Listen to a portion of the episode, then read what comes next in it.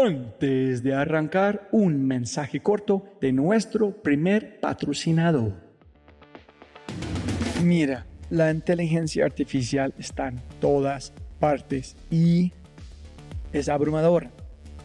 Con tantas promesas y tantas opciones es difícil escuchar la señal entre tanto ruido. Eso es exactamente por lo que estoy tan orgulloso de celebrar y compartir con ustedes Adapta. Adapta.ai. Escucha lo fácil y poderoso que es usar Adapta. Ve a adapta.ai.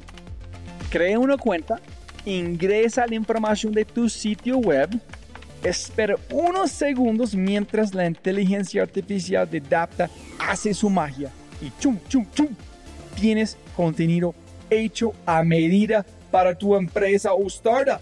¿Y qué es mejor?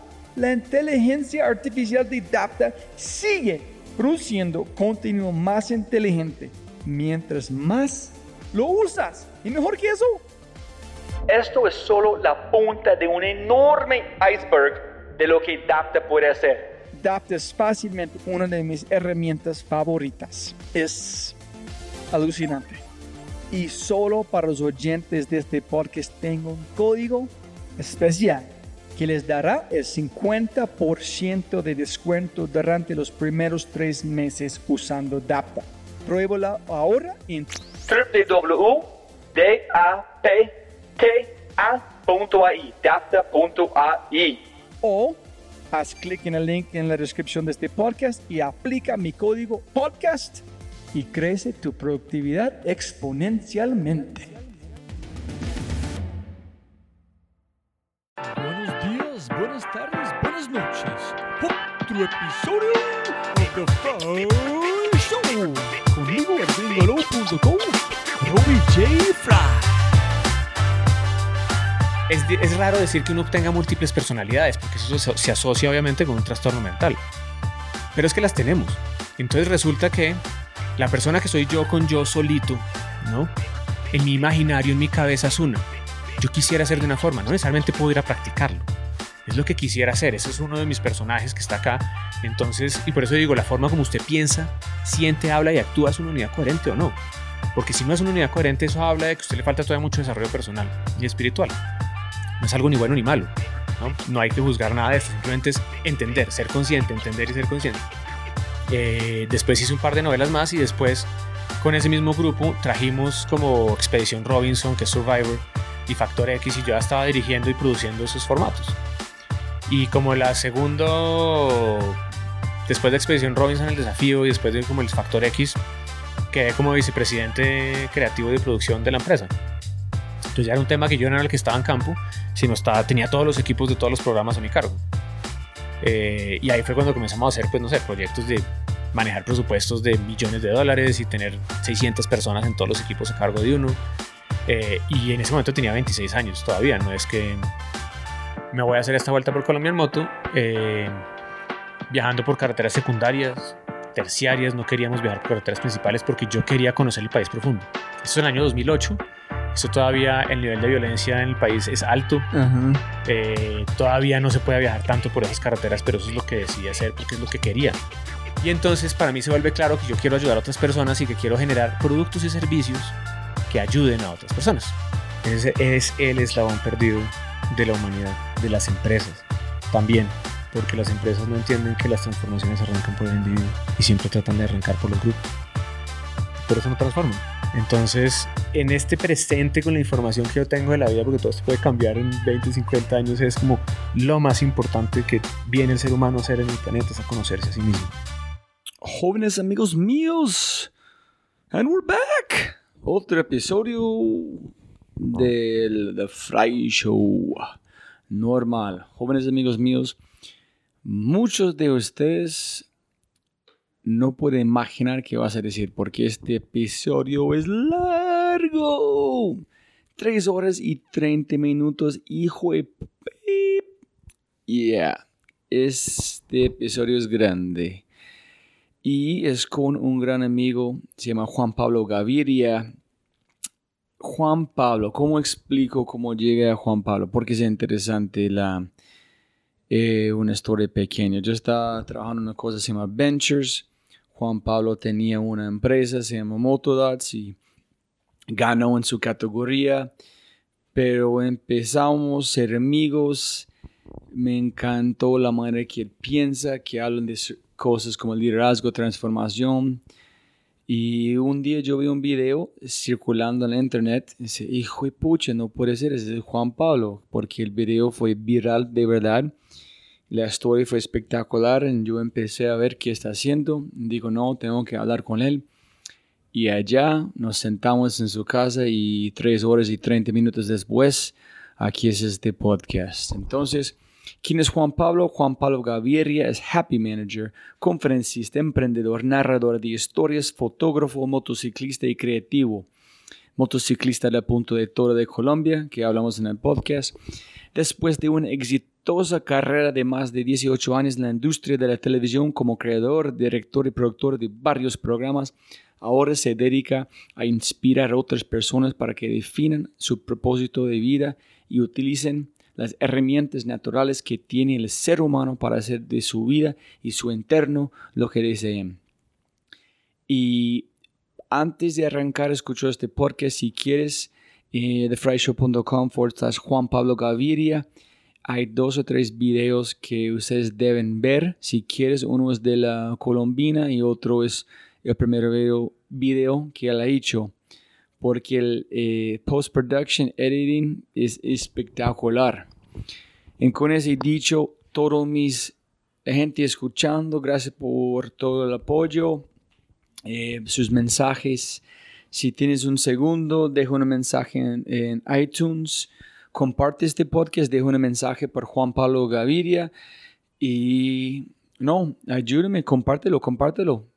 Y con eso dicho, muchísimas gracias y arrancamos con el show. Ese es casi 98, pienso. Y el episodio se llama El eslabón perdido de la creatividad con mi gran, gran amigo y un artista espectacular, Juan Pablo Gaviria. ¿Listo, Juanpa? Eh, arranco, manera siempre. Siempre voy a ganar plata como tú sabes, mucha plata, pero no más tiempo, como tú sabes. Entonces, un placer tener esta conversación después de casi cuatro años. Roy, no, muchas gracias por esta súper invitación. Eh, he seguido tu trabajo desde que nos conocimos y después los podcasts. He seguido varios, me parece lo máximo. Entonces, el momento que me dijiste que me invitabas acá a, hacer el podcast, me sentí muy, muy honrado y muy feliz. Ay, no, gracias, gracias. No, fue, siempre estabas en mi radar, pero en, como yo vi su, su video, el video, que podemos hablar, ah, ese es que este man está haciendo. Están volviendo algo importante. Pero antes de este, castíganos. Yo sé que has contado bastante veces en, su, en este video grande que vamos a hablar, hay una gran historia tuyo hablando de este motos, cámaras, helicópteros, etcétera. Entonces, cuéntanos de un poquito de su, de su vida para la gente escuchando. Un poquito de mi vida pasada, como digo yo. Es como... Y sobre su juventud, como cuando pienso que en su TED Talk hablaste existencialista cuando era joven también. Entonces, cuéntanos sobre ese también. Bueno, tenemos tiempo. claro, este podcast es la gente dicen como dos horas, tres o no al día. Eh, pues bueno, eh, arranquemos como si yo, yo fui una persona muy existencial cuando estaba en el colegio. Eh, padres? ¿Qué tipo de padres? Mira, mi mamá tiene una herencia judía. Mi mamá, su, su mamá, mi abuela, llega a Colombia en el año 37. ¿Desde dónde? De Alemania. ah, Salen corriendo por el... Mis abuelos también, pero desde, desde Hungría y, y Rusia. Ok. en este caso logran sacar, eh, los papás de ella logran sacarla a ella primero con los tíos y después bajan el resto y era una familia que era acomodada en Alemania, pero perdieron, como casi todos los judíos, saliendo de Alemania, les quitaron todo, les robaron casi todo y llegaron acá a Colombia con un Mercedes Benz. ¿Pero por qué a Colombia? Es un cuento muy loco porque ellos vieron que aquí estaban vendiendo una fábrica de quesos y se les ocurrió que era algo que podían hacer y se vinieron para acá porque además se fueron para Duitama, que es un pueblo chiquitico. ¿no? La de Boyacá. En Boyacá, sí. Eh, y bueno, terminaron allá cambiando. Como les quitaron todo, no pudieron comprar la fábrica de quesos y terminaron cambiando el Mercedes-Benz con el que llegaron acá por dos vacas para arrancar la fábrica de quesos. Entonces, una historia de emprendimiento bien, bien bonita. Espera, llegaron para comprar una fábrica de quesos. No, sí, o sea, de cuenta, vieron un anuncio, estaba en Alemania, eh, que había una fábrica de quesos, entonces dijeron, vamos a comprarla. Saliendo pierden todo, casi todo, les roban todo. O sea, los fixtures que sacaban en los judíos de Alemania, la Ah. mayoría les decían, venga, yo lo saco, y les terminaban robando todo. Ah, ok, ok, ok. Y terminaron llegando acá realmente, el, el, el cuento que nos contaba ella era que terminaron llegando solamente más o menos con un Mercedes-Benz. Entonces, lo Colombia fue en su mente. En Colombia Porque ya- este. Entonces es porque ellos vinieron por acá. Sí, exactamente. Entonces, menos de cumplir este una. "Oh, odiamos Colombia porque tenemos esta sensación, convirtieron en un éxito. Sí, Sí. Y sí, totalmente. Y, y arrancan con, pues como digo, con dos vacas arrancaron como su proceso de la fábrica de quesos, pero después terminaron montando como una pensión, una pensión eh, se llama la pensión Sander y una pensión era como un Airbnb hoy en día. Allá llegaba todo el mundo, pero tenían un problema y es que ellos alquilaban, por ejemplo, una casa, la arreglaban, la ponían divina y, y después los dueños cuando iban a ver la casa la veían tan bonita que lo sacaban porque la habían puesto muy bonita. Tenían mentalidad de europeos, no de colombianos, ¿no? Entonces, eso, bueno, esa, esa, esa, ese espíritu emprendedor de mi abuela de sacar adelante su familia y hacer toda una cantidad de cosas durante toda la vida desde cero, pues fue una información que yo tuve, que fue una creencia muy bonita y al mismo tiempo limitante también, porque eso me lleva a creer a mí que el éxito, ¿no? Y pues la cultura también me lo dice, que el éxito era ser un berraco en el, en el trabajo y hacer dinero. Porque para mi abuela era muy importante hacer dinero. Ella me decía, mijo, usted no sabe cuándo no va a tener papel higiénico. Usted no sabe lo que nos tocó vivir a nosotros saliendo de Alemania. Y entonces, como usted no sabe lo que es, por favor trabaje mucho para siempre tener algo guardado. No se vaya a quedar nunca sin nada. Tiene que tener, tiene que tener, tiene que tener. Y obviamente la cultura nos lo dice todo el tiempo, ¿no? Pero bueno, me devuelvo un poquitico. Yo en el colegio, como decía, yo fui muy vago. Vago para el estándar normal de lo que era en ese momento la educación. A mí nadie me entendía porque yo simplemente vivía englobado. Yo miraba por la ventana todo el día, ¿no? Si me decían que me leyera un libro y al día siguiente hiciera exámenes sobre ese libro, no lo podía hacer. Yo no podía hacer copiar y aprender de memoria lo que me decía mi profesor. Yo todo el tiempo estaba creando mis propias ideas, mis propias fórmulas, mis propias sobre cualquier cosa. Entiendes un hermano, ¿no? Tengo un hermano mayor, sí. ¿Él fue similar o completamente diferente? Bien diferente, bien diferente. Él, eh, por más que no fuera así el superpilo, él siempre le fue bien en las notas y estuvo como en el honor roll del colegio y entonces yo no y entonces era siempre como, mire, su hermano sí le va bien y usted no. Él se gradúa al colegio y se va a estudiar economía, entonces como más clásico, ¿no? Yo me gradué al colegio y pues como que no sabía qué quería hacer, pero quería ser médico. Entonces lo primero que yo quería hacer era médico y ¿Pero por qué? ¿Ayudar gente? ¿Qué tipo en este de momento médico? lo entiendo. En este momento entiendo por qué. Yo hoy en día ato todos los puntos. Espérate, te cuento todo lo que quise estudiar y después me devuelvo a por qué quería estudiar cada cosa, porque sí hay un porqué. En ese momento yo quería estudiar medicina. eh, me gustaba mucho la ciencia, ¿no? Me gustaba experimentar. eh, y en ese momento hacían un examen de estado que se llamaba el ICFES. Y dependiendo de ese estado, de ese examen, tú puedes entrar a ciertas carreras o no. Y yo hice el ICFES y no me alcanzó para estudiar medicina. Entonces entré a premédico. Premédico es donde terminamos todos los que no sacábamos un buen ICFES, ¿no? Y tenías que sacar más o menos 5 sobre 5 de promedio para pasar. De 100 personas pasaban 2. Y yo saqué 4 o 5 de promedio en el premédico, que para mí era lo mejor que había hecho en la vida. Yo nunca había estudiado tanto. De verdad, de verdad, de verdad. Y darme cuenta que por más que iba a estudiar tanto no iba a pasar. Y que para mí la vida no era leerme libros y comerme libros y comerme libros, sino crear las teorías más bien. Entonces dije, esto no es lo mío, lo- lo tan teórico no. Traté de entrar a, a psicología, no me aceptaron y terminé en antropología. Y arranqué antropología en la Universidad de los Andes, hice tres semestres y yo me retiré. Yo no pude con la universidad. No, no pude con el sistema de la universidad. ¿Y con antropología no, no disfrutaste? Me gusta muchísimo y la razón por la cual la quería estudiar estaba clarísima. Haz de cuenta, cuando quería ser médico, hoy en día lo entiendo que yo quería ayudar. La vida me estaba diciendo, a usted le gusta mucho ayudar, ayude. Con la psicología también. Con la antropología era quiero entender más al ser humano. ¿No? Y hoy en día hay una razón de por qué quería hacer todo eso. ¿Pero, Pero- por qué no disfrutaste? ¿Qué parte? ¿De parte como panóptico, comer de hora, llegas a este punto, todos en el mismo lugar, todo en Lo- silencio? Lo que no me gustaba de la universidad, no puedo decir que hoy en día sea exactamente igual. De mi experiencia, era. Acá está el libro de Reichel Dolmatov, que su teoría es tal sobre tal cosa, léalo, mañana hay un examen. Perfecto. Y en el examen a mí me ponen que yo copie y responda de memoria de lo que decía el libro. Y yo no funciono así. Entonces yo terminaba escribiendo parte de lo que decía el libro, pero dando mi propia versión de lo que yo creía que debería ser y me rajaba. Y mi amigo de al lado que ponía lo que la profesora había puesto en el tablero sacaba cinco. Yo dije, no, no, no. Y peleé y peleé y peleé hasta que terminé el tercer semestre diciendo, no, yo me gusta la antropología mucho, pero yo este sistema no lo puedo seguir. Yo soy una persona muy práctica. Y me salí de antropología y obviamente en ese momento mi papá, pues por su educación clásica, dice, no, hasta aquí llego yo, yo no le ayudo más. O sea, hasta aquí llega porque pues, porque pues es que usted no, no va a seguir patrocinando que usted ande perdido en el mundo, ¿no? Entonces, eh, yo tenía un, un sprint, en ese momento tenía un carro que era un Chevrolet Sprint, un carro chiquito, y lo vendí, me compré una moto 125 y comencé a vivir con la mitad de la plata, igual se seguía viviendo con mis papás, ¿no? Pero lo que yo quería hacer, pues lo sacaba de esa plata y andaba en mi moto y me metía a estudiar teatro.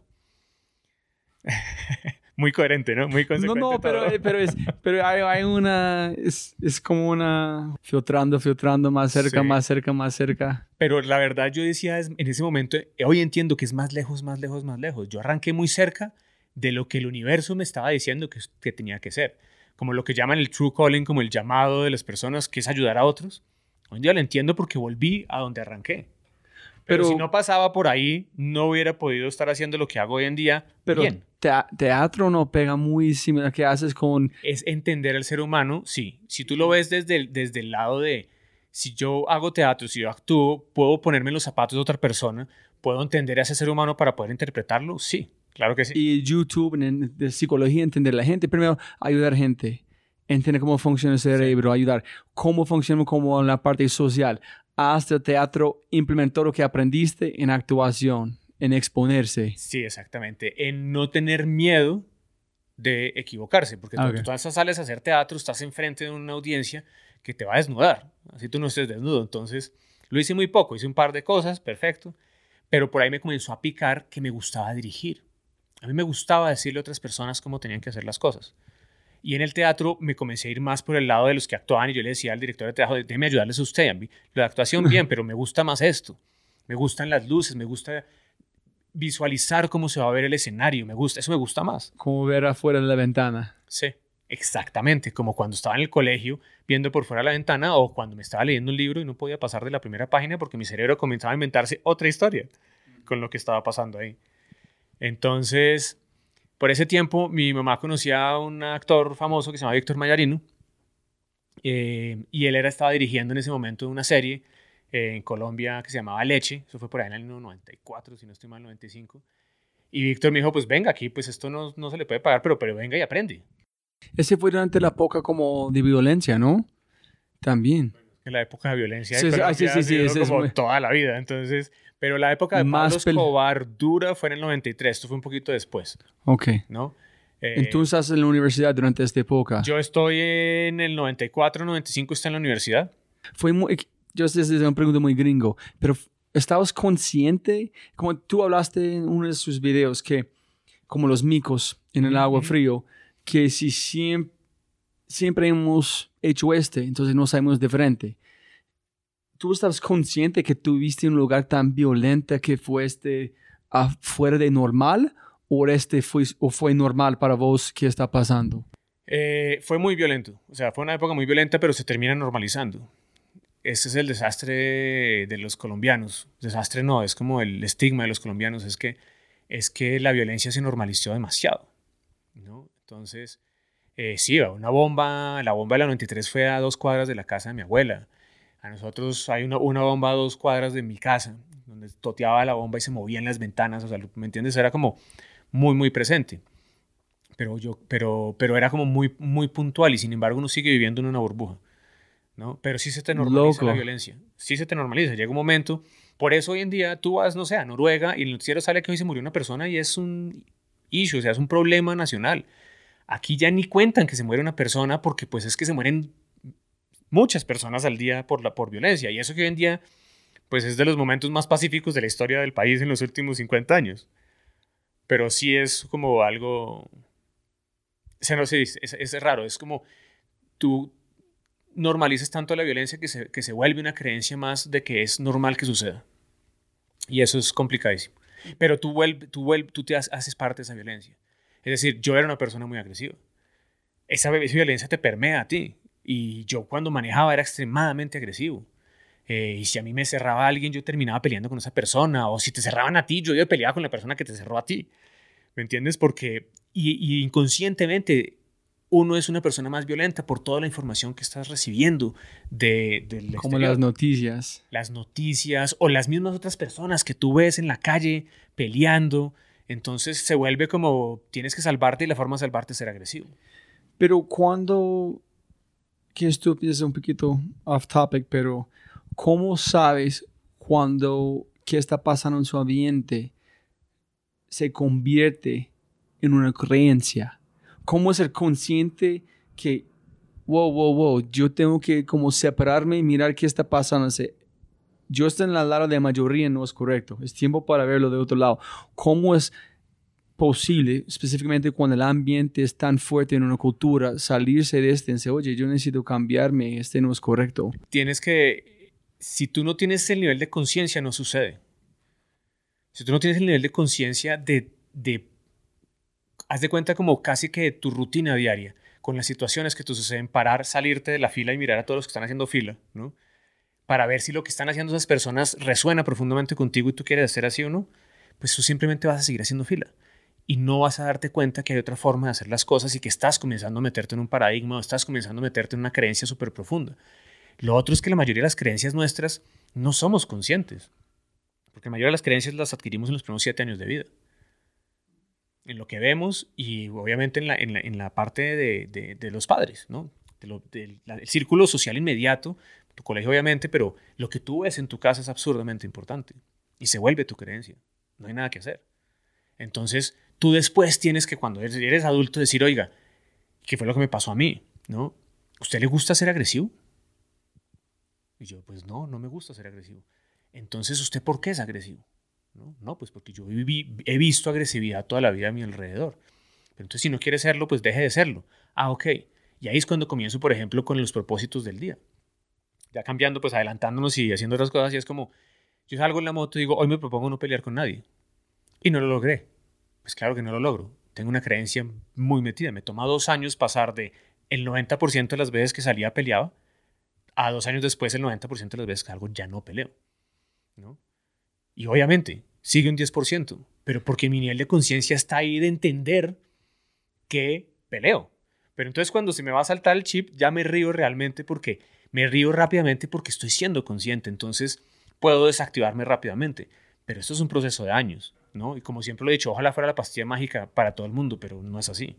Si hay una, una actividad que yo hago por creatividad que tiene algo a hacer unas reglas de, de las barreras de creatividad, uno es piloto automático. Pero cada vez yo hago, yo siempre estoy pensando, pucha, ¿qué son los pilotos, pilotos automáticos y yo tengo que no soy consciente porque no han llegado una luz para mostrar, pucha, ¿qué estabas haciendo? Yo tengo unos que dicen, ¿qué está pasando? Pero no puedo identificar, no, puedo, no son tangibles. Sí. Pero es, es, yo sé que tengo, hay, tengo muchos sesgos que se pone uno en piloto automático, en otras cosas, yo sé, necesito la información correcta para ver el mundo distinto. ah, es muy, mucho más bruto que yo pensé. ¿Cómo puede salir de este? Cuando a mí me pasó una cosa, y eso me sucedió con la meditación, y es algo que, que he hablado en los videos, y es cuando comienzo a identificar realmente quién me está hablando. ¿no? Porque tú tienes voces en tu cabeza. Múltiples, sí, sí, sí. Y, pueden ser muchas, ¿no? Entonces, ¿quién es la voz que te está hablando? Y, y entender que habían diferentes voces y que principalmente era el ego, que te lleva para un lado, pero había otra voz hermosa que es el alma y el alma todo lo sabe y todo lo hace bien, ¿no? O sea, todo lo, es, como si fuera un ente perfecto que te está guiando. Y el problema es que hay tanto ruido, tenemos tanto ruido, especialmente del ego, porque el ego es lo que más se alimenta en nuestra sociedad, que opaca totalmente el alma. Entonces, si tú no tienes la capacidad, por haberlo practicado, de comenzar a escuchar esa otra voz que te dice, hey, ojo que estás haciendo eso, ojo que te está pasando esto, ¿no? Pues no vas a poderlo ver, porque siempre vas a estar metido con tu ego que te está diciendo que eres más, sé más, ¿no? Más berraco. Yo no recuerdo como el libro donde encontré este, pensé fue como Tara Brock, que es una mujer muy importante en el mundo de la meditación. no me acuerdo, no, ¿quién fue la, tú conoces el, um, el nombre la, del demonio que intentó provocar Buda cuando están encontrando todo su proceso abajo de árbol? ¿Te acuerdas como el nombre? Eh. Em, Mayra, Armera, no me acuerdo. Tengo que buscar No, un no nombre pero él llegó para molestar a Buda en intentar, en él le invitó para tomar té. En ella dijo, tenemos que, cuando tienes múltiples voces, el uno que es juzgando, tú eres, tú eres viejo, no puedes ser, etcétera. Este es, yo voy a personificar este personaje en mi mente, van a sentar a una mesa. Dice, oye, yo sé que tú eres esta persona, aquí esté, yo acepto a esta persona, pero no van a controlarme. En la gente que es del ego, que yo pienso que es el mejor, oye, tenga sus propias como características en mi mente también. Entonces yo tengo esas personas a veces cuando tengo control para sentar a la mesa. En el momento que ellos están allá, yo veo afuera que no son Robbie, solamente unas cosas, pero también yo acepto, aquí esté, no voy a rechazar. Mira qué, chistoso que estamos hablando de esto porque el video de hoy, hoy es lunes cuando estamos haciendo esta entrevista y el video de hoy se llama ¿Quién es el verdadero yo? Ajá. Y habla exactamente de esto que estamos hablando, ¿no? De, de realmente, no solamente las voces que escuchas, sino que somos, nos comportamos de diferentes formas con diferentes personas. Es decir, es, es raro decir que uno tenga múltiples personalidades, porque eso se, se asocia obviamente con un trastorno mental. Pero es que las tenemos. Entonces resulta que la persona que soy yo con yo solito, ¿no? En mi imaginario, en mi cabeza es una. Yo quisiera ser de una forma, no necesariamente puedo ir a practicarlo. Es lo que quisiera hacer. Ese es uno de mis personajes que está acá. Entonces, y por eso digo, la forma como usted piensa, siente, habla y actúa es una unidad coherente o no. Porque si no es una unidad coherente, eso habla de que a usted le falta todavía mucho desarrollo personal y espiritual. No es algo ni bueno ni malo. ¿no? no hay que juzgar nada de esto. Simplemente es entender, ser consciente, entender y ser consciente. Pero de pronto tú te comportas de una forma diferente con tus hijos y con tu esposa. De pronto te Claro. comportas de una forma diferente cuando estás con tus amigos. de- Con vos en este momento. Exactamente. Eh, con- si uno cuando tenía uno jefe, pues uno con el jefe se comportaba de una forma diferente. Y no sé, si en este momento entrara el presidente del mundo mundial, pues uno de pronto se trata de comportar de una forma diferente. ¿Cómo se comporta uno? Uno se comporta con lo que uno cree que esa persona piensa de uno. Este personaje va a pensar que yo soy de tal forma, si no hago esto, entonces me va a comportar de esta forma. Ese no es tu verdadero yo. Ese no es tu verdadero ser. Pero escondido entre todos estos personajes está tu verdadero yo. Entonces tienes que agarrarte mucho más de ese personaje que es el que es. Para mí, ponerme vulnerable y voltear la cámara, ¿no? Después de hacer tantos años televisión y apuntarme la cámara y no me importa lo que van a decir de mí y ser vulnerable, es voy a ser yo en todas partes. Cuando me subo al escenario a hacer una conferencia, cuando estoy haciendo un taller, cuando estoy contigo, cuando estoy con mi esposa, cuando estoy con mis hijos. Y el proceso me ha enseñado a no tengo por qué ser nada más. Porque no es mi problema lo que tú estés pensando de mí, ese es tu problema. Pero cuéntame este. Hay dos temas. Uno es, a veces yo tengo que usar, vestirme en ropa diferente para un tipo de público, Sí, que yo pienso es una estupidez. sí. Pero tuvo que tener una conversación con mi, con mi esposa y dijo, aquí las cosas funcionan aquí, como este. Y yo tuve que pensar, listo, yo tengo un propósito, tengo algo más grande. Si yo tengo que hacer algo que no soy, me siento bien, en un poco, no, sé, no es tanto ego en un sentido, para ser más quien soy yo, para una audiencia más grande, voy a comer popó en un sentido Sí. hasta un punto que no tengo que preocupar. Entonces, ¿cómo es este balance cuando tú sabes que ese es, yo estoy... Para, para mí es la verdadera intención que está detrás de los actos que uno vaya a hacer. ¿No? Eh, si tu intención, que eso lo llamamos volición, eso se llama volición, que es la verdadera intención detrás de tu acto, es una volición, es una semilla que tú estás sembrando positiva, te puedes desprender del futuro porque va a ser bueno. ¿No? Pero si tú eres inconsciente de que la semilla que estás sembrando es una semilla negativa y después dices, ay Dios mío, ¿por qué me está pasando esto? Porque tú sembraste la semilla equivocada un tiempo atrás. Entonces, si tú, por ejemplo, y esto es muy personal, a mí me han dicho muchas veces como, pero hombre, cuando suba a hacer una conferencia en, en vicepresidentes, póngase un saco, póngase una corbata, ¿no? Entonces yo les digo, eh, no. Si quieren conocer mi guardarropa, vengan y miran mi closet, que es lo que decía Einstein, ¿no? Si me quieren conocer a mí, hablemos y punto. Míreme a los ojos, realmente penetre mis ojos, sepa cómo es mi alma, instantáneamente le deja de importar cómo estoy vestido, ¿no? Entonces, la diferencia que yo tengo es que si estoy con un público que es como muy ejecutivo, me pongo un saco. Si no estoy en camiseta. Pero porque durante mucho tiempo peleé contra eso. A mí me decían, tiene que vestirse de una forma o la otra. Y yo, ¿eso qué carajos tiene que ver con lo que soy yo? ¿Qué coños tiene que ver cómo estoy vestido yo con realmente mi alma, mi ser, con lo que yo puedo darle a usted y usted me puede dar a mí? Cuando hay una conversación real entre dos seres humanos, importa un carajo cómo estamos vestidos. Pero yo tuve que convertir en mi mente que es más una otra herramienta que yo tengo para llegar a la gente. Totalmente. y yo, vestirme como ellos, en ellos aceptan más la información, para mí es importante que para ayudar a ellos, so be it. Eh, y por eso digo, yo no tengo la razón, yo no tengo la verdad. eso es como, es mi construcción de mi verdad, pero eso no la hace una verdad universal. Eso es como yo construyo mi mundo. Yo, yo, es que hoy en día soy consciente que yo puedo diseñar mi vida como yo quiera. Y todos los seres humanos podemos diseñar nuestra vida como queramos, diseñarla conscientemente, porque es que no, no la diseñamos conscientemente. Es lo que es porque pasó, porque así nos dijeron, ¿no? Yo hoy en día quiero ser esta persona que soy porque así estoy a gusto, ¿no? No quiero ser una persona que, pero eso soy yo. Hay gente que ama vestirse, ama el proceso de ponerse en moda. Y yo no les puedo decir que están equivocados. Ellos lo aman ellos tienen sus razones. Ahora, volviendo a la abolición, si la razón de las otras personas, y es donde yo ahí es como, como peleo con algunas personas sobre esto, es porque me he visto así, y es un poco lo que seguramente te está pasando a ti, por lo que piensan las otras personas de mí, yo creo que es una razón equivocada.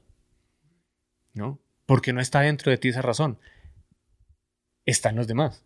Y todo lo que uno basa en su vida en los demás, le trae unas cosas por lo general que no son buenas. Por eso el propósito de vida jamás lo vas a encontrar afuera es imposible encontrar el propósito de afuera, en los demás, en lo que opinan los demás, en cómo te ves. El propósito ya solo lo encuentras adentro, adentro de ti.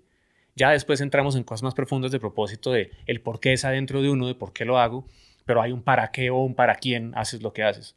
Y es lo que se vuelve, y en ese momento que piensas en ese para quién, ya se vuelve superior a uno mismo. Yo sé por qué hago lo que hago hoy en día, ¿no? Pero la razón para quién lo hago son para las personas que se benefician con lo que yo estoy haciendo. Y eso me da más, más felicidad a mí. Y me da más satisfacción personal, pero es porque lo hago por otros, no por mí. Si yo estuviera haciendo esta vaina solo por mí, pensando en la plata como para que deje de hacer televisión.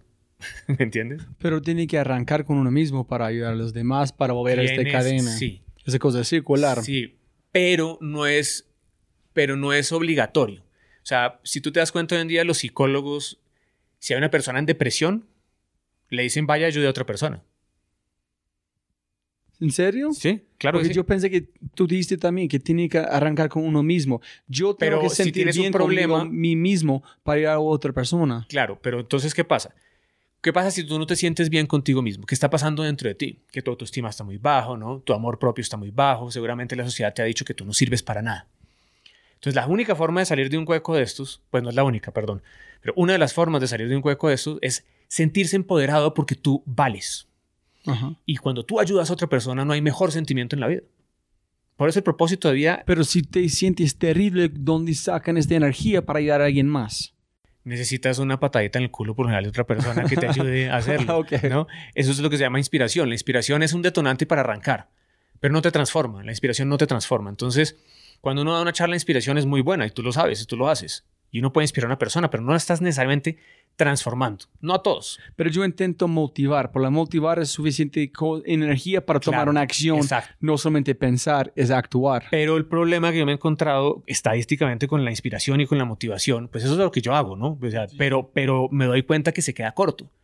Porque no todo el mundo está listo ahí. Entonces, cuando uno motiva, es como, es, es como si uno pusiera una semilla en una persona, ¿cierto?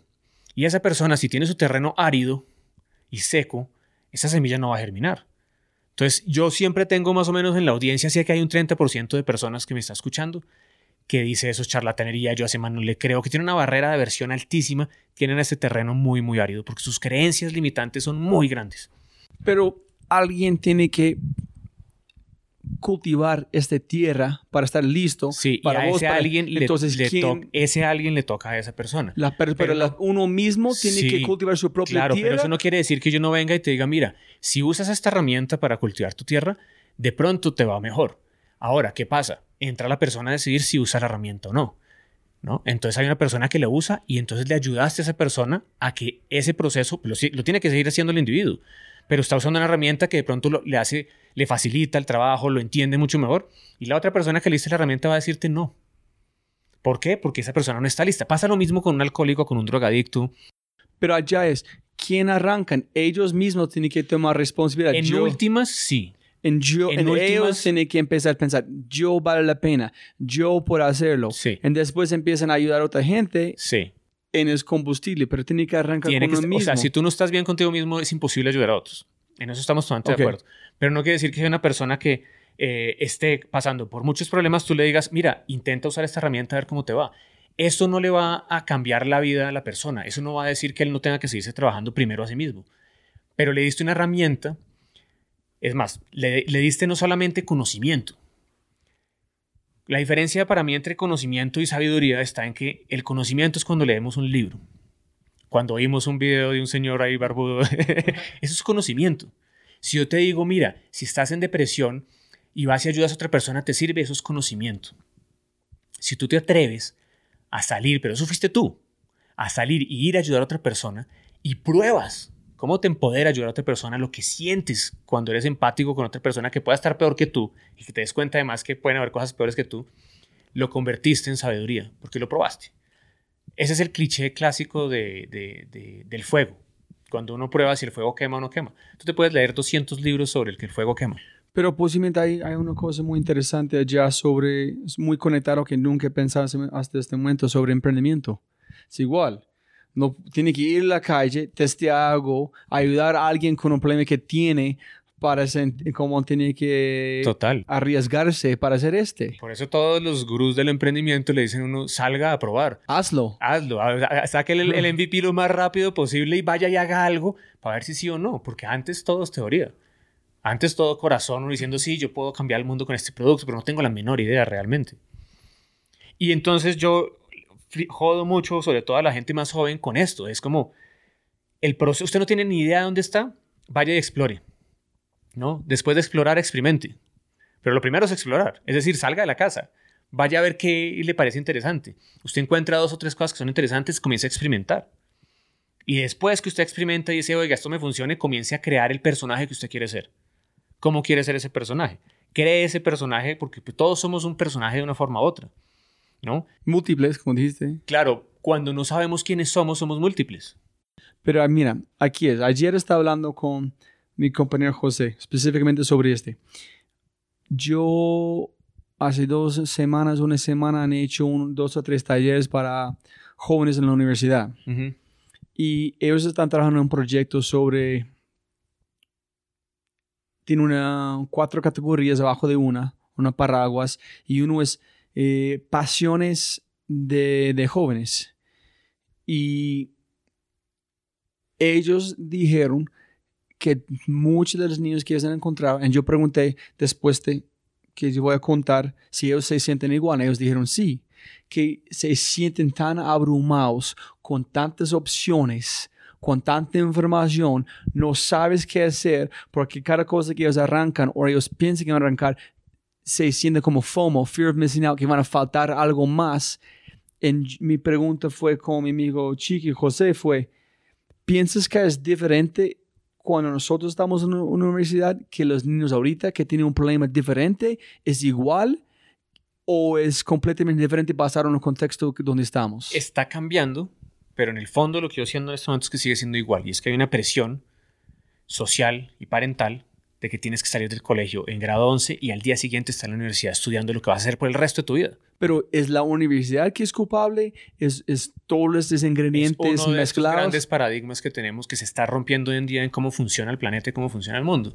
Nosotros, mi generación y las anteriores, teníamos clarísimo que lo que teníamos que hacer era trabajar, trabajar y trabajar para ser felices, ¿no? Antes era tener un trabajo de 8 a 6 en donde fuera, punto. Y veías la vida a través de eso. Hoy en día las nuevas generaciones dicen, las nuevas generaciones piensan más en propósito, en que lo que hacen tengan un sentido mucho más profundo que ellos mismos. Nosotros no lo hacíamos así cuando teníamos 20 años. Hoy en día ellos sí están pensando en eso. Pero hoy en día tienen 10 veces más información en sus manos que antes. Lo que los lleva a sentirse mal a los estudiantes es la presión de afuera. Si Si tú no tuvieras esa presión externa, no tendrías por qué tener esta información, por lo tanto no se te sentirías mal.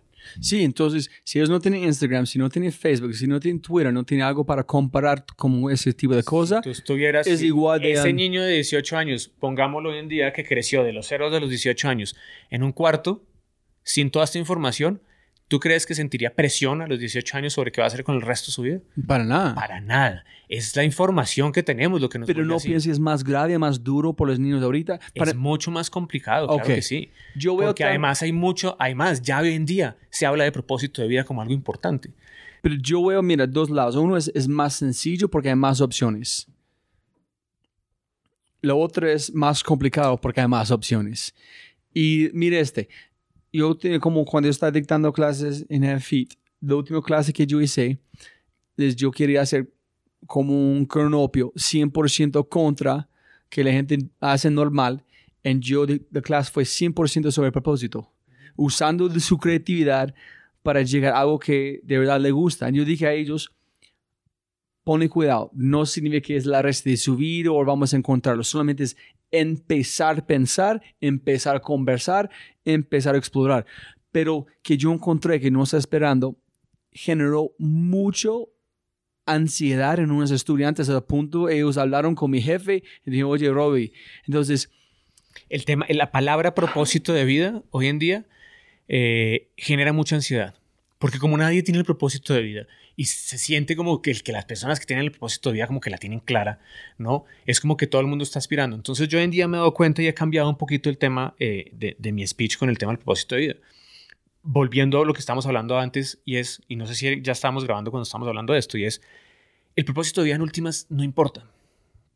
En últimas no importa porque la vida no se trata de llegar a la meta de encontrar el propósito de vida. Se trata mucho más del camino. Si uno les enseña a los estudiantes a autoconocerse, Autoconocerse viene antes que propósito de vida, que es otra cosa que he descubierto en estos años. Si tú no te conoces profundamente, es muy difícil llegar a tu propósito de vida. Porque no puedes de saber cuál de todos estos personajes que somos vas a querer usar para esto, ¿ves? Y cuánta información desde afuera es modeando este personaje que tú estás construyendo adentro. Ese es el problema. Entonces, hoy en día, con tanta información, tú no tienes, no sabes qué quieres ser, pero qué sigue siendo chévere todo lo que sea rápido. Quiero tener a un million followers mañana. Quiero hacer la foto todos los días para que me den likes. Porque, uy, pero hoy me dieron 10 likes y ayer 50 likes. Entonces esta foto no es tan chévere. Entonces hoy no estoy tan bien. ¿Por qué? Todo eso es falta de autoconocimiento. Porque todo eso es afuera. Otra vez volvemos a lo mismo. Todo eso son cosas y validaciones de afuera. Entonces, cuando tú te conoces plenamente y profundamente y sabes que todo es parte del proceso, pues el video de hoy que sacó mil likes, a diferencia del de la semana pasada que sacó 10 mil, ¿te hace peor persona? No, pero para empezar a preguntar mil cosas, tiene que matar esas dudas. Claro, pero es que si tú tienes claro eso, tú tienes claro que en ese proceso, pues no es diferente, es simplemente es diferente, no es que sea mejor o peor. Este gustó más. Y si usted lo que está haciendo es tiene que replicar, más bien póngase a estudiar este por qué le interesó más a las personas, por qué ese video viajó más que este. ¿No? Pero hay veces, por ejemplo, que un video de los que yo hago no tiene tantos likes, pero impacta más profundamente a las personas que lo vieron. No era un video para todo el mundo. O sea, la métrica no es solamente cuántas personas te vieron. Tú lees los comentarios y los comentarios son mucho más profundos en el impacto que le dieron las personas. Y a veces lo que tú crees que funciona, no funciona. Y a veces lo que crees que es cualquier cosa, impacta la vida de las personas mucho más. Entonces depende muchísimo de obviamente cuál sea tu profesión, qué quieres hacer, pero que no se te olvide nunca que la razón por la cual tú haces lo que haces no solamente es por ti y los tuyos. Siempre hay una razón más allá. Entonces, siempre pongo este ejemplo en los talleres que hago porque es muy, muy, muy claro. En una fábrica de colchones, donde todo el mundo dice, no, yo hago mi trabajo por mí, por mí y por mi familia. Yo le digo, no, usted hace su trabajo porque hoy, esta noche, una persona que compra ese colchón duerma divinamente. Esa es la razón por la cual usted hace su trabajo. Pero eso es un paradigma muy grande de romper. A veces cuando tú hablas de consecuencias y algo diferente, ¿no? La consecuencia que tú tienes plata para su familia es la consecuencia, pero su razón de trabajar es para alguien puede dormir. Exactamente. Si tú eres un conductor de bus, la consecuencia es hacer dinero, perfecto. Y todos lo necesitamos, no vamos a ir en contra del dinero. Eh, pero la razón por la cual usted hace es por el servicio que usted está prestando a la persona que lo toma. Y no importa dónde tú estés en esta cadena, en una empresa donde dicen que, pues, que hay una pirámide, el que el presidente está arriba y servicios generales están abajo, por decir algo, pues todos, todo la empresa, el para quién es el mismo. Pero ese es sencillo, Juan, para hablar, ejecutar, nacer. Claro, pero entonces nosotros hemos desarrollado herramientas, lo que pasa es que no son herramientas como la pastilla mágica que te tomas y al día siguiente puedes comenzar a hacer eso. Herramientas donde nosotros, la gente que hace los talleres con nosotros puede comenzar a procesar toda esta información y pasar de lo que yo te decía, de tener simplemente conocimiento a tener un poco ya más de sabiduría porque lo comienzas a probar y porque te empodera. Cuando tú, cuando tú haces tus talleres de propósito, ¿cuánto tiempo demora? ¿Ocho horas? Diferentes, hay de todo tipo, pero... Listo. En el promedio, tú has trabajado con ejecutivos y gente de, de otros tratos completamente. La, ¿El proceso mentalmente, emocionalmente que tú has visto es igual o es completamente diferente, basado en estratos? Es diferente, es totalmente diferente. Porque somos... Entre más arriba del estrato, el paradigma es más grande de que yo no necesito nada para cambiar, de que yo me las sé todas, de que mi verdad es absoluta. Cuando estás en estratos, entre comillas estratos, porque no me gusta usar esa palabra, más abajo, la gente está súper abierta a recibir información nueva y a ver cómo pueden hacer para empoderarse y cambiar su vida y lo que sienten de la vida. ¿En serio? Sí. Yo pensé que iban a ser al revés.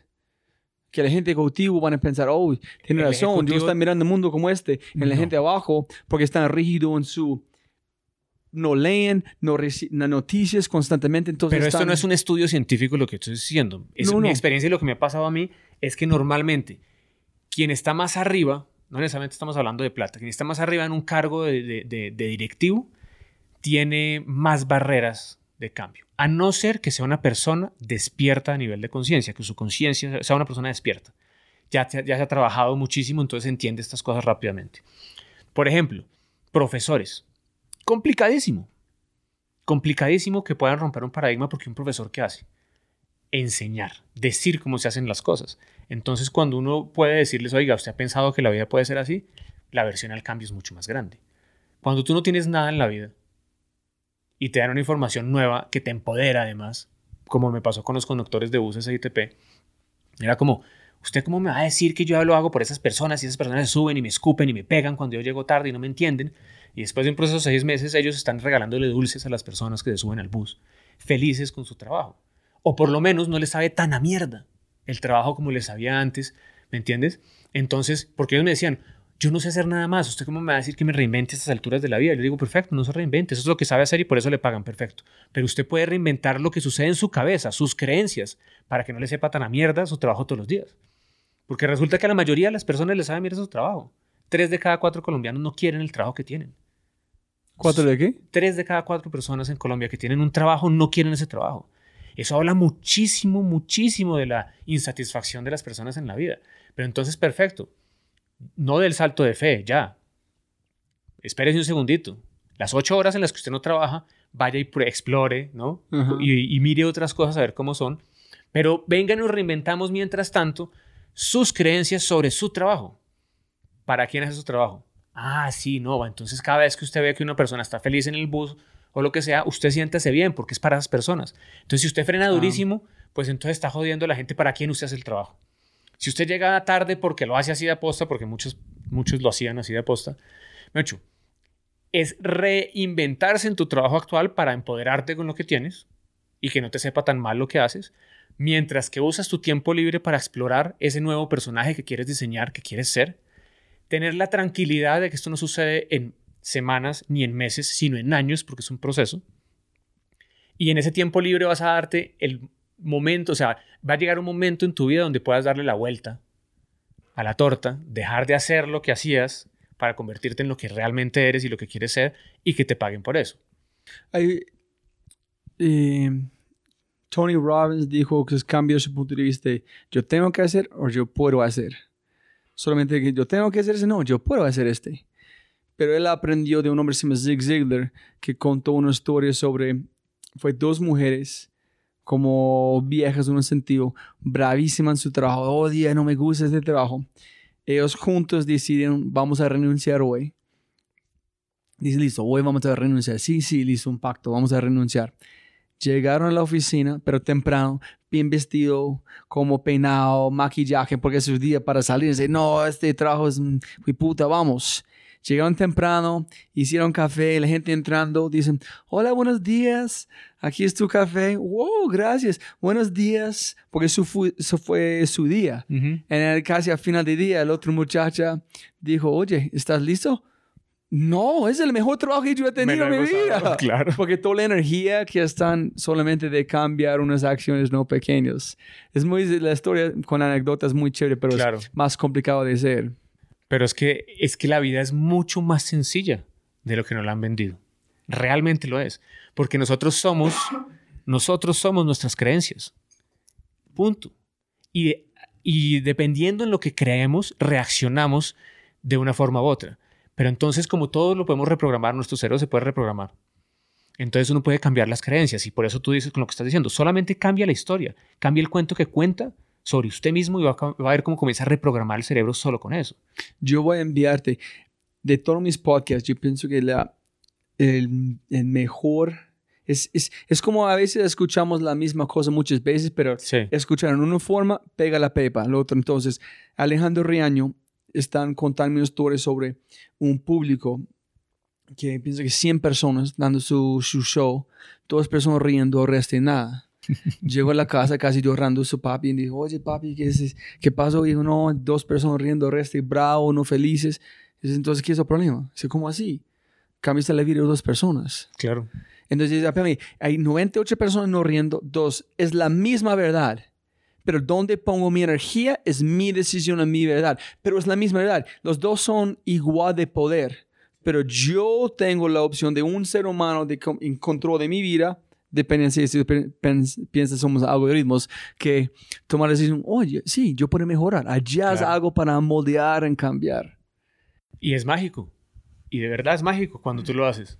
Yo hace unos años, mi ego todavía me dominaba mucho más y me, llamaban a hacer conferencias en las empresas. Y yo les decía, no, pero es que una hora de conferencias, uno transforma la vida de las personas, no sé qué.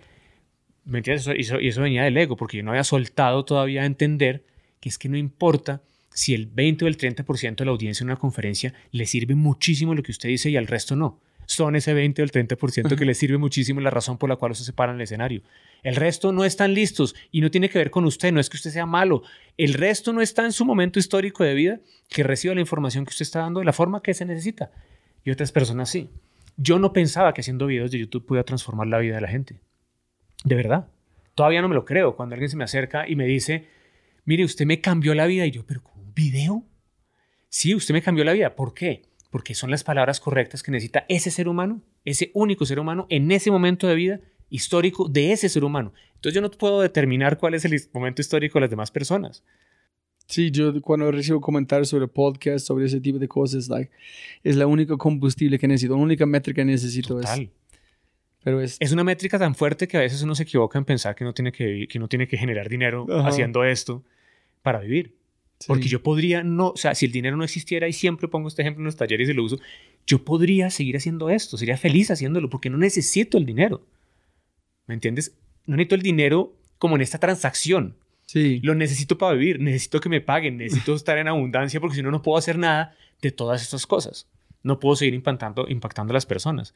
Pero si el dinero no existiera en el mundo, yo sería extremadamente feliz. Y esa es la gran pregunta que le hago a la gente que, por ejemplo, ahorita si hay algún empresario o cualquier persona empleado oyendo el podcast es, si el dinero no existiera, quitemos por un momento, hagamos un ejercicio, quitamos el dinero de la ecuación, no necesitamos dinero para comer, ni para pagar el colegio de los niños, ni el agua, ni la luz, ni el teléfono. Mañana iría a hacer el trabajo que hace hoy en día. Y yo sé que la respuesta del 70% de las personas es, no, yo no haría ese trabajo por nada del mundo, yo me iría a otro lado. Pero me imagino que también ellos saben qué van a hacer, solamente saben que no van a hacer su trabajo. Solamente saben que no van a hacer su trabajo, no, tendrían ni idea la mayoría qué es lo que tienen que hacer. ¿Por qué no tienen ni idea? Porque están en un set de creencias y de paradigmas que los han gobernado toda la vida y tienen que comenzar a trabajar esa parte para reinventarse y rediseñar el personaje que quieren ser. ¿no? ¿Qué es lo que, y arrancas con lo básico, ¿qué es lo que más te gusta hacer en la vida? Si sabes, comenzamos a caminar por ahí. Si no sabes, ok, vamos a explorar, experimentar. Volvemos al paso uno. Es como un círculo, ¿me entiendes? O sea, siempre vas a volver ahí si no tienes la menor idea de dónde estás. Si te gusta el fútbol, porque siempre uso este ejemplo también porque muy bonito en un taller una persona me decía, no, pero es que no tengo ni idea qué me gusta, yo no sé qué haría. Entonces, ¿qué, le gusta a usted? No, pues a mí me encanta el fútbol. y era una persona como de 45 años. Entonces yo me hice el pendejo, pero le dice, ¿y acaso no puede vivir del fútbol ya? Me dice, no, ¿usted qué cree, hombre? Si ya estoy muy viejo para jugar fútbol. Le dije, ¿y acaso la única forma de ganarse la vida con el fútbol es jugando? Entonces me dice, no. ¿Qué otras cosas le gustan? No, a mí me encanta enseñar. ¿Lo ha probado? No, nunca lo he probado, pero creo que me gusta. Ah, bueno, ¿dónde vivo? No, vivo en un conjunto que tiene muchos edificios. ¿Por qué no agarra los domingos y prueba? ¿Le gusta el fútbol? ¿Le gusta enseñar? Dígale a unos chinos de ahí del conjunto que usted les va a enseñar a jugar fútbol gratis. Tiene que salir a probar. Usted no puede cobrar por esto. Si a usted le encanta lo que está haciendo, pero además usted ve que le está transformando la vida a esos chinos y a ellos les gusta, entonces usted ahí ya está diciendo, oiga, por acá puede ser la vaina. Entonces intente ver cobrar. Los papás le pagarían o no le pagarían. Cuando usted el día de mañana ya se da cuenta que está jugando fútbol, le encanta, está ayudando a otras personas porque está enseñando a otros chinos a jugar fútbol y le pagan por eso, ahora sí deja su trabajo, ya puede darle la vuelta al tema. Antes no. Pero usted qué tal que el primer día que vaya a enseñar le vaya como el culo y no le guste y a los niños no les guste. Si hubiera hecho el salto de fe en ese momento se hubiera equivocado muy, muy, o sea, su problema hubiera sido mucho más grande. Por eso el salir a experimentar y a probar es importantísimo. Pero ¿qué pasa con las personas que salen del trabajo y se van a ver ocho horas de Netflix, a, a tomarse seis cervezas, a cualquier cosa, menos a invertir tiempo en autoconocerse y en diseñar el personaje que quieren ser? O dicen, no, yo ya tengo 40, 50 años, ya mi vida se acabó. Coño, la ciencia dice que le pueden quedar todavía 50 años de vida. Hasta ahora está arrancando la mitad de su siguiente parte de su vida. No puede arrancar otra vez de ceros. Es un tema de mentalidad. Es solamente una creencia que tú no puedas arrancar otra vez a los 50 y reinventar tu vida. Sí, yo después de escucharte, pienso que trabajo, trabajar es solamente la acción de hacer algo. No es un cargo. Porque este man tiene que trabajar, tiene que intentar, tiene que fracasar. Ese es trabajo. Este gasta como energía, y su prefrontal cortex, energía de su mitocondria, todo el cuerpo en esta esencia, exactamente como átomos. Pero, ¿qué haces enseñando niños o como en su conjunto enseñando a personas fútbol? Ese no es un trabajo. Es algo que alguien, un papel que están jugando, tocando en ese momento. Entonces, tenemos que separar. Cuando un trabajo es solamente acción pienso. Pero es el papel que estás jugando que te puede generar una satisfacción extrema a ti y puede ayudarle extremadamente en la vida de otras personas. Sin duda. ¿no? Si ese personaje cambia de trabajo y hace esa función de enseñar el fútbol, ¿no? Pero lo hace solamente por él. No lo hace realmente por transformar la vida de esas personas, no va a pasar nada en su vida y el día que se muere y está comprobado científicamente, se va a arrepentir de la vida que vivió. Sí. Porque va a decir, ¿qué hice con mi vida si no, hice, no le ayudé nunca a nadie? En este momento, el nivel de conciencia que tiene la humanidad, eso puede cambiar en unos años, no tenemos ni idea. El ayudar a otras personas es imperativo para que tú le des un sentido superior a tu vida y te sientas mucho mejor contigo mismo. Yo por eso siempre digo, sea egoísta, vaya y ayude a otra persona. ¿Por qué sea egoísta? Porque es que se siente muy, uno lo siente bien. Que tiene el poder para cambiar vidas. Es decir, claro, se siente tan bien que ¿por qué no lo haces? O sea, se siente, toda la gente que ayuda egoístamente se siente bien, yo con yo, yo me siento muy bien cuando lo hago, entonces ¿por qué no lo hacemos más? Entonces, por ahora, si quiere, no me crea, pero sea egoísta, porque se siente tan chévere, vaya y lo haga. ¿no? Vaya, sea voluntario y pinte la casa de una persona que lo necesita y va a ver que las gracias que le da esa persona le perduran más en el tiempo que el cheque que recibió el mes pasado. Sí, claro. Sin duda. Porque esas son memorias, menos de memorias tú puedes... Es decir, la gente... experiencia la gente siempre preguntan, ¿por qué no haces su podcast de, de Skype? Porque yo puedo revivir cada podcast yo tengo basado en el elemento de tiempo, de espacio, de memoria. Si es un Skype, yo no puedo porque hay una barrera de tecnología, una pantalla, un teclado entre nosotros. Hablando de... Um, antes de arrancar con donde fuimos, seguir con la con la parte de, con, el, estudios con el, con, no es, es Ay, no, voy a mover este. Pero seguir con su madre, en el actor. Y vamos por allá, sí. Pero es que ahí, eso es divino, la vida es así. Si, tú, si fuera todo planeado, entonces hubiera sido estricto, porque yo quiero moldear como, o tú quieres moldear cómo va la entrevista, y no coge el camino natural que la entrevista quería coger. Y no, no, no, está imaginando que es, cuando alguien pregunta qué haces, ¿qué dices? Es, es, muy curioso, muy buena pregunta, excelente pregunta, porque todavía a veces digo que soy director de cine y televisión. Por ejemplo, cuando me toca llenar un papel, pongo director de cine y televisión porque precisamente es como para que, para que la persona que está enfrente entienda, ¿no? Pero si es una persona eh, face to face, eh, yo le digo que yo ayudo a transformar la vida de otras, de otras personas. Ok. Porque yo estaba como en, en el Uber, el man dijo, oye, ¿dónde vas a trabajar? Y yo, no. Y me no sé, porque yo no, ¿qué hago? Yo no, es más lejos de la definición tal cual de trabajo. De acuerdo, te entiendo la pregunta. Yo digo, yo, yo por ejemplo, no considero esto un trabajo. Pero yo no también pueden explicar que, oye, no, este man, como conocí a una chica en Chocó, pero nosotros conocimos, tuvimos energía, hablamos, estamos casi de la misma edad, encontramos esta energía, yo están moviendo esto una... No, yo no puedo, no puedo No. entender. Pero sí, claro, pero hoy en día de cosas que he aprendido las trampas del ego es que si él no entiende es problema de él. ¿Por qué vas a, a cambiar tu ser en la respuesta? ¿No? A no ser que sea desde la empatía. ¿no? Porque tú puedes facilitar el tema desde la empatía porque pues la otra persona puede, no sé, no lo va a entender o cualquier cosa, ¿me entiendes? Desde la empatía, por eso es la intención para mí es muy importante. Entonces, por ejemplo, eh, bueno, no, pero eso no lo voy a mencionar aquí en el podcast. Eh, ¿Por qué no? no, no, hay unos temas eh, que, y te lo digo, pues, porque, pero, que son relativos a esto, a esto, que me cuestan mucho trabajo. Yo entro con el señor en el, en el Uber y son como, wow, ¿no? Y, y, no sé, yo vengo de estar en Cartagena en sectores súper deprimidos y todavía esto me cuesta, todavía esto, mi ego no me lo permite tener tranquilamente, Ah, ¿ves? Y entonces la persona que entra dice, wow, pero es que aquí vive una gente millonaria. Entonces yo, por ejemplo, si tú ves, yo no muestro nada de mi casa en mis videos. ah, ya, ya, ya. ¿no? Como que esto lo tengo aparte, esto, esto, este, este tema de la casa no está... no- Entonces iba a decir algo respecto a eso y por eso me arrepentí. No, no, la única razón que yo estoy es porque estudio arquitectura. Entonces, para mí, la luz, dónde está el espacio, para mí yo veo como un objeto, no, no como de, de una posesión. Claro, pero la gente no lo ve así. Sí. Es Entonces, entonces todavía me pregunto ahí como, ¿cómo estoy diciendo una cosa yo y cómo la gente va a interpretar que todo esto que digo yo, pero mire dónde vive el man? Lo otro, en un, esa es una, dale, para darte una, uno, ¿cómo se? Una, un reto. Esa próxima vez tú estás en cualquier bobada de cóctel o algo allá, ¿qué haces? ¿Qué haces? Es, yo digo a la gente, soy un vagabundo intelectual, pero el vagabundo no pega la pipa acá, entonces I'm an, an intellectual nomad. Sí. Sé, Pero, o convierte la cosa en, oye, ¿qué te gusta hacer? ¿Qué, qué es tu cosa favorita hacer en su tiempo libre? La gente demora mucho contestar. Contestar, claro. Ellos, no, familia, ba, ba". Yo decidí contestar lo que te dije a ti por una razón y es que, eh, y eso viene muy como del, del, del tema del emprendimiento del elevator pitch. Y es que tú me vas a decir, pero ¿cómo? Instantáneamente, entonces se abre la conversación. Si yo te digo soy director de cine y televisión, se acaba la conversación.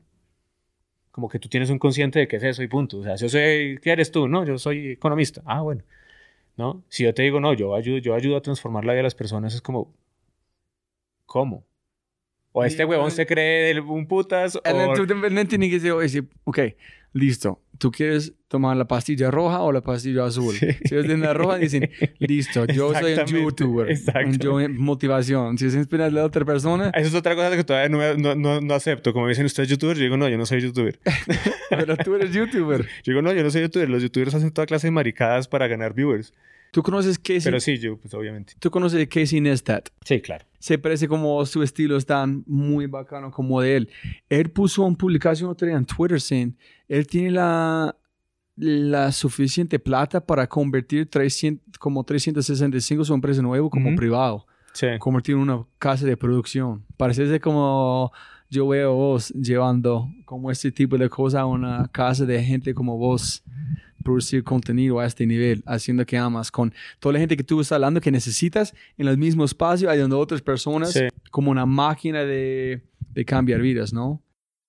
En, en, en el futuro, y, y, y ahorita nos podemos meter por ahí si quieres, la razón por la cual yo comencé a hacer los videos eh, este año juiciosamente, un video a la semana, fue porque el año pasado fue un año duro, muy, muy duro de esos que uno llega a tocar como, puta, llevo tantos años haciendo esto y todavía no arranca, no me funciona, ¿será que sí? ¿Será que no? ¿Me va a tocar volver a hacer televisión? No tenía un peso, o sea, ya la vaina estaba complicada, estaba buscando plata prestada, ¿me entiendes? Como que la vaina estaba mal, como esa presión de afuera.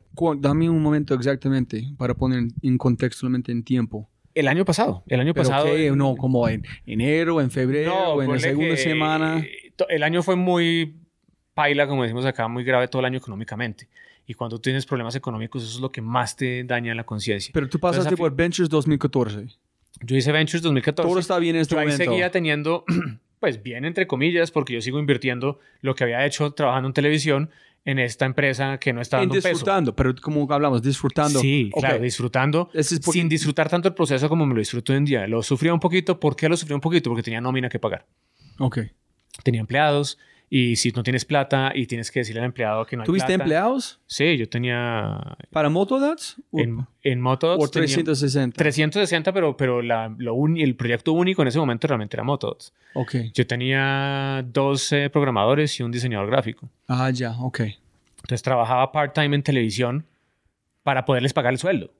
O sea, lo que, me pagaban a mí, lo que me pagaban a mí en televisión, yo lo usaba para pagarles el sueldo a ellos. Mientras intentando superar en llevar este al próximo Es- nivel. exactamente. Entonces, llevar todo esto al 2014 próximo nivel. ganaste parte de Ventures. Sí. 2015 es del año que estás hablando. 2015 no. No, no. 2015 nosotros comenzamos a hacer... eh, tuvimos un, un año interesante, comenzamos a despegar, comenzamos a hacer talleres empresariales con Motodots y con eh, su hermanito que se volvió la huella social, eh, que salió como de Motodots, que era como un nivel más allá de todo esto que estamos haciendo. Eh, Pero no YouTube a este punto. no, YouTube es en el 2018. Lo que pasa es que yo subí mis primeros de- videos de YouTube en el, en- a finales del 2016. Pero yo no estaba todavía como... ¿Te te acuerdas que te decía ahorita que veníamos en el carro? Te estaba diciendo como yo tenía esta información constantemente en la cabeza de tienes que comenzar a dar Voltear la cámara. voltear la cámara, que tu voz la conozcan más personas, que esta lora, como digo yo, lo que, de las cosas que yo hablo, más personas lo vean y lo escuchen. Y yo no me hice mucho caso. Cuando me hice, el primer video que subí a Facebook, ni siquiera fue a YouTube, fue porque la gente no podía explicar en mi empresa qué hacíamos.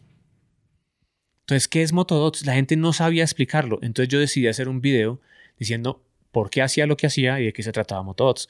Y lo subí a Facebook. Y ese video para ese momento pues tuvo 10.000 views que en ese momento era como, wow, la gente copió mucho, le, le interesó muchísimo. So, solamente tú hiciste porque la gente no puede entender. Entonces yo decía, ¿qué ¿sabe qué? Si usted no sabe decir qué entiendo. hace, hágale play a este video a, lo- a- a los empleados, porque yo puedo explicar yo qué hago, pero ellos no podían, porque en su momento habíamos complejizado demasiado el concepto de Motodots, no era simple. Siempre tiene que hacer el complejo a- para llegar a ser simple. Ok. Pero ahí ya estábamos comenzando, yo ahí ya comienzo con todo el tema de propósito de vida con Motodots. Listo, listo. Pero para acá. Para Volver- volver hasta actor, su madre es actor. Llévanos como todo con Nos todos esos famosos con cámara a la velocidad que tú quieres para volvernos a motoras. Para, yo para necesito volver a llegar contexto. sí. claro, obvio.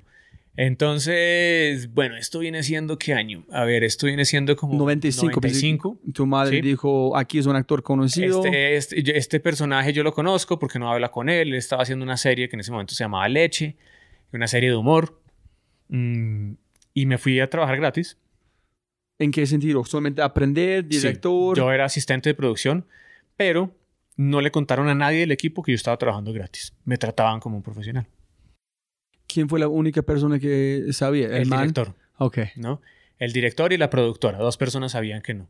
Entonces dijiste, ellos no cuentan a nadie. Pero yo no me di cuenta que eso estaba pasando realmente. Ellos simplemente, no, no fue un plan.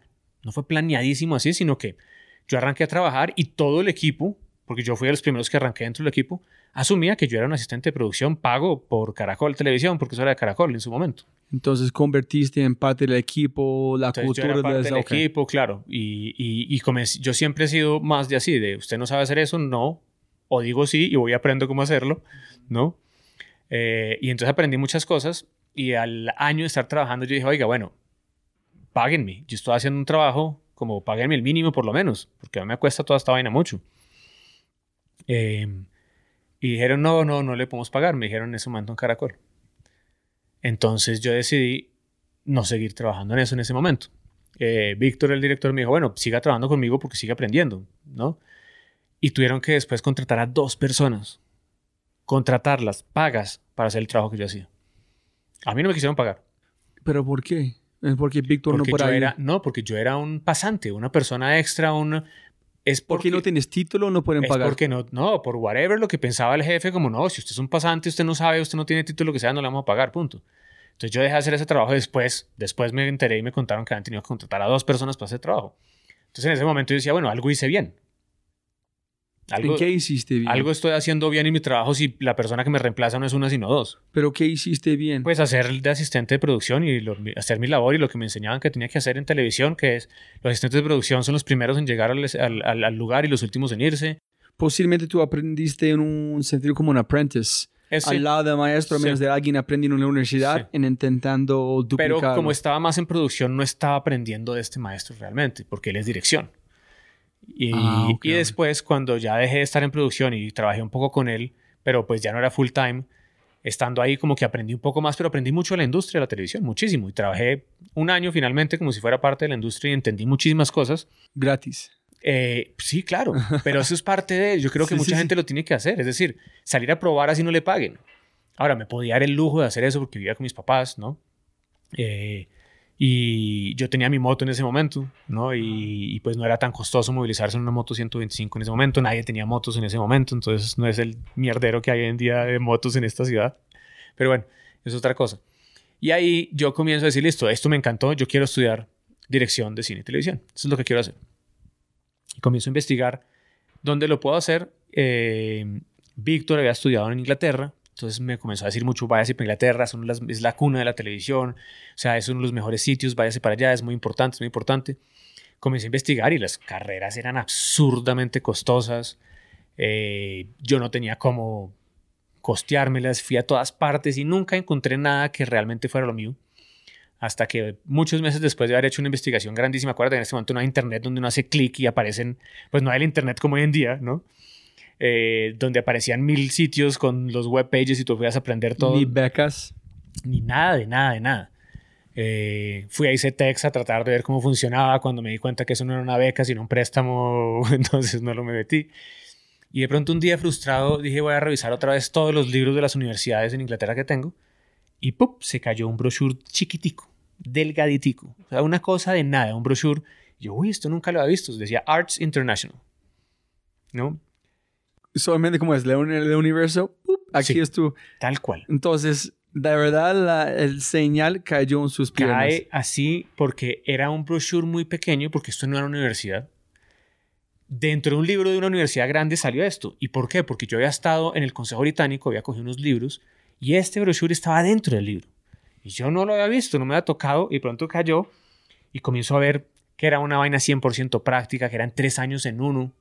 Entonces, pues e- económicamente ya era un poco más viable y me, me llama mucho la atención, les escribo, y esto era por carta, esto no era por mail, ¿no? Esto- tres semanas para que les llegara la carta. Entonces me dicen, bueno, nos interesa, cuadremos una llamada telefónico, hablo con ellos y me dicen, no, no pasó. Usted no tiene la pasión que se necesita para hacer esta vaina. Si quiere, dentro de una semana, piénselo muy bien y dentro de una semana volvemos a hablar. Y usted de verdad convénceme que usted quiere estar acá. Ellos dijeron que no tienen la pasión. Wow. Yo estaba ¿Qué cagado de calidad? susto. Yo estaba No, pero por qué teléfono, no sabía qué decirles, ¿no? Colombia llamando a Inglaterra. Sí, exacto. Como que eh, ellos sabían perfectamente lo que estaban haciendo. Y claro, yo me preparé muy bien y yo dije, no, pues esto es lo que soy. Hasta que me aceptaron, hablé con mi abuela y le dije, cuesta tanto, usted me presta, me ayuda con toda esta vaina. Y mi abuela me ayudó para que me pudiera ir a Inglaterra a estudiar. Pero ¿cómo fue la segunda conversación? No, pues yo obviamente es como tengo que meter, no sé, usar todo lo que he aprendido en actuación en estos días y, y- y gritar más o menos por el teléfono y decir que lo, sí lo quiero y lo quiero hacer y me parece lo máximo y esto va a transformar mi vida y hasta que dijeron, listo, perfecto. Eh, y un poquito de flash forward, cuando llego a Arts International, pues esto no era en Londres, esto era un pueblito que quedaba en el norte, en, Yorkshire, que se llama Bopwith, donde vivían 2.000 ancianos y no es que tenga nada contra la gente de tercera edad, sino porque era un pueblo de ancianos, era un, pueblo de gente de tercera edad. Eran 2.000 personas y solamente había un pub y anda, anda cuenta como un, eh, una olímpica chiquitica, un sitio donde conseguías groceries y ya está. Y era tres años en uno porque ese tipo decidió hacer eso allá, porque dijo, si yo lo monto en Londres, todo el mundo piensa más en la rumba que en el trabajo. Entonces no puede estar allá, porque esto es de lunes a sábado full time. La gente vive en el lugar y, traba y, y estudia, trabaja en el mismo lugar. Entonces, por ejemplo, tú tenías 45 minutos para salir corriendo a, a cocinar tu almuerzo y volver a trabajar, porque la filosofía de ellos es que esto es igual al trabajo. Lo que ustedes van a vivir aquí es exactamente igual a lo que van a vivir cuando salgan al mundo real a trabajar. Entonces, por ejemplo, no había notas. Era, si tú no quieres hacer un culo, no hagas un culo, no vas a aprender un culo. Chévere. ¿no? Entonces, en el pro- era por, era por terms y, y siempre era una obra de teatro central y de ahí se desprendían las cosas de televisión, de cine y de todas cosas. La obra de teatro se la presentábamos a las 2.000 personas del pueblo. ¿En serio? Tenían un teatro para 200 personas y hacíamos varias funciones y entonces todo partía del teatro. Entonces, ¿Tú hiciste la parte de dirección o qué yo hiciste? hice ¿O dirección. producción? dirección. Y los de dirección teníamos como la ventaja de que hacíamos todo. Había dirección, producción y actuación. Luces, todo. Sí. Pero dentro, pero solamente los directores podíamos hacerlo todo. Un productor no podía dirigir, un actor no podía dirigir. Pero entonces yo decía, yo llegué el primer día y me preguntaron, ¿qué le gusta? Y yo dije, a mí me gusta la cámara. Listo, coja la cámara que está ahí, vamos a hacer un directo en media hora. What the fuck, total, o sea, como, ¿qué? ¿Primer día? Sí, primer día. Y todo era hands-on. ¿Quieres aprender a editar? Ahí está, la sala de edición, ve y siéntate, ¿no? Y hazlo. Y están todos los equipos, si tú quieres darle. Y entonces uno trabajaba desde las 9 de la mañana que arrancaba, después de desayunar y todo, hasta las 10 y media de la noche. Todos los días. Y los sábados al mediodía paraba uno para poderse ir al pueblo, ¿no? En Yorkshire, a York, a comprar los groceries de la semana. Y de pronto, si no le quedaba plata, porque no, nunca había irse al cine o alguna otra cosa. Y el domingo tú estabas era aprendiéndote líneas porque también actuabas y producías y decidiendo cómo ibas a hacer una cantidad de cosas y trabajando. Entonces realmente era full time un año. Pero, ¿actuaste porque tuviste que vivir cara o rol para entenderlo? No, porque era parte de. O sea, haz de cuenta, teníamos roles más pequeños, los directores, pero en una obra de teatro íbamos a hacer, no sé, Midsummer's Night Dream, pues todos tenemos que tener un personaje. Entonces yo era Puck, uno de los fairies, entonces salía corriendo y entraba y estaba haciendo luces también. Era el stage manager y tenía que hacer luces. Entonces yo, mientras que tú estabas actuando porque eras el actor principal, yo estaba diseñando las luces y cómo le hacíamos a colgar y subiéndome a ponerlas y sabiendo cómo se hacía todo. Y durante la obra de teatro, si yo tenía que entrar al escenario, pues dejaba el, el- como el booth donde uno hacía todo, salía corriendo, actuaba esa escena, volvía y seguía haciendo todos los cues de luces y de cosas y vainas. Fue una nota, es de las mejores experiencias que he tenido en la vida porque era el estilo de educación que yo necesitaba. 100% En de práctica. suerte alguien como Y de... cayendo de un libro. cayó.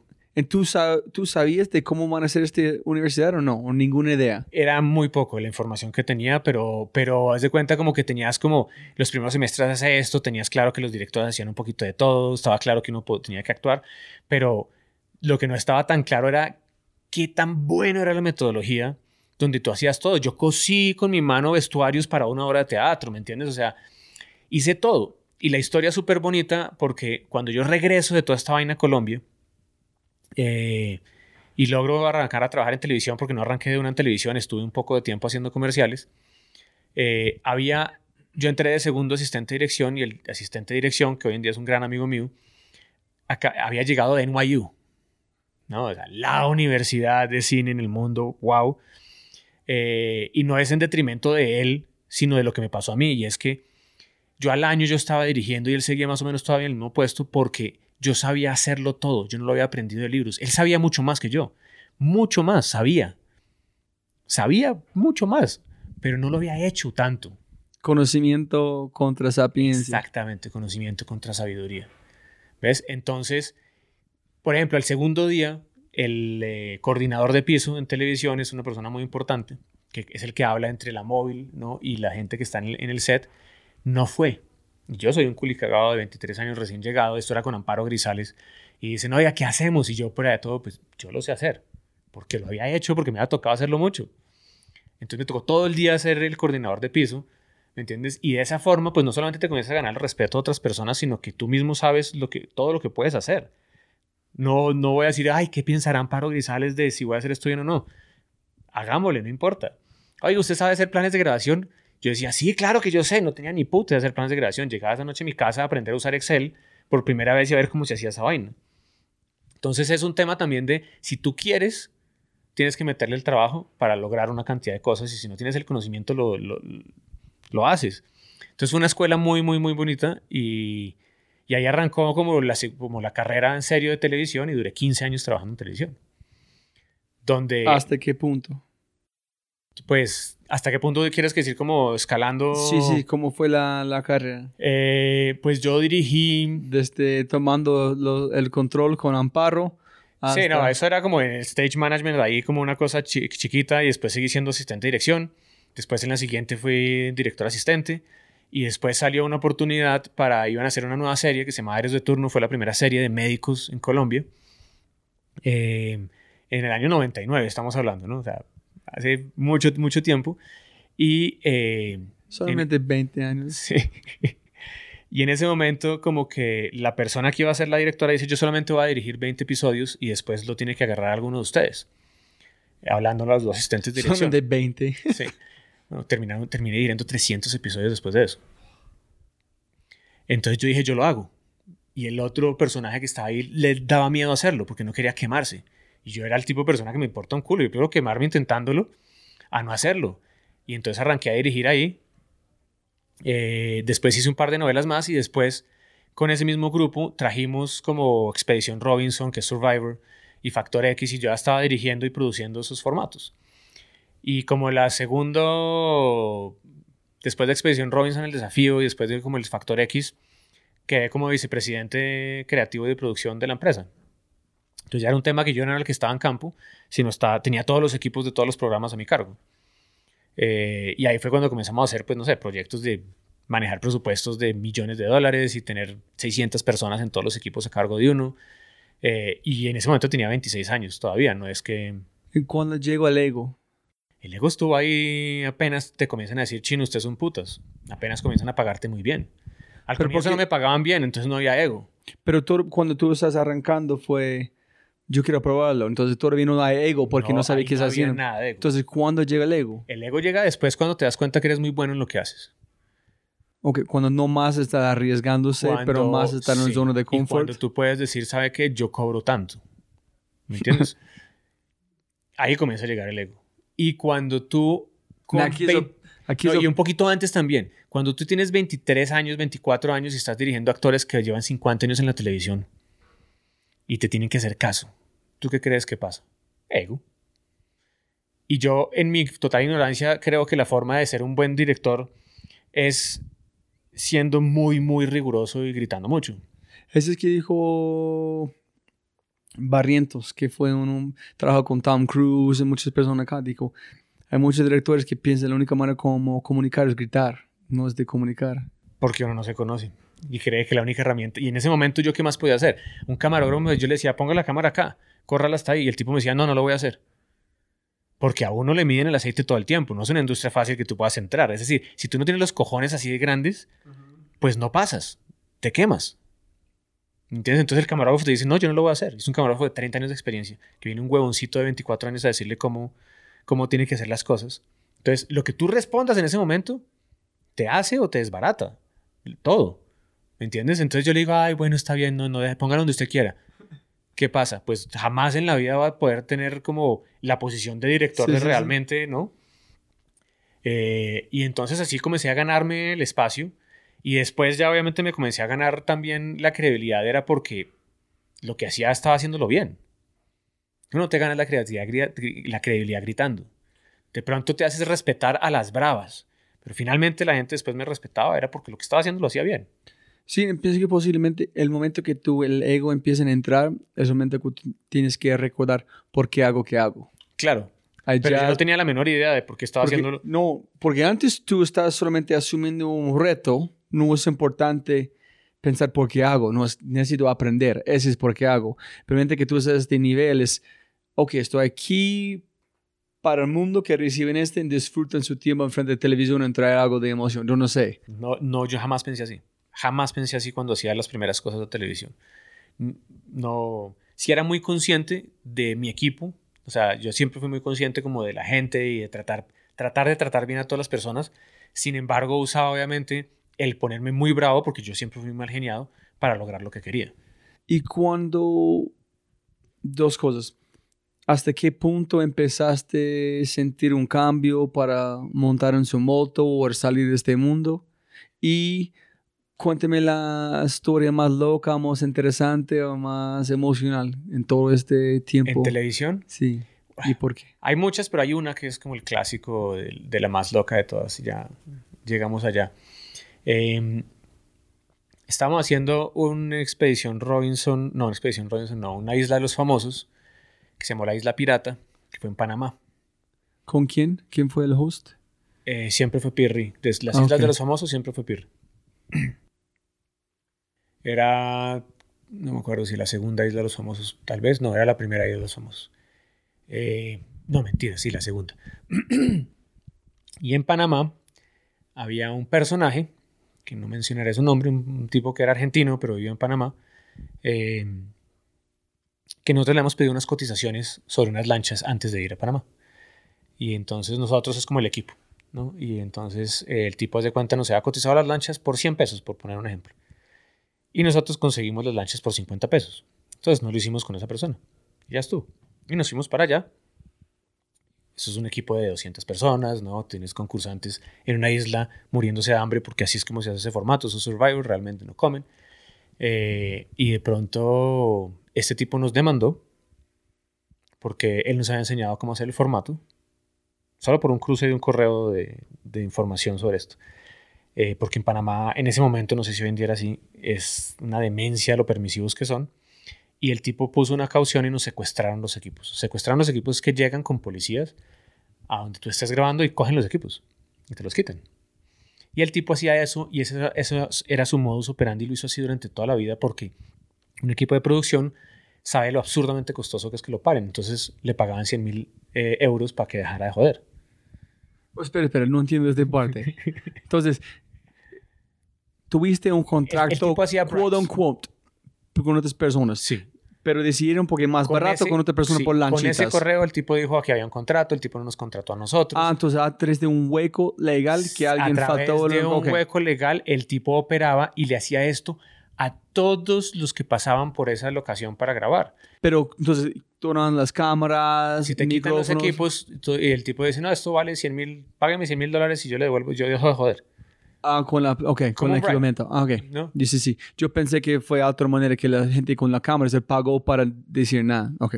Eh, y entonces nosotros dijimos, no, nosotros no hemos hecho nada malo, no vamos a pagar nada. Y le metimos abogados y a los, al día logramos sacar los equipos. Esto es mientras que los concursantes están todavía allá en la isla y se están enterando de esto. Y esto pasa tantas veces que nos toca irnos de este sitio, de esta locación, en la mitad de la grabación. Y los concursantes todavía no sabían. Esto era una isla, nos tocó irnos a la costa, pero nos tocó salir como si fuéramos ladrones en una... ¿Cómo se llama esa vaina? En un barco grande donde a las 12 de la noche se subió todo el equipo, todas las cámaras, e hicimos una salida así como si fuéramos ladrones, nos fuimos de ahí. Con, la- con, los, con la, los... Los concursantes seguían allá en las islas, ¿no? Con todo el equipo hacia la playa, hacia una playa en la costa, porque nos faltaban tres días de grabación. Solo tres días de Pero grabación. porque la gente no llega a la- donde están filmando, grabando. ¿Quiénes? La gente que quieren quitar la... No, es que pues ellos llegaban allá y nos quitaban todo. nosotros- pero- ¿Con los concursantes también? Claro, pero como en las islas, no llegaban a las islas nunca. ¿Por qué? porque allá no, no, no llegaron, llegaban y nos quitaban los equipos, entonces ya seguíamos grabando. Pero ellos que llegaban y quitando los equipos, entonces los cassettes, los tapes, en esa época no se grababan discos duros ni nada, nosotros Betacam. Eh, entonces los tapes teníamos que guardarlos, entonces pasábamos, pasaba uno con el carrito de la ropa sucia y echábamos los tapes como si fuera una película. Echábamos los tapes en el carrito de la, ropa sucia y nos los llevábamos para que no nos quitaran los tapes, porque nos quitaban los tapes, ahí sí parábamos el programa y nosotros tenemos un contrato con RCN donde tenemos que salir al aire, ¿no? Entonces sa- sa- sacábamos los tapes como por otro lado, una vaina así, pero nos quitaban los equipos. Bueno, esa vaina fue un desastre hasta que nos fuimos a la costa, esto es en Panamá, al otro lado, eh, y encontramos un sitio como seguro y trajimos policía que nos prestara seguridad, pero los policías también estaban comprados. Entonces le contaron a este tipo dónde estábamos y llegaron con cuatro camionetas con con, de militares armados con fusiles largos cogían las cámaras sueltas y las botaban al platón de la camioneta, se rompían. Eh, bueno, en ese momento, Ese faltan tres días en este punto. en ¿o ese momento faltan tres días de grabación. Ahí ya fue la En tú cabeza. eres director de todo. No, y nos buscaban a, a mí, al productor, yo soy la cabeza, nos buscaban porque eran las personas que habíamos relacionado y nos buscaban Ponen para meternos a la cárcel. Entonces, mientras que todo eso pasaba, gritaban, ¿dónde está Gaviria? ¿Dónde está Gaviria? Yo era escondido en una van, hablando por teléfono con los abogados y con el jefe, con, eh, con el dueño de Teleset, por teléfono para ver qué carajos íbamos a hacer. ¿No? Mientras tanto, estaba el resto del equipo en un hotel y allá también llegaron. Eh, la asistente de producción le tocó meterse una zanja con el agua hasta el cuello para sacar los cassettes y que no los cogieran. Bueno, aquí me podría quedar hablándote de esto horas porque es una historia de locos, de locos, de locos. Hasta que nos tocó decirle a los concursantes. Ya llegó un punto que nos quitaron los equipos, no los pudimos volver a recuperar. Y nos tocó a todos, faltando tres días de grabación para terminar. A todo el mundo se devolvió para Bogotá ya. Los concursantes los sacamos de la isla, les contamos qué había pasado, los dejamos guardados en un hotel. El programa estaba al aire, ¿no? Hasta que conseguimos otra locación en República Dominicana y dos meses después pudimos volar a República Dominicana. a- ¿Con los mismos contestantes? con los mismos concursantes, pero ya estaban todos gorditos. ya habían comido y nadie se dio cuenta. Es lo peor. No, Y en los- serio. los últimos, creo que los últimos dos episodios de ese programa son en otra locación con los concursantes ya gordos y nadie se dio cuenta. Ni la ubicación, ni la gente. Nadie se dio cuenta. Gente con barba, antes sin barba. Sí, es que en la televisión Gente faltando un brazo. Se puede mentir demasiado, es absurdo. Es, es una locura. Entonces, esas son las cosas más locas y te podría contar mil millones de cuentos de televisión, pero porque ese y- Es una buena historia. Sí, no, eso es una historia que nunca decidimos hacerla como pasar una película, porque cada individuo del equipo estaba viviendo su propia historia. El tipo, por ejemplo, el Steadicam, cuando se enteró que eso estaba pasando, salió con todos los equipos y los metió en un campo de golf que había en un hotel al lado y los escondió en un búnker. Y entonces logró que no le quitaran los equipos a él.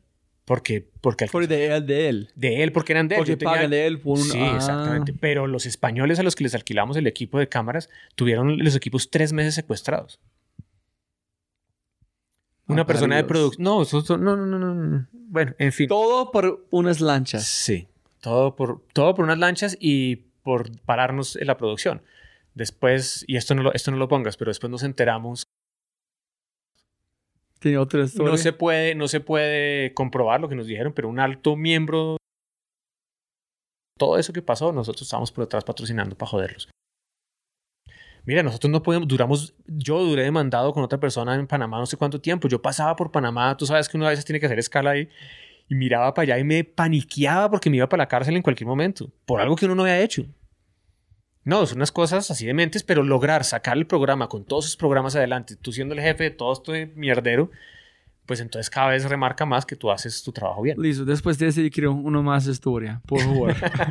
Necesito más, no, porque te conté la más, o sea, el, ya más rating de este Ah, no listo, te conté el top. Entonces, del top. de todos los actores o personajes con quienes has trabajado, ¿quién disfrutaste más su tiempo como una persona, su, su nivel de disciplina? Disfruté mucho con Margarita Rosa de Francisco en, los primer- en las primeras ediciones, en la primera edición de Expedición Robinson, eh, porque era como lo primero que yo iba a dirigir y ella, era como lo primero que iba a presentar como de esa forma. Entonces pudimos trabajar, yo siendo muy chiquito, pudimos trabajar como muy bien y era una persona muy respetuosa, así yo fuera muy chiquito. Eh, y era una persona extremadamente disciplinada y dedicada a su trabajo, hacía ejercicio todos los días, muy, muy chévere. Eh, después, Andrea Serna es una profesional impresionante. ¿Quién? Andrea Serna. Ok. Andrea Serna fue la presentadora del Factor X, que fue como el primer formato de estos musicales que, que Ah, hicimos. ¿Y Amparo? ¿Qué tal ella? ¿Chévere? Amparo solo trabajé con ella en esa serie Ujú. y, y en ese momento pues yo desde chiquito pues tenía una noción como que era una persona complicada porque es lo que me habían dicho pero pues a mí no me pareció tan complicada en ese momento. Eh, creo que fue muy benévola conmigo siendo haciendo coordinador de piso con ella siendo la super diva que es y uno tan chiquito entonces estuvo muy bien. La mayoría de las personas son muy chéveres. Sí. La mayoría de los personajes famosos son muy chéveres, son muy sencillos. A todos en algún momento se les puede subir a la cabeza la fama, es parte del proceso. Y todos pasan por una curva donde después caen y aterrizan otra vez y se dan cuenta como que esa fama no tiene nada que ver con... Con vos. como- sí, exacto. Entonces, cuéntame en este punto, cuando llegaste a la fama, ¿cómo caíste? en- Yo no caí. ¿No? Yo decidí... No. Como que hicimos cosas que no funcionaron, pero no necesariamente es que hubieras caído, sino No. que yo, yo caí... O sea, cuando yo caigo entre comillas de este ego trip, Ajá. Ese. No que algo mal pasó, Exacto. solamente que sí. mentalmente dijiste. No, yo "Pucha". comienzo a ver, veníamos hablando de que un- un- el ser humano está como muy acostumbrado a las metas, ¿no? Y yo era meta, meta, ser el director joven, el, el mejor director, el más joven, yo quería hacer eso. Después quería ser el, siempre el más berraco, lo más meta, meta, meta, quería hacer plata, quería tener el apartamento, la casa, quería tener toda una cantidad de cosas y lo iba chuleando, que tenía, tener, quería tener un BMW, el berraco, quería tener un Audi, quería tener... Y entonces todo lo iba haciendo. Pero cuando tú comprabas el Audi, es más, el Audi me lo dieron de, de un bono de fin de año por, por buen trabajo. Imagínate. Entonces, que pues habla muy bien de cómo se bonificaba a los buenos empleados, ¿no? Pero, pero pues eso es un contrato psicológico complicado también y te va rayando la cabeza. Pero tú tienes tu Audi y a los seis meses tu Audi ya no es tan chévere. Te pasa lo mismo que con el iPhone. Tú compras el iPhone y entonces a, los seis meses al año sale uno nuevo, entonces el tuyo ya no es tan chévere y a los dos años tu iPhone ya es una mierda. Eso es lo que pasa en la cabeza, pero no es la realidad. Entonces te comienzas a dar cuenta, yo me comienzo a dar cuenta que estos logros que yo tenía eran una satisfacción a corto plazo, no dudaba. Y me comienzo a rayar. Y cuando tú logras todo lo que te has propuesto y te han dicho en la vida que tienes que ser exitoso si eres un putas en tu trabajo y ganas plata y yo hago eso, tenía asistente personal, como esto lo- este cuento lo cuento tal cual en las charlas, en los talleres, en todas partes. Porque llegué a tener asistente personal, conductor, viajaba en clase ejecutiva, eh, oficina con baño privado, todo lo que tú quieras que en teoría te marca como una persona exitosa. Y a mí eso por dentro no, no me llenaba.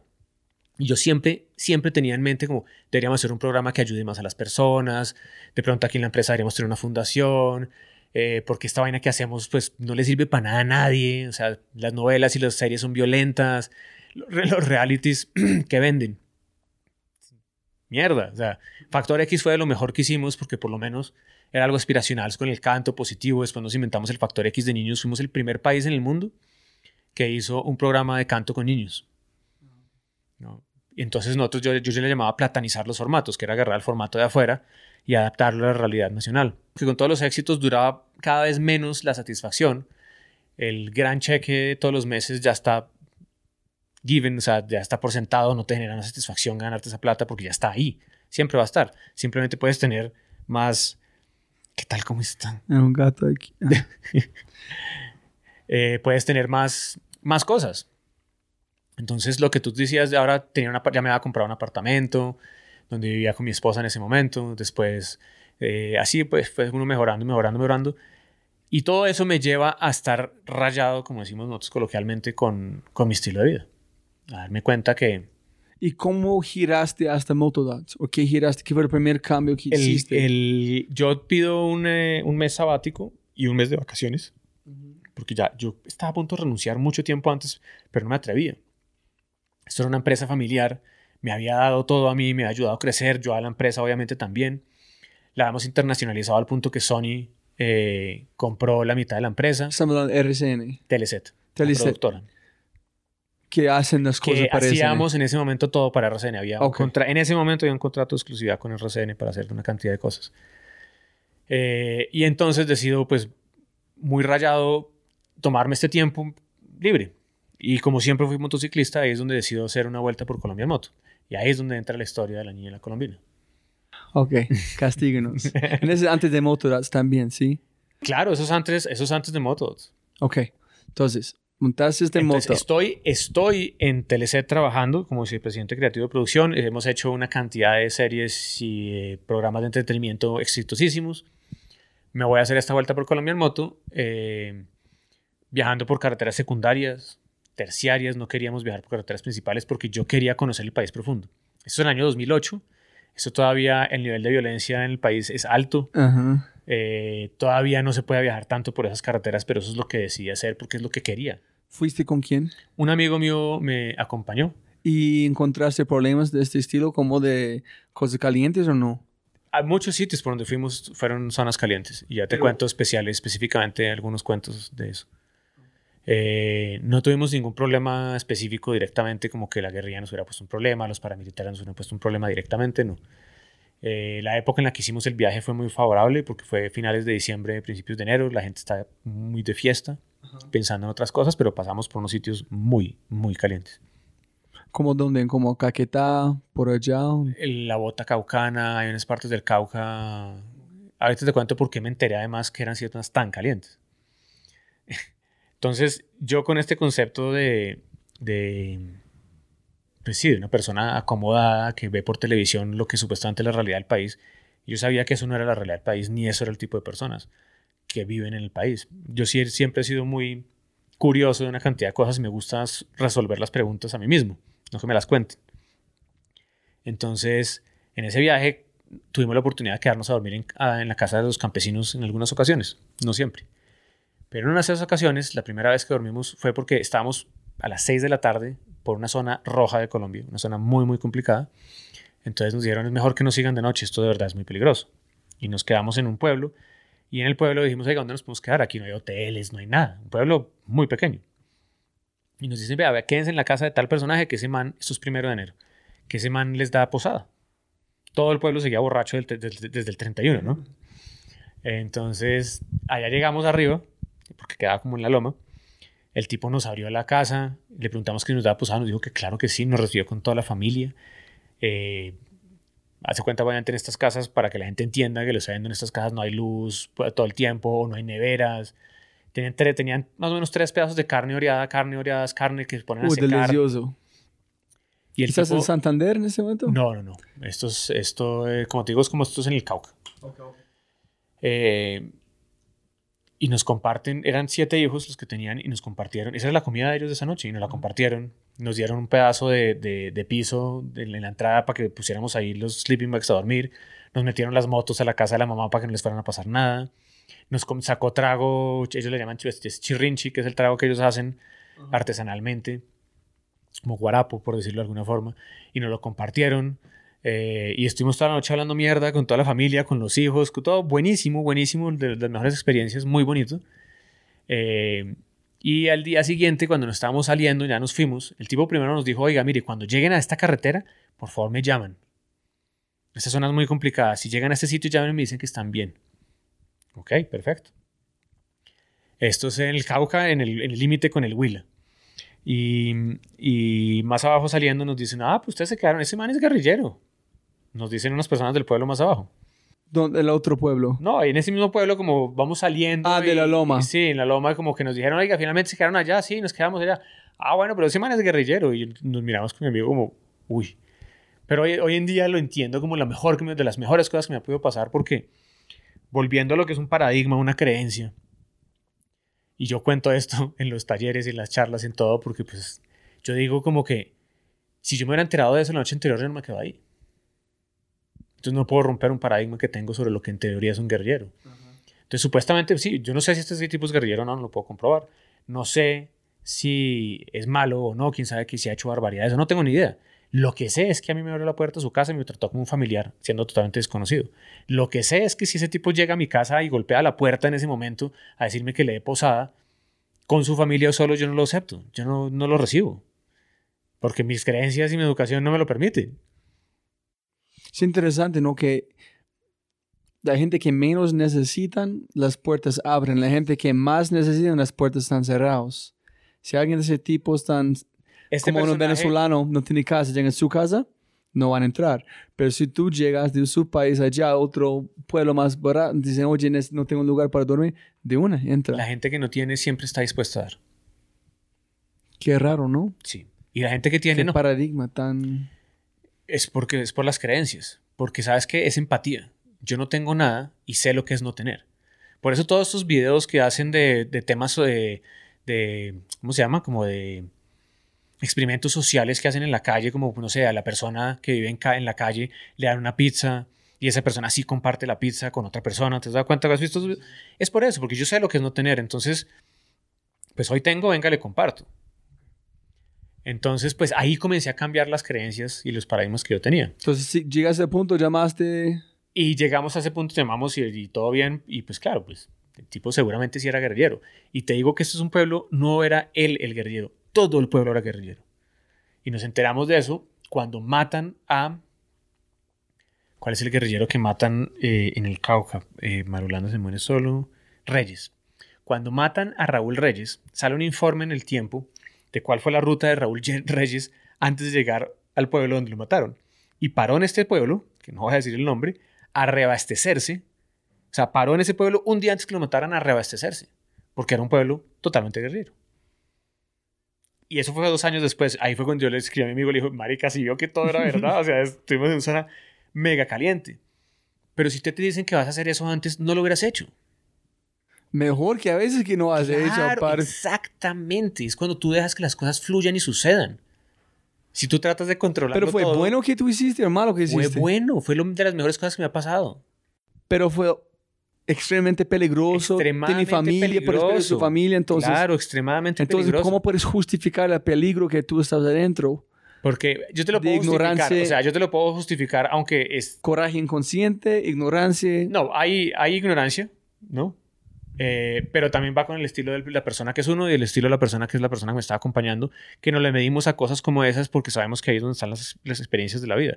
Ahora, si me hubieran dicho conscientemente, váyase a este pueblo que es guerrillero, es diferente. Ah, sí, porque tu energía va a ser diferente, tus ojos, la manera que tú estás Y hay compartiendo. una cosa que pasa con los motociclistas que es mágica. Por eso andar en motos tan bonito y viajar en motos tan bonito. Por alguna razón, no importa si llegas en motos grandes y eres gomelo, generas empatía. Porque llegas vuelto mierda, hueles a mierda, eh, no estás llegando en un jeep eh, con aire acondicionado y en perfectas condiciones. Generas empatía con todas las personas. Nadie te coge bronca. Es muy difícil que alguien te coja bronca en la moto. Nos pasó una vez nomás con paramilitares al otro lado, donde lo que yo entendí es que los paramilitares, por las vivencias nuestras, eran más peligrosos que los guerrilleros en ese momento. Y no es que sea una regla, así nos pasó a nosotros. ¿Y ese fue donde? ¿Como Baupés, por allá en ese lado? No, con los paramilitares fue arriba en el norte, en el Urabá antioqueño. Ok. Bueno, pero de ahí cojo para abajo, seguimos para abajo y terminamos en Tumaco, que es donde viene la historia de la niña y la colombina. Y es que en Tumaco... Pero en todo este viaje tú estás sacando fotos. Yo documento todo. Ok. Yo no grabo, yo era de las personas, personas que tenía una GoPro en Colombia y tenía una GoPro de las, de las primerísimas y perdimos casi todo el material, pero quedaron un par de videos por ahí y salen en el video de la niña de la colombina eh, del viaje por Colombia en moto, en el video que está en YouTube, salen un par de tomas que alcancé a hacer con la GoPro de las, con las motos, pero realmente casi no, casi todo fue como una documentada fotográfica, no grabando. Solamente sacando fotos con el GoPro. Fotos, no, tenía mi cámara Ah, grande, ok. pero de video hicimos algunas cosas como desde de eso. Pero esa cámara que yo tenía en ese momento no hacía video. No es como hoy en día que cualquier cámara de fotografía también te hace video en HD, toda la vaina. Entonces no podía llevar como el gear de, de, de video que era una cosa aparte con cassettes, una vaina, otra cosa. En ese momento solo era foto. Y a mí me encanta la fotografía, he hecho fotografía toda la vida y documenté todo en fotografía, todo el viaje. Tan así que saqué un libro que nunca se publicó, pero como para Friends and Family, que se llama Colombia en 20 días. Entonces llegaste a... Bueno, Colombia en 20 días existe, perdón, como ebook. Y para quien lo quiera, está gratis, son tres volúmenes, está gratis en iTunes. con en- las fotos. Con fotos, sí. Ok. Era el primer, de los primeros ebooks, enhanced ebooks que se hacían. O sea, esto es en el año 2008 o 2009, ¿no? Sí, sí, sí. No, no existía todavía, aprendí a echar código para poder hacer un poquito de esta vaina, eso es otro cuento. Pero bueno. Eh, y en Tumaco es, el- es, es donde, pues en un pueblito cerquita a Tumaco que se llamaba Boca Grande, eh, fuimos a regalarle colombinas a los niños y yo me disparé una foto hermosa de una niña afro, chiquita, divina, sonriendo con los dientes blancos, con una colombina ¿Qué tú regalaste? color verde biche que yo le regalé en la boca con una sonrisa muy grande. ¿no? ¿Pero Es- por qué regalaste este? ¿Estaba regalando a toda la ese gente? día decidimos con mi amigo, como vamos a ir a tal sitio, pero como queremos ir a conocer y siempre queríamos hablar con las personas, ¿por qué no le regalamos unas colombinas a los niños? Ahora, o sea, no sé por qué, o sea, lo hicimos porque nos parecía algo chévere. Tal vez nos parecía algo bonito hacerlo. Puede ser nada bonito regalar colombinas y dulces, pero, pero como dijimos, al uni- universo. sí sucedió, o sea, como que lo hicimos. Y, y le regalamos colombinas a muchos niños y tengo fotos de muchos niños con su colombina, pero ninguna es esta foto tan especial de esta niña y con esa sonrisa Qué así raro. hermosa, de verdad, hermosa, hermosa, hermosa, pero a mí no me conecta en ese momento. Yo ahí no tengo el nivel de conciencia que tengo hoy en día para entender lo que estaba pasando. Pero tú, cuando tú ves la foto, ¿tú recuerdas el momento o solamente este es más real que el momento, la foto que te tienes? La foto que tengo acá, ¿Es más real que el momento real? ¿Tú recuerdas esa sonrisa? Yo ¿Qué sonrisa? yo- ¿O solamente encontraste? yo recuerdo que en el momento que tomé la foto y la vi, dije, esta foto es una putería de foto. Ok. ¿no? Pero no más. La foto como tal. Estoy hablando del ego. Sí, porque el, el verde, del la ego, sonrisa, su cara. La foto era una buena foto. Ya, ya, ya. Es decir, chino, usted es un berraco, sacó una buena foto. ¿Me entiendes? Es un tema de ego en ese momento. Para mí todavía no me está haciendo clic esto. Esto me hace clic mucho tiempo después. Ok. Y es cuando, bueno, yo vuelvo de este viaje en moto mucho más rayado de lo que me fui a hacer el viaje, porque tenía, estaba convencido de que, de que yo estaba haciendo algo que me encanta, me encanta narrar historias, pero por las razones equivocadas. Comienzo, yo no en ese momento no me acuerdo, la verdad, si yo arranqué a trabajar en el libro de una vez cuando estaba en Teleset o después de renunciar. Ahora no me acuerdo de eso, la verdad. Eh, pero el caso es que cuando comencé a revisar las fotos acá, cuando tú vuelves con todas tus fotos y revisas las fotos, me di cuenta que le había tomado una foto a esta misma niña antes de la colombina. Y la diferencia es tan brutal, tan abismal de la foto de la niña sin la colombina, donde tú le ves tristeza, le ves que los ojos no brillan, no hay niñez, se le nota su pobreza extrema. Y tú pones al lado la foto de la niña con la colombina sonriendo, que ahí fue cuando me hizo clic. Me dijo, coño, yo es que con razón siempre me ha gustado ayudar a otras personas. Y siempre es lo que quise. Porque con algo tan pequeño como esta colombina, algo tan que uno take it for granted, que ni siquiera sé cómo se dice, como eh, lo das por garantizado el, la bombombón, ¿me entiendes? El, y No- para ellos No estás apreciando el que poder no de lo, exactamente, tú no, no aprecias eso y, y es como, mire cómo es de fácil cambiarle, mire cómo es de fácil ayudar a otro ser humano, mire cómo es de fácil cambiarle a otra persona y mire cómo es de empoderador esto, con esa sonrisa. Y ahí comienza, y ahí continúa, no comienza el universo conspirando a mi favor para que yo siga este, esta senda donde termino renunciando. Un año después de este viaje terminé renunciando a, a esta empresa que es más tú conspirando con el universo. Sí, pero lo que pasa es que al comienzo es inconscientemente. Ah, ok, sí, sí. ¿No? Ok. Al comienzo es inconscientemente. Hoy en día sí es conscientemente. ¿Piensas que momento. siempre empiezan inconscientemente? Yo creo que eso depende del nivel de conciencia del individuo. Que todos Eh, mis invitados porque es, una llamada, es un periódico, es, es- nunca está planeado. Siempre la, la planeación llega cuando encuentran el, el regalito que encontró con algo inconscientemente yo creo que uno puede echar a andar la bola de pronto y después, y después te entregas. Después le dices al universo, haga con esto lo que usted quiera y lo que sea que venga está bien. Y a veces llegan cosas maravillosas. Otro cuento, vamos a hacer una pausa con esto. Otro cuento que me acabo de acordar divino de, de Expedición Robinson, de la Isla de los Famosos. Y es que se llamaba la Isla de los Famosos una aventura pirata. Se- eh, como el theme, el back theme Ajá. era de piratas.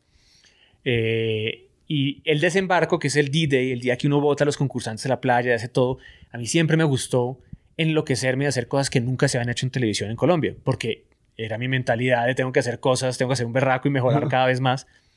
Entonces con Pirre ya hemos hecho cosas y queríamos votarlo desde un helicóptero, pero Pirre todavía no sabía saltar en helicóptero, entonces no lo pudimos hacer esa vez. Eh, entonces, ¿cómo llegan los concursantes al sitio donde van a vivir? En lancha ya lo hicimos, la grabada del avión aterrizando en el aeropuerto, todo espectacular, el avión volando, ya lo hicimos. Y estábamos sin nada que hacer. Y de pronto vengo yo aterrizando en un avión sobre, so- en, en Panamá y estoy en la ventana del avión y de pronto miro un barco pirata parqueado en un dock desde el aire. Un barco pirata es un barco tipo Pirates of the Caribbean, o sea, un barco pirata viejo, Sí. de mástiles, un barco de esos viejos.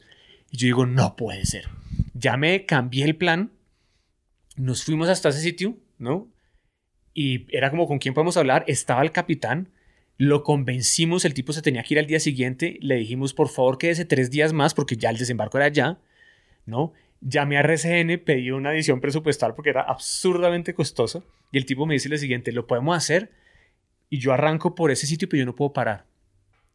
Es decir, por donde vamos se tienen que votar los participantes. Yo no puedo parar el barco. Máximo, si me toca dar la vuelta, nos demoramos como dos horas, pero yo no puedo parar el barco. ¿Por qué? Una vez arrancan estos barcos de vela, estamos hablando de barcos de 300 años de, de antigüedad. No, puedo- o sea, es un proceso demasiado largo el echar el ancla, bajar las velas y todo eso. Y el tipo no tenía el tiempo. El tipo iba para Australia. En Y este barco. en Panamá, sí. Pero resulta que es una experiencia que le venden a gente. Entonces la gente del barco está vestida de época. Todo el crew está vestido de época porque eso es lo de vivencia. Es una cosa loquísima. Entonces llegaron los participantes, los montamos en el barco Ellos normales, pero los otros en Eh, sí, de la poca. participantes los dividimos y cuando llegamos sacamos el plank y los botamos como si fuera plank al agua y tenía que ir nadando hasta unos hasta donde uno estaba en unos unas no sé unas canoas y es uno de los desembarcos más bonitos tú ves esa- esas escenas del barco con las velas con todo Pirri parado en el mástil diciendo capitán alce las velas o no sé qué y las velas caían grabados del helicóptero no una vaina una nota y yo casi siempre grababa todo lo que era desde el helicóptero porque me encantaba amarrarme y colgarme por fuera del helicóptero. Entonces, pues, todas, pues uno se gozaba mucho este trabajo, o sea, mucho, mucho. Qué chévere. Es decir, la gente sí me seguía diciendo, pero usted ama esta vaina, ¿por qué va a renunciar? ¿Por qué va a renunciar a su trabajo? ¿Por qué va a A través renunciar a una todo esto? Y era porque mis intenciones estaban equivocadas. La razón por la cual yo hacía televisión era para agrandar mi ego y para tener plata. Pero ¿qué encontraste en esta foto? ¿Qué encontraste? No, me reencontré. Menos del me- poder. Me, reencontré. Ah, es es sí. la foto como, como es. La foto es como en teoría el detonante, ¿no? Pero es el todo lo que comienza a suceder en mi vida, que viene sucediendo desde antes y darme cuenta que, que a mí me gustaba siempre, me gustó ayudar a otras personas. Y entonces ahí nos devolvemos. Por Con eso la medicina. medicina. por eso la psicología, por eso siempre tuve mucha empatía con las personas, por más que era un jefe muy estricto. Eh, la gente que más me recuerda hoy en día a mí en televisión no eran los que estaban en cargos altos, eran los que estaban en los cargos más bajos, que me agradecen, a mí me, me acercan, me dan gracias por haber estado con ellos porque los traté como seres humanos. Entonces la parte de antropología, de entender a otro ser humano, de ayudar a los otros, de ser una buena persona. Y la dirección finalmente es decirle a otras personas qué hacer. Cuando yo estoy en la universidad y no hago el examen como la profesora quiere, yo estoy diciéndole al mundo yo cómo veo el mundo y cómo lo deberían hacer. Pues yo, yo soy una persona que arma sus propias teorías sobre todo lo que sucede en la vida. Y finalmente, si tú ves lo que estoy haciendo hoy en día, yo no he estudiado psicología ni antropología. Estoy haciendo lo mismo. Entonces, posiblemente si la gente te pregunta qué haces, tú puedes decir, yo soy un director donde encuentro actores que son personas como vos, donde yo te ayuda para encontrar que tú eres el héroe de la De película. tu propia historia, sí. Eso es como, sí, es la misma cosa, pero con personas. Yo, yo encuentro el protagonista que hay de tu propia historia que hay dentro de ti. Una cosa así. Sí, sí, yo soy un director de, de, de- de personas. y la gente hoy en día me dice, oiga, pero ¿qué? Usted es psicólogo, usted es coach, que ha estudiado. Y yo, dirección de cine y televisión. Entonces me y encanta. medicina, Sí, antropología. y me encanta como, ¿cómo así? El otro día persona me escribió, no, a mí me encantaría hacer todo lo que usted hace, pero yo no tengo ninguna profesión que diga que yo hago esto. Y yo, yo tampoco. Yo tengo mucha pasión, eso es otra cosa. Entonces, la foto con ese niño, La ¿cuánto foto, tiempo para convertirse un en año. un youtuber? No, uf, mucho más. No, los youtubers es, mi, es ahoritica. Ok, entonces llévanos hasta el punto de un mal año. Bailas. Ok, entonces, 2017. Te voy a contar el, el proceso, porque hay una parte que te, que te puede parecer bonita, interesante, lo que sea. Yo logro renunciar Después de la niña. después de la niña. Estoy, yo soy muy malo para las fechas porque no me, como que no me interesan. Por ahí creo que es el año 2012. No, mi hija nació en el 2012, por lo tanto, en el 2011 renuncié. Eh, además que todos como en ¿El paralelo. moto fue 2008? 2008, sí. Ok. Sí, esto toma... Entonces, Yo cuatro hago- años después. En moto fue 2008, no, te estoy mintiendo. Yo compré la moto en el 2008, es una historia totalmente diferente. Me acabas de hacer caer en cuenta que yo siempre cuento que el viaje fue en el 2008 y eso puede ser una mentira. 2010. Es mucho más... ¿Cuándo escribiste el libro? Tengo que ¿Cuándo mirar. encontraste Ahorita la foto? te- ¿Cuándo encontraste la ahorita- foto? Ahorita, te- ahorita miramos las fechas de esas cosas y te digo exactamente. Ok. cuánto. Entonces, Eh, listo. Renunciaste. El caso es que yo renuncio en el 2011, por lo tanto el viaje fue a finales del 2009, principios del 2010. Yo renuncio en el 2011, marzo, sí. Eh, y en el 2012 me hace- nace mis vistos. Entonces lo que hago es que eh, dije, no voy a hacer nada. Porque todo el mundo, ¿pero qué va a hacer? ¿Va a renunciar y va a montar otra productora de televisión?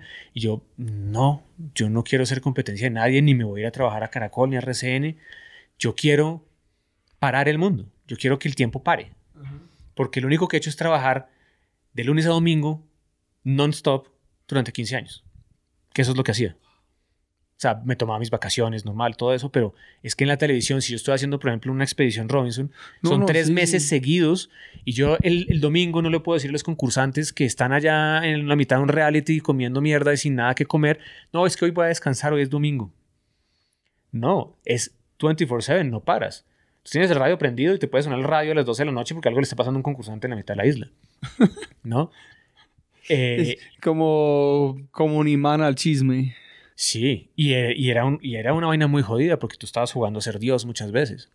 A mí me llamaban siempre la primera noche los paramédicos a decirme, tengo un enfermo aquí, está tiritando, está ahí en hipotérmico, no sé qué, y, y yo no soy médico y él es el paramédico, y le digo, tranquilo, no haga nada. Y eso es normal, eso les pasa a todos los participantes la primera noche, están tratando de llamar la atención para que usted vaya y los coja. Y más adelante un participante ¿Para hace ir a qué? Un- Ellos, quieren Entran atención. en shock.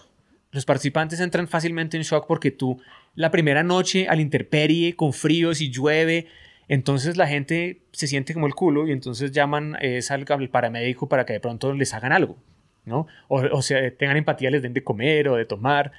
Y si tú no has entrenado al equipo perfectamente, pues el equipo falla y eso se trata de no. Entonces Pero tú cuando tenías que tomar sabes la de decisión de- esto está bien, es- tú te la juegas sabiendo que eso es parte del show que lo que están haciendo y diciendo, listo, póngale si quiere una la cobija térmica un momentico. Sí, a veces tienes que, por ejemplo, me pasó una vez que un concursante en la mitad era un concurso de comerse unos pedazos de culebra rapidísimo porque el concur- la prueba era de comer porquerías, ¿no? y llevaban mucho tiempo sin tomar agua porque no habían querido ir a buscar agua, una cantidad de cosas. Y comienzan a gritar, ¡Deme agua! ¡Me estoy ahogando! ¡Deme agua! ¿no? Inmediatamente un camarógrafo le, botó, le iba a botar el, el- el- vaso de agua y yo grité, ¡quietos! Si tú te estás ahogando no puedes hablar, Ajá. ¿ves? Pero estás jugando con fuego, o sea, estás jugando con cosas que están en el, en el edge, lo que hablábamos, ¿no? Ajá. Entonces, eh, finalmente, yo hoy en día no podría hacer ese programa. Hoy en día yo creo que me dicen, oiga, venga, produzca un programa de esos, yo no tengo, yo ya no tengo lo que se necesita. Porque tiene más empatía, más Sí. compasión. Exactamente.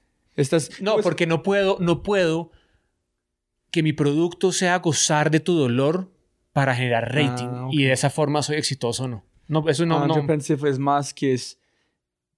Es la misma verdad, pero tú es más la verdad de la, del ser y no más en la verdad de... La verdad es que si yo lo tengo que hacer, haz de cuenta, yo me tengo que volver personaje y en donde tú aceptas que hay unas reglas de juego y en las reglas de juego tú eres el director y no puedes hacer ciertas cosas. Si yo acepto eso, voy y lo hago. ¿No? Me, hijo de pucha, ese es más director, más ego, que tienes control de las vidas de otras personas. Entonces, un tí- Es, como en un eh, títere en un sentido. Con piri, helicópteros. Muy, com- muy complicado. Wow. Es decir, si había, no es el nivel de éxito de un emprendedor billonario, ¿no? De decir, tú hiciste mucha plata, pero sí el de tener control sobre muchas personas. ¿Me entiendes? Entonces tu verdad sí se vuelve una verdad absoluta. Tú crees que tú tienes la razón.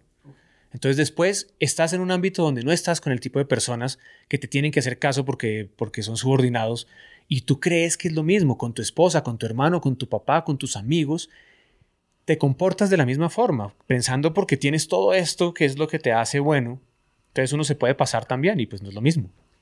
Entonces, paraste un año.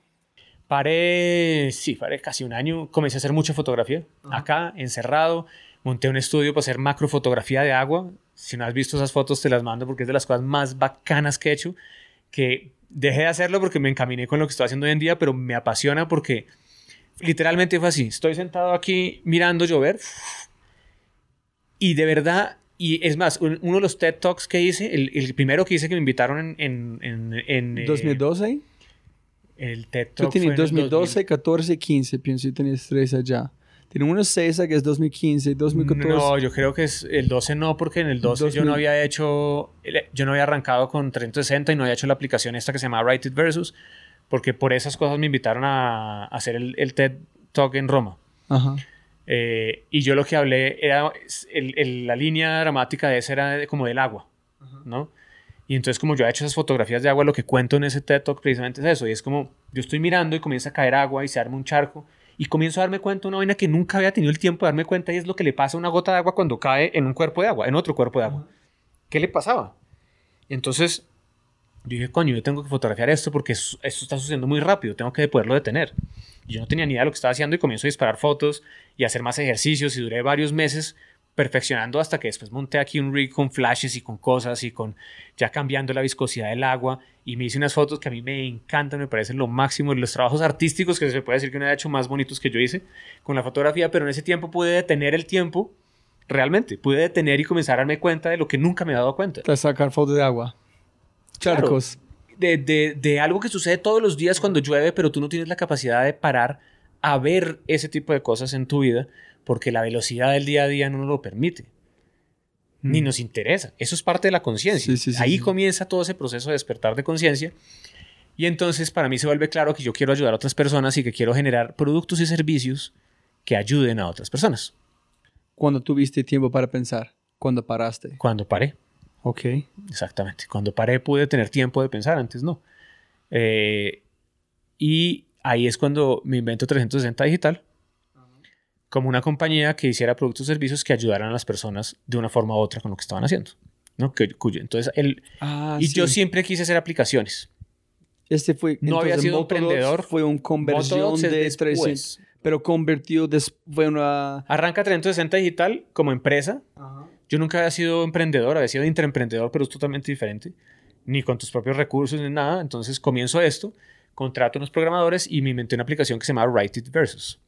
Eh, y yo dije, pues no, pues con esto lo va a totear. Me voy a volver. No, esto es el próximo Instagram, más o menos. O sea, yo. De Con un- su ego todavía. Obvio, pues que si todavía tengo rezagos de ego después de trabajarme siete años non-stop, pues imagínate. En ese momento yo decía, lo quiero hacer y este producto ayuda a las personas, pero quiero ser multimillonario. Y obviamente no funcionó, por eso. Y era un producto muy bonito, porque era sobre todo para estudiantes, ¿no? Y tú lo que hacías es que yo decía, todo el mundo es creativo. Todo el mundo es creativo, simplemente no lo han ejercitado. Entonces, en la aplicación lo que hacía es que la aplicación te botaba tres palabras, random words. Y eso son elementos que después tienen motodots. Eso comienza, ahí, ahí arranca todo eso. Y tú escribías una página, eh, ya no me acuerdo de cuántos caracteres, si era como de un tweet de largo, pero una página que tenía que incluir esas tres palabras. Y me mandabas esa página a mí con tres palabras que yo tenía que incluir en la siguiente página. Y se volvía como un- una competencia eh, para poderlo seguir con- eh, escribiendo, como un cadáver exquisito. eh, que, Con las mismas tres palabras. no, no. Tú, te- a ti te salía pájaro, nube y, y barco. Escribe algo, arranca la primera página. Entonces escribías algo y me mandabas a mí esa página con tres nuevas palabras. ¿no? Y yo recibía esto. ¿Cuántas palabras? No me acuerdo si eran, ciento, si eran páginas muy cortas, eran páginas tweet-like, creo que eran 200 caracteres. Y yo lo recibía y... Pero lo primero se llamó Write It y después fue- hicimos un spin-off que se llamó Write It Versus, porque Write It era como colaborativo. Ah, la, sí, la competencia. Y después sí era competencia tipo, en ese momento estaba muy de moda esta aplicación de, de dibujar. ¿Te acuerdas? Sí, un niño de Perú, un Perú boliviano. Que tú que como- dibujabas, que trabajó y el otro Facebook, dibujaba y no sé qué, bueno, Ajá. así. Entonces hicimos el Write It Versus. Nos ganamos algo, una competencia, nos ganamos algo de Crea Digital, nos ganamos con eso. Y ahí salió Write It Versus. Eh, pero después, cuando arrancamos el proceso, hicimos un proceso con alguien, no me acuerdo, con Ruta N, con, con algo, hicimos un proceso de emprendimiento porque yo no tenía nada de emprender, no sabía nada de emprender, entonces yo lo que estaba era cagándola todo el tiempo, sí, gastando plata como una hueva, Eh, sin saber lo que hacía, pero bueno. Y en, trajeron unos personajes, un grupo que se llama Pensa, que son unos israelíes muy buenos en todo el proceso de design thinking y una, todas esas cosas. Y una persona me dijo, usted tiene un producto del putas enterrado en un UX de mierda. ¿No? ¿Por qué no hace el proceso ¿Cómo se llama la empresa que está trabajando? Pensa con Z? Entonces me dijo, ¿por qué no agarra y hace como la cebolla y sáquele la pepa a lo que usted realmente quiere hacer? Y haciendo ese trabajo sale Motodots. ¿En serio? Sí. Qué divino. Por eso Motodots arranca con las tres palabras. Si tú ves en la aplicación de Motodots, cuando Ah. tú ibas a hacer tu moto, tu frase, te ayudaba con tres palabras en la categoría en la que tuvieras. Y por eso arrancas aparte. En este como arrancó con Ventures. Con Claro. Motodots. Exactamente. Cuando yo me Después voy a Ventures, vuelta. yo ya voy, sí, eso ya ha pasado todo eso. Pero acuérdate que todo este tiempo en paralelo, yo vengo pensando en mi propósito de vida, en realmente cuáles son mis valores, mis principios. Sí, porque tú ¿Cómo voy a estás diciendo que tenías que controlar, porque tú no sabes. Es como tenía to walk, to walk, to talk, to talk. Exactamente. Entonces, cuando arranca moto, es porque moto es como la frase que te define. ¿En cuál es tu frase? Yo siempre fui, ya te la digo, yo siempre fui una persona de frases. Siempre, siempre, siempre fui una persona de frases, que me salían frases y yo decía, pues todo el mundo lo puede hacer también, ¿no? Pero entonces, ¿cuál será la frase de la vida de uno? Y entonces por eso nos inventamos la aplicación, era más tipo Instagram, que en su momento además pasa una cosa curiosa y es que viene una gente de Apple acá, ven la aplicación y me dicen eso es una putería. Y me dicen lo siguiente, vamos a arrancar iOS 7 por esa época, si no estoy mal, o 6, y va a haber un cambio porque todo va a ser flat design y nos impresiona porque todo lo que usted está haciendo es flat design y esta aplicación está increíble. ¿Estaría usted dispuesto a hacer una gira mundial hablando de su historia, de la niña de la colombina, del moto, de no sé qué, rara, para contar esto? Y yo era como, ¿qué me está pasando? Y yo, pues claro que, claro que voy a, ¿no? Entonces me monté peor. Me montaron otra vez una película que lo que estaba haciendo era una putería, que esto iba a ser enorme. Hicimos el launch de la aplicación. Eh, ¿Ese es después de Ventures o antes? Es, yo no me acuerdo, yo creo que antes. Antes, porque nosotros hicimos Desconventures, hicimos como, estamos tratando de encontrar el modelo de negocio a Motodos ah, porque no lo teníamos. Esto era solamente app en ese momento. Okay. En ese momento era... Han gastado toda su plata en la aplicación. ya me había gastado entre las dos toda la plata, claro. Y después me quedé sin plata, entonces era bueno, ah, cierto, esto tiene que ser sostenible. y ahí fue cuando comenzamos a, hacer ventures y otras cosas. ¿Qué pasó con Apple? Apple nos sube las expectativas demasiado. Sale la aplicación, nos hacen un feature en toda Latinoamérica. Con la aplicación tuvimos 25 mil descargas la primera semana. Pero el día que va a hacer el, lanzamiento, mi lead developer me renuncia. Lead developer y que iba a ser socio, además. ¿Por qué? Y el tipo, yo no, el tipo nunca me pudo explicar, yo no quiero, no, es que yo, yo, no, yo no quiero esto, yo no quiero esto, yo no quiero esto. Yo decía, huevón, pero estoy al aire, ¿cuántos problemas no va a tener en este momento? Eh, y usted me va a dejar ahorita votado así, ta, ta, ta, ta, y tal cual, me dejó votado volví a ser el ogro que era antes. Le negué hasta que sí iba a morir ese pobre personaje. Muy equivocado yo igualmente porque pues quería que él viviera mi realidad y él simplemente, por la razón que sea, bien o mal, él estaba en otra cosa. todavía no sabes por qué renunció. Quería emprender su, su emprendimiento con su familia, pero pues en el momento equivocado, no sé, no sé. Entonces, el, lanzó, el día de que lanzó, él dijo chao. Claro, y entonces yo me quedo con un programador muy junior que no podía solucionar la mitad de los bugs que teníamos y tuvimos muchos, muchos bugs porque no sabíamos cómo era el proceso de iteración real. Lo estábamos haciendo lancemos rápido porque Apple necesita que salgamos ya para que esto funcione. ¿Hiciste autor? ¿Hiciste autor de hablando de su aplicación? Nunca pasó ni mierda de ningún tour porque la aplicación le terminó yendo muy mal porque se rompió muchas veces arrancando y todos esos 25 mil usuarios que entraron ah. dejaron de ser usuarios activos. Porque la aplicación no funcionaba. Fuck. Entonces, bueno, no importa, todo eso pasó porque. Es buena historia. Sí, sí, sí, sí, total. Eh, pero sí nos hicieron el feature. O sea, Apple sí hace el feature de la aplicación. Eh, la igualmente, que no funciona. igualmente, yo encontré rápidamente otra persona, nos, me ayudó, fue una persona que me salvó la vida, que quiero muchísimo, un programador, un bacán que hoy en día está trabajando en Rappi exitosísimamente. Eh, y pues me ayudó muchísimo con todo ese proceso. Y eso comenzó a evolucionar de ahí para adelante ya con Ventures en un tema de modelo de negocio, en una cantidad de cosas más, en hacer, ya en ese año comienzo a dictar talleres de propósito de vida, eh, pero eran talleres otra vez totalmente empíricos, de yo me los inventé. Entonces, arranco haciendo talleres de dos horas gratis para la gente. Friends and Family al, comienzo. Para encontrar propósito. El tema del propósito de vida es el main issue de eso. Eh, Ahí ya tenemos también la huella social, que es, es otra cosa, que es trabajar tu vida en 15 dimensiones, otra cosa, que simplemente es un nivel como muy alto de conciencia. Yo arranqué con algo muy complicado, con este tema del... Hicimos un libro, no sé si alguna vez lo viste. Bueno, eh, y comienzo a darme cuenta que, que todas las aplicaciones es, es, simplemente para llegar al camino de encontrar que yo lo que tengo que hacer es, es unir los puntos de todo lo que me ha pasado. ¿Sí? comenzar a juntar todos los puntos desde la niña y la colombina, de antes para acá, y entender realmente yo qué tipo de personaje quiero ser y qué quiero hacer. Entonces yo definitivamente digo, yo sí quiero ayudar a transformar la vida de otras personas. Eso es lo que yo más quiero en la vida. Yo siempre dije con una aplicación porque era la forma de hacerlo lo más rápido posible, como la pastilla, la pastilla mágica que no existe.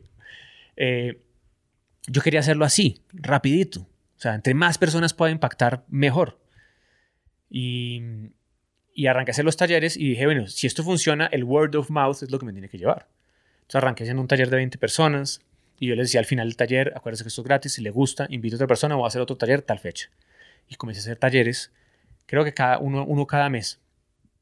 Mientras que tenía la aplicación, mientras que estábamos haciendo la plataforma de la huella social, que era otra cosa, que es como del propósito diario.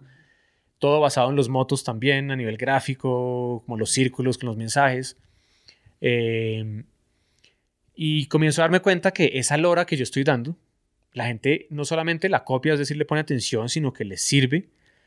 Y comienzo a validar en el tiempo que esto transforme a las personas y que les ayude. Porque si tú dices, mira, esta es la teoría del Pepito Pérez que ha hecho durante 20 años esto y funciona, pues tú le crees. Pero si esto es una teoría de, un don nadie que viene a hacer esto, es más difícil. Entonces, los primeros dos años de esto fue iterando realmente para que funcionara. Hice trabajo en comunidades que me invitaron a hacer y pasaron cosas súper bonitas en las comunidades donde generaron unas transformaciones muy, muy, muy chéveres a nivel no solamente individual, sino comunitario. Entonces cada vez me empoderaba más, cada vez tenía menos plata porque no tenía un buen modelo de negocio, que nunca lo he tenido todavía. Estamos llegando hasta este año realmente a estar casi que en punto de equilibrio. Realmente no, pero, pero va muy bien. Pero todo eso era food for soul. O sea, es decir, todo eso me alimentaba mi alma, no mi ego de entender que estaba en el lugar correcto, por más que estaba comiendo mierda, por más que estaba descapitalizándome muchísimo. Ya había vendido los carros que tuve y había vivido con eso y había invertido y tenía que trabajar a veces en, en televisión part-time para poder pagar los sueldos, que es lo que te contaba. Es el mal año que estás hablando. No, el mal año todavía no ha llegado. Yo te dije que tenías tiempo. No, no, no, no. Sí, total. Solamente estoy tratando, no quiero perder, quiero conectar porque yo veo la historia está conectando a YouTube. Sí, allá, para allá vamos y allá va a llegar, pero es que este es el año presente el youtuber más que nada. Entonces, hago ventures, ¿listo? Esto yo creo que... So, antes están talleres, generando contactos, Comenzamos a hacer talleres, necesito comenzar a encontrar... Eh, comienzo a hacer... Eh, como que cuando salió lo de Crea Digital, lo de It Versus, pues ahí encontramos un poquito de sostenibilidad en la empresa para ellos.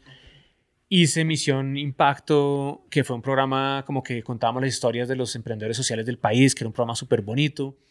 Y ahí me ganaba la plata con la que mantenía la oficina.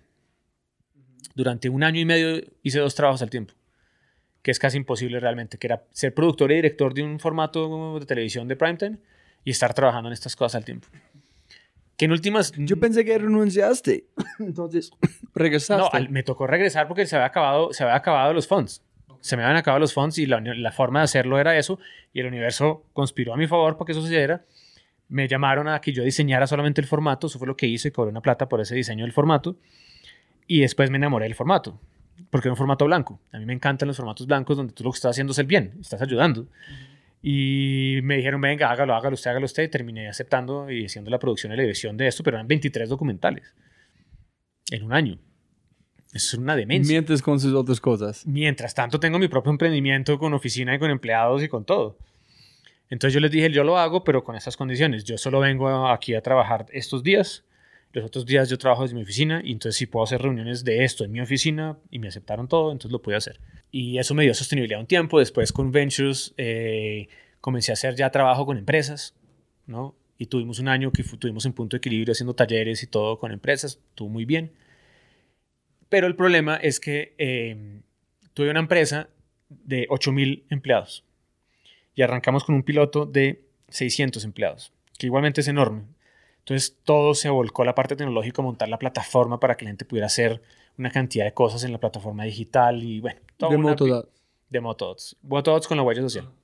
Ya mezclado con huella social. Y, y estaban embaladísimos con el proyecto y la, tuvieron esos, estas empresas de, de buses SITP todas están quebradas.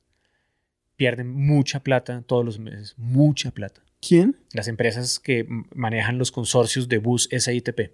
Ah, ok, ok. Todos están quebrados y pierden mucha plata y por más que la cabeza estaba a cargo de este proyecto y lo quería hacer, más o menos la junta directiva le dijo en este momento no puede. Y yo había hecho una planeación para el desarrollo de estos 8.000 empleados el próximo año.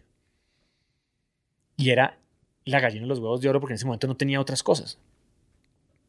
Y me quitaron ese proyecto. Y así me tocó salir de todo el mundo de la noche a la mañana. De la noche a la mañana es todos todo el mundo. O sea, ya teníamos ahí contratadas más o menos unas ocho personas.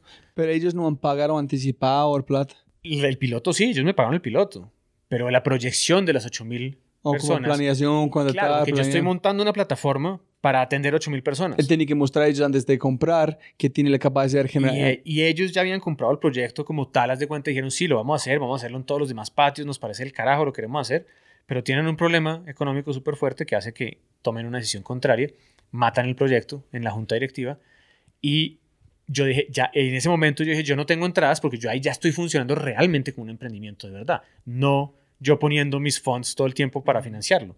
Ya hay un balance real, es decir, tengo X empleados, tengo tanta plata entrando, dejo de entrar esa plata, no le puedo pagar a una sola persona a partir de tal mes. Ni a una sola persona. Chao. Y además tengo que tener en cuenta que tengo que liquidar a todo el mundo y pagarle a todo el mundo la liquidación y hacer todo, todo, todo, todo. Y finalmente pues cierro 360 Digital la oficina en Bogotá y me trasteo eh, para acá. Y para acá es para tener la oficina en casa. Y ahí es donde arranca el año difícil. Eso es, entonces, todavía, está no el año pasado. El año pasado es el 2017, no el 2018. Y ese es un año difícil porque ya estoy acá. Pero yo todavía voy en contracorriente porque la corriente me está diciendo mate el proyecto, no lo haga, no lo haga. o sea, la lógica, ¿no? Ajá. Pero yo por dentro digo, yo tengo que, yo, yo soy ese tipo de persona que, que nada contra la corriente hasta lograrlo. ¿Me entiendes? Que si yo tengo el propósito claro y el por qué lo estoy haciendo y estoy viendo que la gente que le estoy ayudando se está transformando. Entonces no puede ser un hipócrita, tiene que hacer como comer sus propias palabras. Ser consecuente con todo lo que estoy diciendo, exactamente. Ser coherente con sus palabras. exacto. Y entonces este personaje que ha sido un ángel para mí, este, este desarrollador, sigue trabajando freelance conmigo gratis y montamos el taller virtual, porque yo dije, listo, ya no va a poder seguir haciendo además tantos talleres presenciales porque tengo que invertir y me quedé sin plata, es que no tengo plata. No hay plata para nada. Me toca comenzar a pensar en, en pedir préstamos, comencé, ya me había gastado casi toda la plata de, los, de las pensiones. O sea, las pensiones que es lo último que uno toca, ¿no? Ya me lo había comenzado a gastar y me, casi me gasté todo. Eh, monté todo este proyecto de hacer la plataforma online y arrancamos con la plataforma online como en marzo del año pasado o del... Sí, en el febrero del 2017 arranca la plataforma online y ahí comienzo a tener un revenue stream pequeño, pero ahí funciona. Y comienzo a validar, otra vez es quiero llegarle a millones de personas, yo quiero transformar, entre más personas pueda ayudar mejor. Y el medio digital siempre va a ser mejor que el presencial para volumen. Pero tengo que validar que la gente se le sirva esta vaina a través de un video que yo genere conexión a través de un video. En el 2016, a finales del 2016, es cuando monto el primer video en Facebook explicando qué carajos es lo que hacía. Entonces dije, bueno, ¿cómo va a ser para promocionar esta plataforma digital? Tengo que voy a montar un par de videos más hablando sobre las cosas que están ahí. Y ahí monté un par de videos en Facebook y en YouTube. Pero yo estaba ahora como promocionando, no estaba haciendo nada más y algunos tuvieron una buena cantidad de views, pero ahí fue cuando descubrí, por ejemplo, que mi contenido no era un contenido para Facebook sino para YouTube, porque en Facebook tú tienes que tener contenidos de un minuto, subtitulados, porque la gente los consume así, ni siquiera los oye, y lo mío es long form content, como esto. Solamente estamos en dos, dos horas, en 17 minutos. Y no hemos comido ni mierda, pero todo bien. Em, entonces, pero eh, bueno, y trato de comenzar a mover el taller virtual y trato de vendérselo a algunas compañías y algunas lo hacen y hacemos unos pilotos pero realmente nunca despegué con nada de nada porque yo mentalmente estaba mal. Yo no estaba en el lugar correcto para poder mover esta vaina. La información la tenía ahí. hago un paréntesis porque es un tema muy importante en mi vida. En el 2016 yo ando también bastante rayado porque no puedo controlar mi creatividad, no puedo controlar mi mente, no duermo nunca, porque mi mente no para de estar creando y reinventándome cosas y si sonaba un pajarito a las 3 de la mañana me despertaba y ya inmediatamente mi cabeza comenzaba a solucionar algo o a inventarme algo nuevo. Y mucha gente comienza a decirme, la palabra vipassana comienza a llegar a mí. Otra vez el universo poniéndomelo ahí como los libritos igualito. Eso es como yo busco libros. Cuando hay una repetición de temas o libros, en los puntos es el libro que yo compro de una. Es exactamente. Yo busco por esta repetición. Yo no sé, es en yo busco porque no es... Cuando tienes hambre, todo se parece de, de comida. Pero no es este, porque yo no estoy buscando, solamente yo estoy diciendo, ah, segunda vez, tercera vez, hay algo aquí. Exactamente, yo no estaba buscándolo. A mí me yo he meditado mucho cuando hice actuación. Cuando hice teatro nos habían enseñado meditación, pero otro tipo de meditación, y había meditado y entendía que era meditar y la parte espiritual siempre estuvo ahí en mí. Pero entonces me acuerdo que hablando de un modelo de negocio con alguien, un empresario, hablando de un modelo de negocio me dice, ¿usted por qué no intenta en sus talleres presenciales el mismo modelo de negocio Vipassana? Y yo, ¿qué es eso? Pues que la gente hace gratis, el Vipassana no, no cuesta. Usted va y está haciendo esa vaina y al final dona lo que usted considere que, que debe, que, le, que, que el valor que le dio a usted la experiencia. Y yo, ve, interesante. Después alguien me dijo, ¿por qué no va donde un astrólogo para que mire a ver qué está pasando en su vida? Y no sé qué, hay uno en esas pérdidas, pues listo, vamos al astrólogo. Y el tipo me dice, ¿y usted por qué no va a hacer un vipassana? Y así la palabra vipassana llegó tantas veces que dije, coño, tengo que hacer un vipassana. Y me fui y me hice un vipassana, que es un retiro espiritual de 10 días, que meditas 12 horas al día y no hablas durante los 10 días con nadie. Fuiste a este duro, 10 días sin hablar. Uno se vuelve loco en la cabeza con ese cantidad es lo mejor que me ha pasado en la vida. Es donde más herramientas he conseguido para motodots, para propósito de vida, para todo lo que hago hoy en día. Ya lo he hecho dos veces. Mire, mire, mire, mire allá. Es, la cosa en la vida es, para cada cosa que tú dices, tienes que saber que al revés, en un sentido, funciona igual. Que es, tomas acciones, haz cosas, pero el acto de no hacer, de no hablar, de no mover, toda la acción pasó a través de ser pasivo. Entonces, todas las cosas que tú dices no tenías que hacerlo, hablar, explorar, tú no exploraste de la manera normal de hacer. Entonces, para mí, yo siempre, cuando yo estoy sin duda es de la verdad, yo sé, ok, ¿qué es al revés? En cómo encontrar la misma verdad a través de como la cosa completamente opuesto.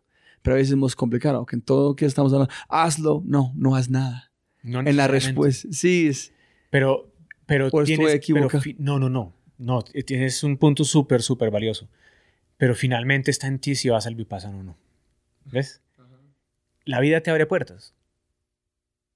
La vida te las muestra, las situaciones están ahí, las personas aparecen. Cuando estás buscando, no sé, estás buscando una novia, un novio, lo que sea, las cosas están ahí, pero es que hay que saberlas ver, recibir y tener los cojones de ir a hacerlo.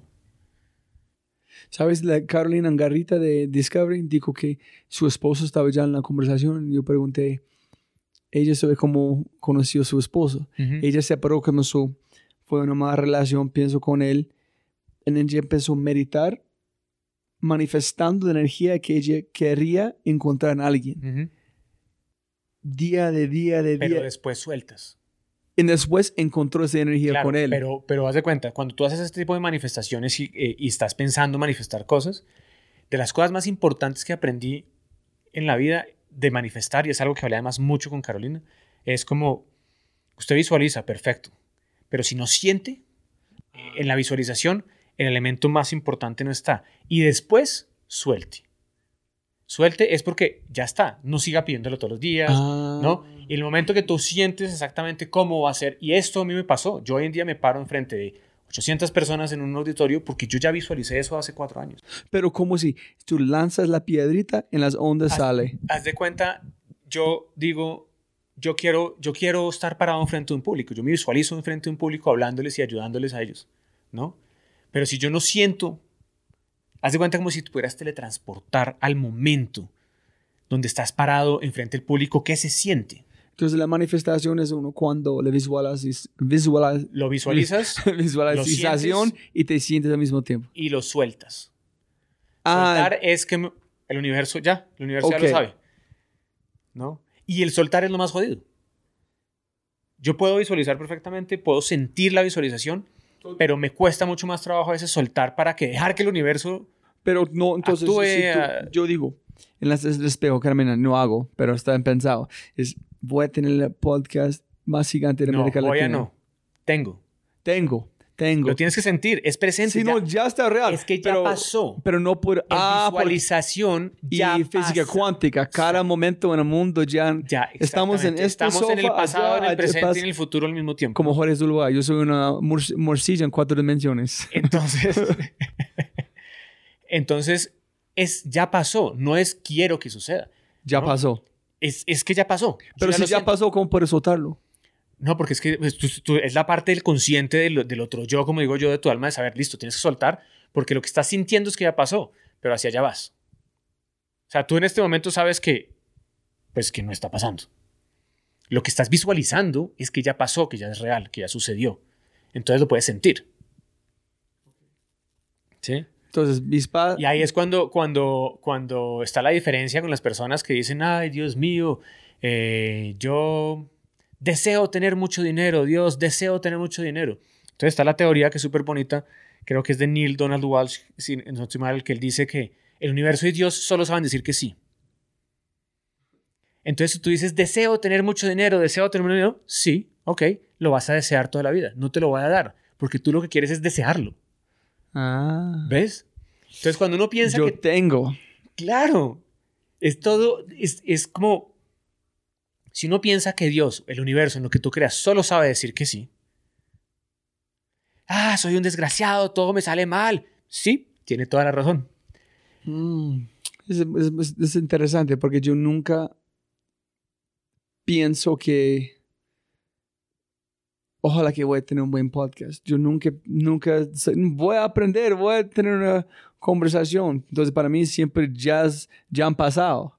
Solamente Claro. yo no sé cómo van a ocurrir, pero ya han pasado. La conversación fue buena. Pero súmale a esto que estamos hablando, la volición, que es lo que hablamos al puro comienzo, tu verdadera intención detrás de esa visualización que estás haciendo. No la consecuencia, pero la intención. Exactamente, la intención de por qué lo quieres hacer. Yo voy a aprender. Entonces, si tú dices, quiero tener mi podcast, lo visualizas, eh, millones de personas me van a seguir, perfecto, puede que suceda. Pero no te va a dar satisfacción en la vida cuando suceda, porque la semilla que sembraste fue la equivocada. Fue afuera de ti, no adentro.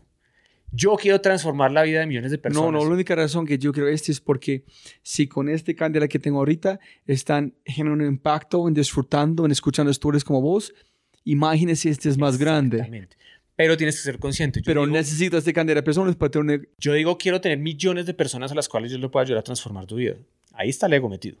Entonces, si tú no eres muy consciente, ¿no? Si tú no eres muy, muy consciente de este tema, del por qué lo haces tú. Yo digo, es que no hay nada que me genere más satisfacción en la vida que ayudar a otros. Esa es la verdadera razón por qué yo lo hago. Pero ¿qué pasa si yo no puedo explicar por qué hago lo que hago? Solamente yo sé que es correcto. Es... Es válido, pero puede ser una mentira, ¿no? ah, Porque la gente justifica matar a otras personas por lo mismo. Acuérdate que el ser humano se justifica cualquier cosa. Yo siento que eso es lo correcto, a nombre de Alá, de Dios, de lo que sea, y te va a matar. Y yo siento que es lo correcto. Y, y- y es su creencia, y coño, y en esa creencia para ellos Todo basado en la, la, en la semilla sembrada. Sí, En la atención. en la intención del momento presente. Entonces, por eso dicen ellos, esto viene del vipassana, la abolición viene del vipassana, que si tú te concentras en que tu intención sea correcta en el momento presente, te, te puedes despreocupar del futuro porque está garantizado. Yo quiero saber si, si una manera hay pensar visualmente vos y en el mundo bosque virtual. Entonces, en cada interacción que tuviste, mala o buena, qué tipo de árbol, qué grande, cuántos más árboles similares por cada acción tú estás sembrando una semilla. En cu- cuál fue la intención en cada abrazo, cada interacción. Entonces, si tú puedes hacer un zoom de todas sus interacciones, qué tamaño de bosque. Es como un desierto con cosas muertas, es como, es como una... ¿Cómo sería el analytics de esto? Sí, en tiempo real de sus, de sus intenciones en su forma de presente. Y mira, mira, es que allá en este, en este bosque es el pasado, el presente y el futuro, porque tú puedes ver las semillas que han plantado en dónde van a crecer en el futuro. Entonces tú puedes ver todas las acciones posibles anteriores al mismo tiempo. Claro, pero es que la magia de la vida es precisamente no. No ver el futuro. Pero tú estás diciendo, sé, ya tengo este YouTube canal al dinero que yo quiero. Ya sé. Suéltalo. Pero eso es viviendo en el futuro. Y es, yo estoy diciendo, yo, yo sé que yo voy a impactar millones de personas. Entonces, Es que no estoy diciendo quiero tener un millón de seguidores. ok, tu impacto, pero Es que yo no estoy, el- yo no estoy diciéndole al mundo cómo va a suceder. Solo no estás poniendo un ancla al, al cómo. I mean, al por qué. Y el No estás cómo, poniendo un cómo o qué, solamente el- un el por qué. cómo va a suceder en el camino. Y pueden pasar cosas que yo no comprenda en el momento presente que me están pasando. Entonces, este, ¿por qué no 100 millones? ¿Por qué no un billón? Claro, es que yo, yo digo millones porque millones pueden ser de ahí para adelante, ¿no? Como muchos, Ah, muchos. millones. Muchos. 10 de millones, 100 de millones. Ah. Whatever, sí. ok. ¿no? Entonces, ¿y cómo va a suceder? Todavía no lo sé. Pero sé que va a pasar. Sí, totalmente cierto. O sea, ojalá nos veamos en 10 años, ¿no? Para hacer una nueva versión de tu podcast. 10 años, no. Ojalá que 3, 5. Es que vea, ahí es parte, eso es parte yo creo que del problema del ser humano. No poder, no, o escúchame, no poder hacer long term planning y decir que el éxito es tener los 10 millones o los 100 millones mañana. ¿Quién dijo? No, no, no, no, no, no. Es, estoy diciendo más en... Yo pienso que el problema que la gente tiene es no piensen en grande, suficiente No, yo grande. pienso muy grande, pero no el cuándo. Ok. Y si Ah. logro hacer eso, entonces yo voy a vivir más tranquilo porque mis expectativas no necesariamente son tan grandes. Acuérdate que las uno- la felicidad es la diferencia que hay entre las expectativas y la realidad. Pero ese, sí, sí. Entonces yo este año no tengo millones, tengo 20 mil seguidores, entonces diría, ay, no, eh, qué mal. Pero ¿cómo aplicas este a una empresa? ¿Es igual para una empresa? Debe tener pensar en grande, pero no tener cuándo, o es completamente diferente para una Pero persona. ¿no? vamos a la abolición. ¿Por qué la empresa hace lo que hace hoy en día? ¿Cuál es el, El paradigma de las empresas? No tiene propósito. No tienen propósito superior, primero. No todas, hay unas que sí. Pero no tienen la un gente superior y- y la razón única por la que existen es por enriquecerse.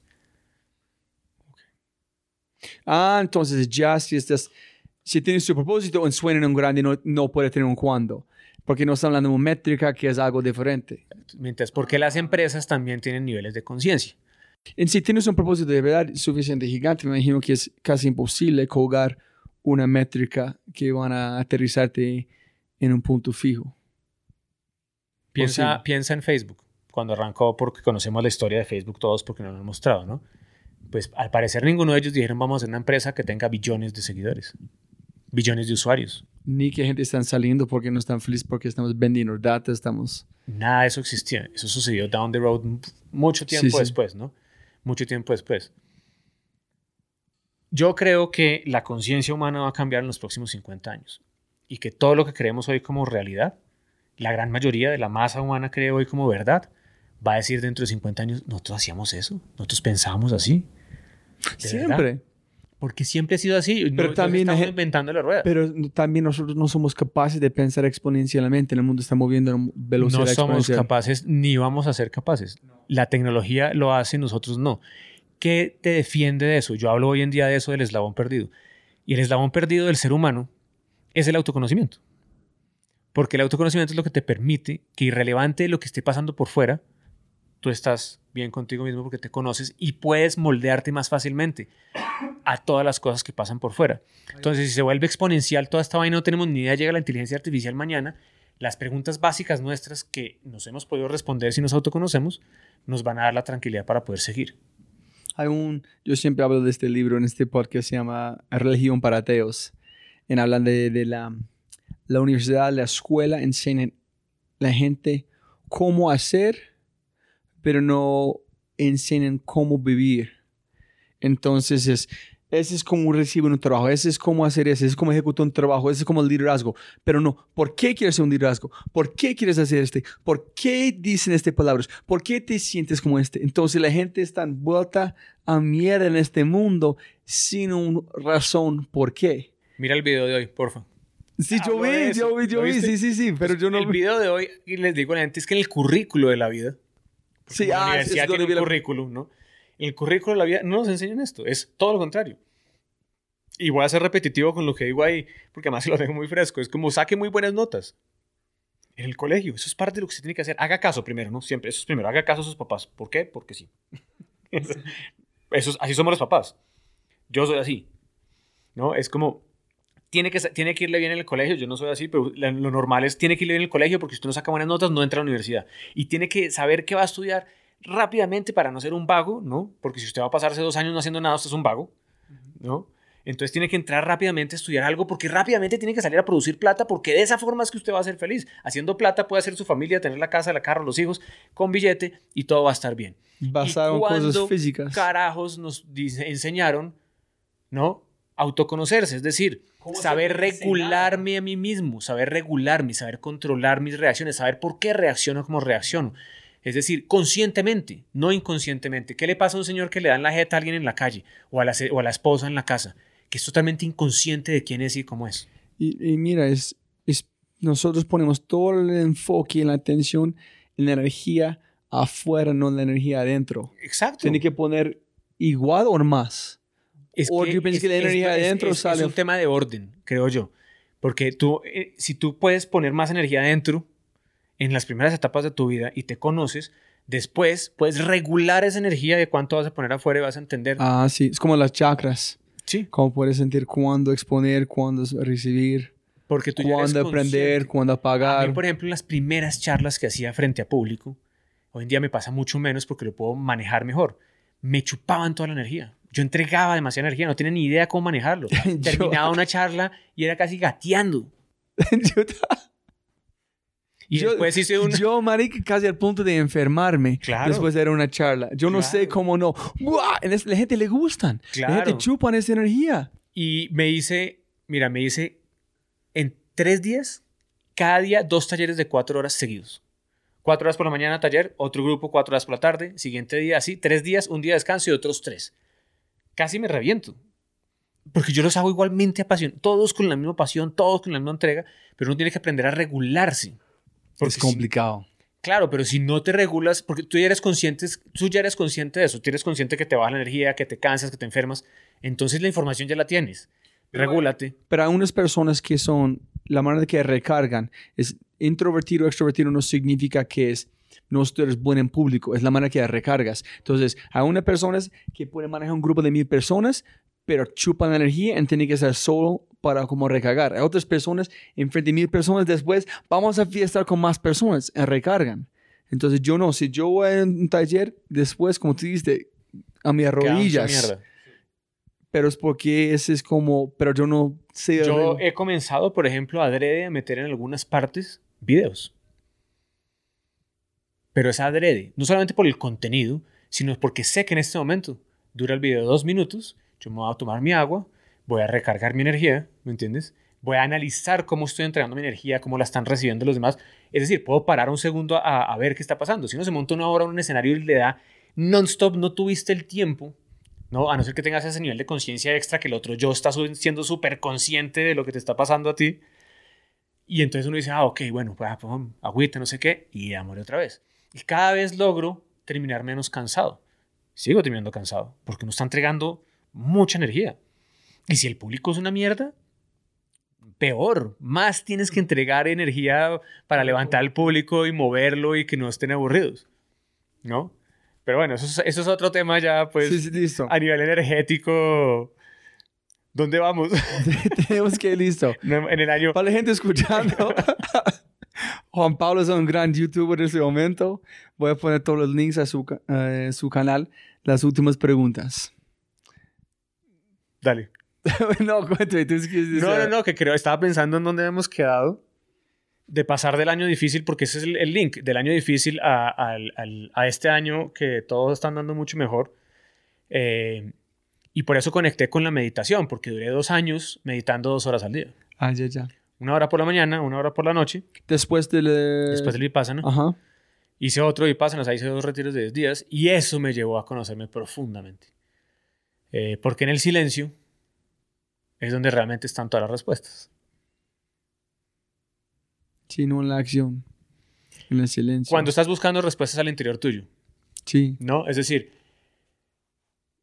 en la acción puedes encontrar muchas cosas, perfecto, y ahí hay respuestas.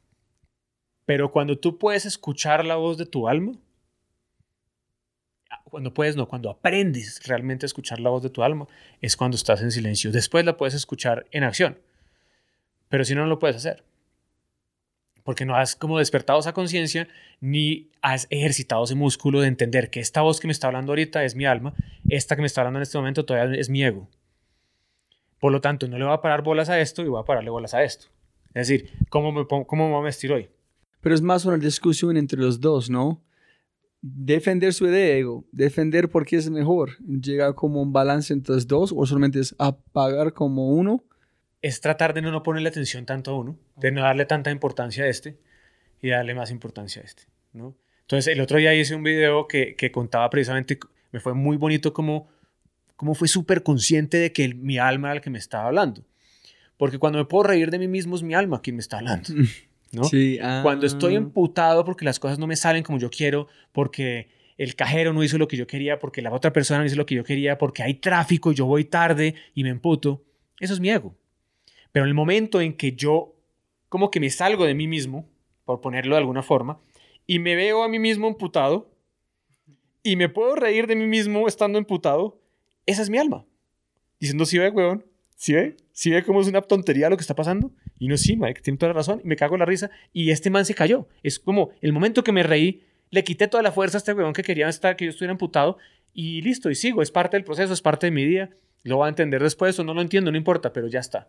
¿No? Entonces yo por eso le digo a la gente, cuando se desculan en la vida, traten de reírse instantáneamente. Porque así cortan y matan el ego y no lo dejan avanzar sobre todo lo que se le pueda venir en la cabeza de qué van a pensar de mí o cómo qué pasa si no sé qué o a veces hoy en día a mí me dice gente una cantidad de cosas en las que yo digo yo no estoy de acuerdo y antes hubiera peleado con esa persona horas para qué? Para tener la razón. Solamente para tener la razón. E imagínate que en el colegio nos enseñaran del fracaso del que tú quieres hablar ahorita, de ese fracaso, de cómo aprender ese fracaso que es algo bueno y no como lo malo que si tú fracasas eres malo y eres peor que los demás. Cambiaría de ahí para adelante una cantidad de cosas en la vida, no del ser humano solamente, sino de la humanidad. No, la colegio nunca le enseñaron ese fracaso es mal. Nunca le enseñaron nada. eso, eso, es mejor. No, no, es que yo tomé un, con mi mentor Diego como talleres de, de clown que él aprendió de una mujer, de Caroline Dream, de Cirque du Soleil, de payasos. Es, tenía que imaginar cuando fracasas, van a celebrar. Imagínense que tiene un bate, pero eh, como de, de arre, allá pegándose. Ay, mira qué hiciste, menos un bate real, golpeando, ay, eso es estúpido, ese tipo de cosas. Pero otros, la gente le gustan vomitar la palabra fracaso. Eh, para no que quieres fracasar, que es éxito. Pero posiblemente vamos a la Olvídalo. Otro, por, ahí, nos vamos por otro Qué lado. pena para la gente escuchando. dos horas. dos horas y 40 minutos. Si, todavía, si todavía hay gente escuchando, Sí, qué, qué lindo. Eso lo veremos. No sé cuántos podcasts se van a salir de acá, pero bueno. Bueno, entonces la, el, el link entre uno y lo otro es que, El mal año. ¿Qué pasa? ¿Por qué fue un mal año? pues porque no hice dinero. Porque no sé, espérate, espérate, espérate, no me juzgues. Nada, está no, no, no. Tú en este momento te estás adelantando y Sí. estás juzgando la poca información que tienes desde la ignorancia, ¿no? Yo no soy una persona que está totalmente construida, yo estoy en construcción, esa es una de las realidades. La vida, ¿no? ¿no? La vida es así. Moldeable. Exactamente. Entonces, yo llegué a un límite donde me había puesto en todo esto, yo iba a llegar a un límite y donde si no cruzaba ese límite, eh, tenía que volver a trabajar en televisión. ¿No? Y ese límite es una realidad. Yo no estoy hablando del éxito igual dinero. No. Pero la realidad es que si tú no tienes con qué traer comida a tu casa, te pasaste del punto. Si tienes, no tienes con qué pagar los colegios de, tu- de tus hijos, te pasaste del punto que por tu sueño individual afectes la vida de otras personas, ¿no? Y llegué al punto donde ya me había gastado toda la plata. Ya no tenía más carros para vender, ya no tenía... Tengo la moto en el taller y no tenía cómo sacar la moto del taller porque no tenía plata. Me había gastado todas las platas de las pensiones. Tenía que buscar o trabajo en televisión urgentemente o que alguien me prestara plata. Mentalmente, por más que sea para una persona que se ha trabajado mucho, es un tema que tienes que procesar y tienes que entender de dónde vienen las sensaciones y los sentimientos que tienes en ese momento. No es que fracasaste, no es que haber votado, no sé, 350 millones de pesos en los proyectos anteriores que no necesariamente funcionaron, no te taladre. Eso no es un fracaso, porque sin eso yo no estaría donde estoy hoy en día.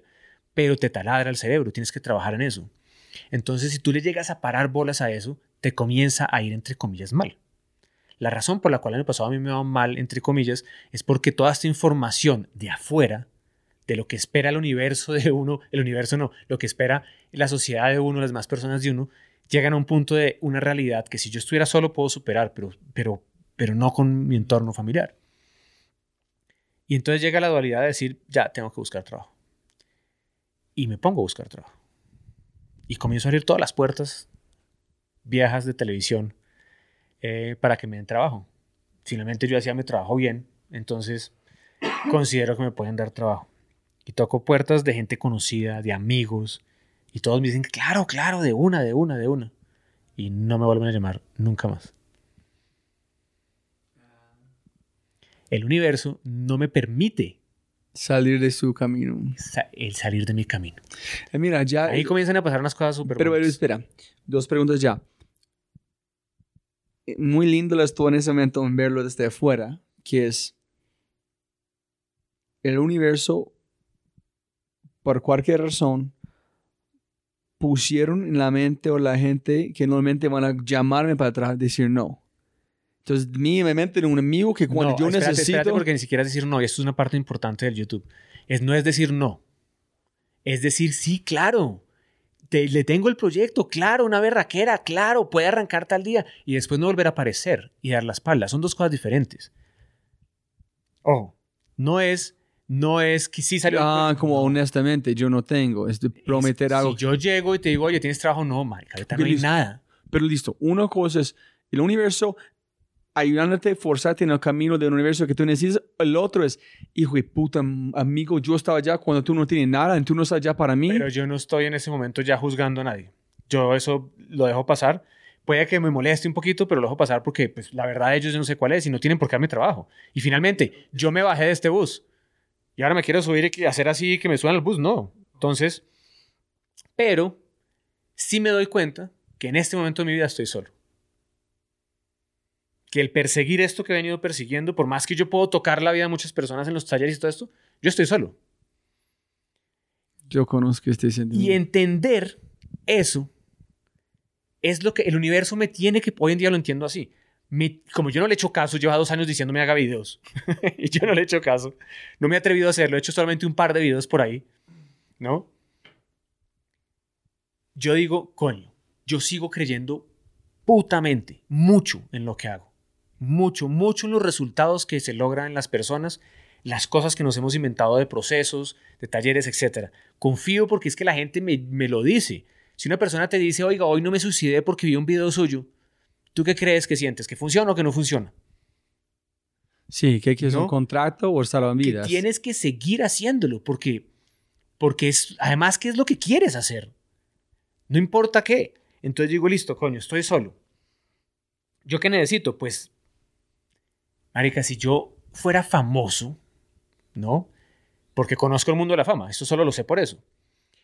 Y yo dijera, oiga, voy a hacer una conferencia, pues puedo cobrar por esa conferencia y hasta bastante.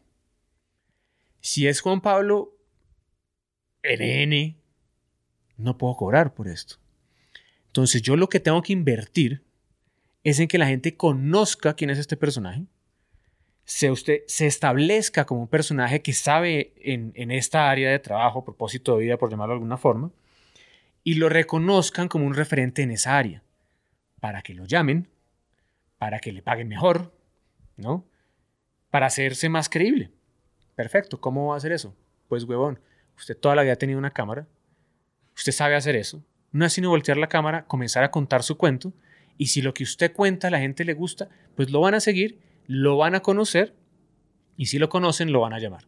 En si no conocen, en si no van a llamar, ¿qué? En este momento es la información que yo tengo en la cabeza. Yo te lo respondo igualmente porque en este momento puede seguir pasando. Es, es lo mismo. Es lo mismo y ahí es donde entra mi propósito de vida. Mi propósito de vida es ¿Su usar, frase, su moto? sí, es usar la creatividad como una herramienta para ayudar a transformar la vida de las personas. Entonces, si esto no me funciona, mi propósito de vida va a perdurar en el tiempo porque yo solo tengo que usar la creatividad para seguir dándole. Y la creatividad no es solamente crear el modelo que encuentra tu propósito de vida, es reinventarte sin miedo a que el fracaso común que piensa la gente te detenga, ¿no? Y decir, bueno, ¿cómo hago yo entonces para que eso me funcione? Me cerraron las puertas o no me las abrieron. ¿Cómo voy a hacer yo? Usted está solo contra el mundo, ¿va a sentarse a chillar? Y a decir, pobrecito, no le ha funcionado todo en los últimos siete años o pensar que votó, porque la historia que uno cuenta se la cree el cerebro y se vuelve una creencia y se vuelve una realidad. Entonces, ¿qué va a hacer? ¿Usted es el tipo de persona que se va a rendir fácilmente? No, usted no es ese tipo de persona. Usted es el tipo de persona que, irrelevante de toda la mierda que haya comido, va a seguir adelante. Y que sabe que le quedan muchísimos años de vida en los términos normales, ¿no? De vida de salud, no si me parte un rayo, pero... Y, y usted sabe que usted va a, llegarle a millones de personas con sus mensajes y le van a ayudar a las personas que le tiene que ayudar. A otras pueden decir esto es charlatanería, no me importa. Pero entonces, en ese sentido, digo, yo lo tengo que hacer. En ese sentido es cuando en diciembre, con todo este trabajo de todo el año, decido comprar equipos más modernos de los que yo tenía, que ya eran muy viejos, simples, sin nada absurdamente costoso, porque voy a comenzar a ponerme el tema de hacer videos semanales. Eso es lo que pienso. Compro los equipos, eso es otra cosa. Hacerlo ya es otra cosa. No tengo todavía los cojones para hacerlo. Y en diciembre, 30 de diciembre, estoy meditando. Es lo que te venía contando. En el, Ah, en el carro. Aquí volvemos de la... Claro. Estoy meditando y me llega este libreto completo que es básicamente lo que te acabo de decir. Es, tengo una montaña enfrente que siempre he querido escalar. ¿No? Usted quiere hacer un blog, no es esta, no es, digo ahí porque ahí hay uno, pero siempre ha tenido como esa montaña. Eh, y eso es un paralelo a su vida y a lo que está pasando ahorita. ¿Qué es un paralelo? Usted va a arrancar a caminar. Yo soy muy flojo, no tengo estado físico, tengo problemas en las rodillas y va a estar llorando el dolor a los dos kilómetros. ¿Eso me va a detener? Voy a equivocarme, voy a caerme mil veces. ¿Eso me va a detener? Usted quiere llegar a la cima de la montaña. Es su propósito de hoy, en esta grabación, en la historia que va a contar. Pero eso va a ser un paralelo a lo que va a ser su vida el próximo año. Entonces, en este año que viene, la razón por la cual usted va a hacer este video no solamente para arrancar y porque le sirve a las personas, es para usted. Para que cada vez que usted se acuerde que se está cayendo, acuérdese que se esculó también 80 veces subiendo la montaña. Y que lo que lo llevó allá es tener la firme determinación, porque tiene sus valores claros, su volición clara, ¿no? y no tiene creencias que lo limiten a la hora de llegar hasta allá arriba. Entonces lo va a hacer. Listo, perfecto. Me llegó el libreto, lo apunto. Y yo, ¿y ahora cuándo coños voy a hacer esto? Eso me toma todo un puto día. Mañana es 31 de... Estoy aquí con mi familia, no los puedo bajar solos. Eh, yo, ¿Cuándo lo voy a hacer? Me devuelvo el 2. ¿Cuándo lo voy a hacer? Y me levanto el primero de enero a las 6 de la mañana, quedo despierto, nos hemos trasnochado obviamente. Y digo, pues el día es ahorita, todos están trasnochando. Tengo que arrancar ya, coger todas mis cosas ya y arrancar ya porque no les va a hacer falta, porque no va a ser un problema, porque no va a estar. Y cogí todos mis equipos, el dron, la cámara, todo lo metí en una maleta y arranqué a caminar. Y ahí está el video que estoy haciendo dos videos del propósito de este año de cómo subir la montaña. Y es exactamente así. Me desculé 80 veces. Pero eh, escribiste la, la... Tenía una estructura. Ok, so, pero en su mente pusiste papel. En el, en el, llevaba el iPhone y en el iPhone había puesto una estructura de lo que yo sabía que tenía que decir aquí, porque ahí, ahí ya viene en lo que trabajé muchos años en una estructura narrativa no, sí, sí, de storytelling, haz de cuenta. ¿Dónde está la cámara? ¿Qué es la tema? Más ¿Dónde? la cámara, es como, yo sé qué tengo que decir aquí porque, porque estoy arrancando la historia acá, estoy dejando unas expectativas al televidente, o sea, en este caso no es televidente, pero la persona que está mirando de lo que va a pasar, entonces yo planteo el problema aquí, entonces por eso planteo diciendo aquí voy a decir estas cosas y pienso decir eso, pero en el camino me encuentro con cosas que no estaban planeadas y entonces salen cosas más naturales como que me desculo, que me caigo, que me duele, que me no. Y finalmente llego y termino coronando esa vaina. ¿Y cómo te sentiste cuando terminaste? No, y coroné y de verdad era una sensación muy, muy bacana y era muy en consecuencia con lo que yo decía con los talleres, con el tema de la, de la abolición, con el tema de la ecuanimidad y decirle a la gente, y eso fue lo más bonito que me pareció que quedó en el segundo video, que ese no lo vio tanta gente, que en el video llegó, mire, acá estoy en la cima, me siento del putas, coroné, pero es que así no es la vida, ahora tengo que bajar. Allá es el, el Dao, como no sé, han leído como Dao Te Ching, es ya, ya como en el silencio encontraste acción, en la acción en el silencio. Es como esta repetición de las dos cosas simultáneamente, que y todo la existen. aceptación de lo que te pone la vida por delante en el camino. Ah, ese es duro. Claro, Aceptar porque el- me metí por el lado equivocado, perdí dos horas en un momento, eso hizo que mi familia se emputara porque no llegué sino hasta tardísimo, no almorcé con ellos, pero tiene que aceptar que eso le tenía que suceder y, y me sucedió por una razón. Y todas las veces que me caí, la cogí por el camino equivocado porque nunca había subido. ¿Qué es la diferencia entre aceptar y sacrificio? Porque ¿La diferencia entre qué, perdón? entre sacrificio y aceptar. Por si aceptaste que yo tengo que hacer este. Pero Es que el no haya sacrificio... no, no, no, yo, yo no creo que sean, eh, que sean eh, independientes. Porque yo puedo Ok, estar... Súper. Sigue, sigue. Ok. No, no, digo, como que no. Yo puedo aceptar y eso no me quita el sacrificio. No, es porque yo siempre... Tú, tú estás sacrificando tiempo con su familia. Sí. Para mí no hay balance. En el- hay balance en el- cuando terminamos en el mundo. En hay unos como épocas, cuánto tiempo con su familia, cuánto tiempo afuera, etcétera, etcétera. Pero todo es un sacrificio para algo que es más importante. Siempre hay un sacrificio y yo, desafortunadamente, en las pocas cosas que no soy tan consecuente entre lo que digo y lo que hago es, es que me dedico demasiado a lo que me apasiona. Por lo tanto, me dedico demasiado a, a lo, que, a lo que hago y termino dedicándole menos tiempo a mi familia, que también me apasiona muchísimo, pero es un grave error todavía por corregir. Listo. Entonces terminaste el video. Terminé ese video y, eh, y bueno, era un video de muchas horas de grabación. Además que aprendiendo a usar el dron, que era la primera vez que lo usaba, volándolo de sitios donde ni siquiera lo podía despegar, haciendo una cantidad de cosas, pero fue muy bonito porque nadie se, ahí para mí ahí arranca el canal de YouTube, por más que si tú te entras a YouTube él dice que el canal arrancó hace mucho tiempo porque yo subí unos videos sueltos por ahí. Y ahí fue cuando dije, tengo claro, tengo claro todo. En ese momento tenía claro todo este año. Clarísimo para dónde iba. No tengo ni idea cuántos seguidores, entre comillas, si es algo importante va a tener al final. Pero tengo clarísimo que va a haber un sacrificio porque tengo que hacer esto semanalmente y no voy a dejar de hacerlo una sola semana. Sí, yo he dejado unas veces en el podcast, pero intento cada semana. Yo tengo un problema grave la próxima semana y estoy viendo cómo lo soluciono. Es donde también entra la creatividad, qué haces, qué puedes hacer, qué no puedes hacer y, y qué pasó que comienzo a hacer esto y comienzo a tener seguidores, ¿no? Hay gente que comienza a verlo y comienza a multiplicarse y ese video lo ven bastantes personas. Y la gente que me comienza a ver y me conoce me dice, oiga, haga el video de la niña de la colombina, de sus historias. Yo, pero, ay, yo eso ya lo conté, lo conté en un TED. No, hágalo otra vez con el estilo de videos que usted está haciendo, hágalo. Y yo no, no les paraba bolas, como que no quería y no quería y no quería, porque no había encontrado el por qué tenía que hacerlo. Ah, ya es. La gente dice a mí, ¿por qué no haces un podcast más, más corto? Se marica, no, nunca. Es una de las reglas que yo puse. Si esta conversación, van a la conversación. Claro. En termina cuando termina. Let it flow. Si la gente quiere escapar, esa es otra cosa. Pero si la conversación... Póngale pausa y lo sigue viendo mañana. Sí, si no tiene que, pero la gente no. Ellos piensan que tienen que escuchar todo al mismo tiempo. Listo, pero es otra cosa. Eso es otra cosa. Pero Entonces, el caso es que hiciste el video con no este... tenía ese por qué cuando yo dije, ya sé por qué lo tengo que Ah, el colombina. Sí, la niña de la Colombia, ya Ah. sé por qué lo tengo que hacer, porque para mí no había sentido volver a contar la historia. Y por eso no lo hice durante meses. Pero ese, este video es el más popular de todos, es ¿no? el más. En Eh, el contraste... Ah, pero un contraste. Este fue su sí, por sí, qué. No, el, que, el por qué era eso. El por qué fue decirle a la gente, esta es mi historia, pero ayúdenme a encontrar a esta niña porque la ha buscado, porque la ha buscado o no, porque siempre he tenido la intención o acá en el corazón de reencontrarme con esa familia para darle las gracias, ni siquiera, no para nada ¿Y más. tú pensaste que vas a encontrarla? Entonces yo dije, pues no, es intentémoslo. ¿Qué puede pasar? Entonces, cuéntale la última historia. Cuéntalo sobre este video. ¿Cómo fue después de la montaña?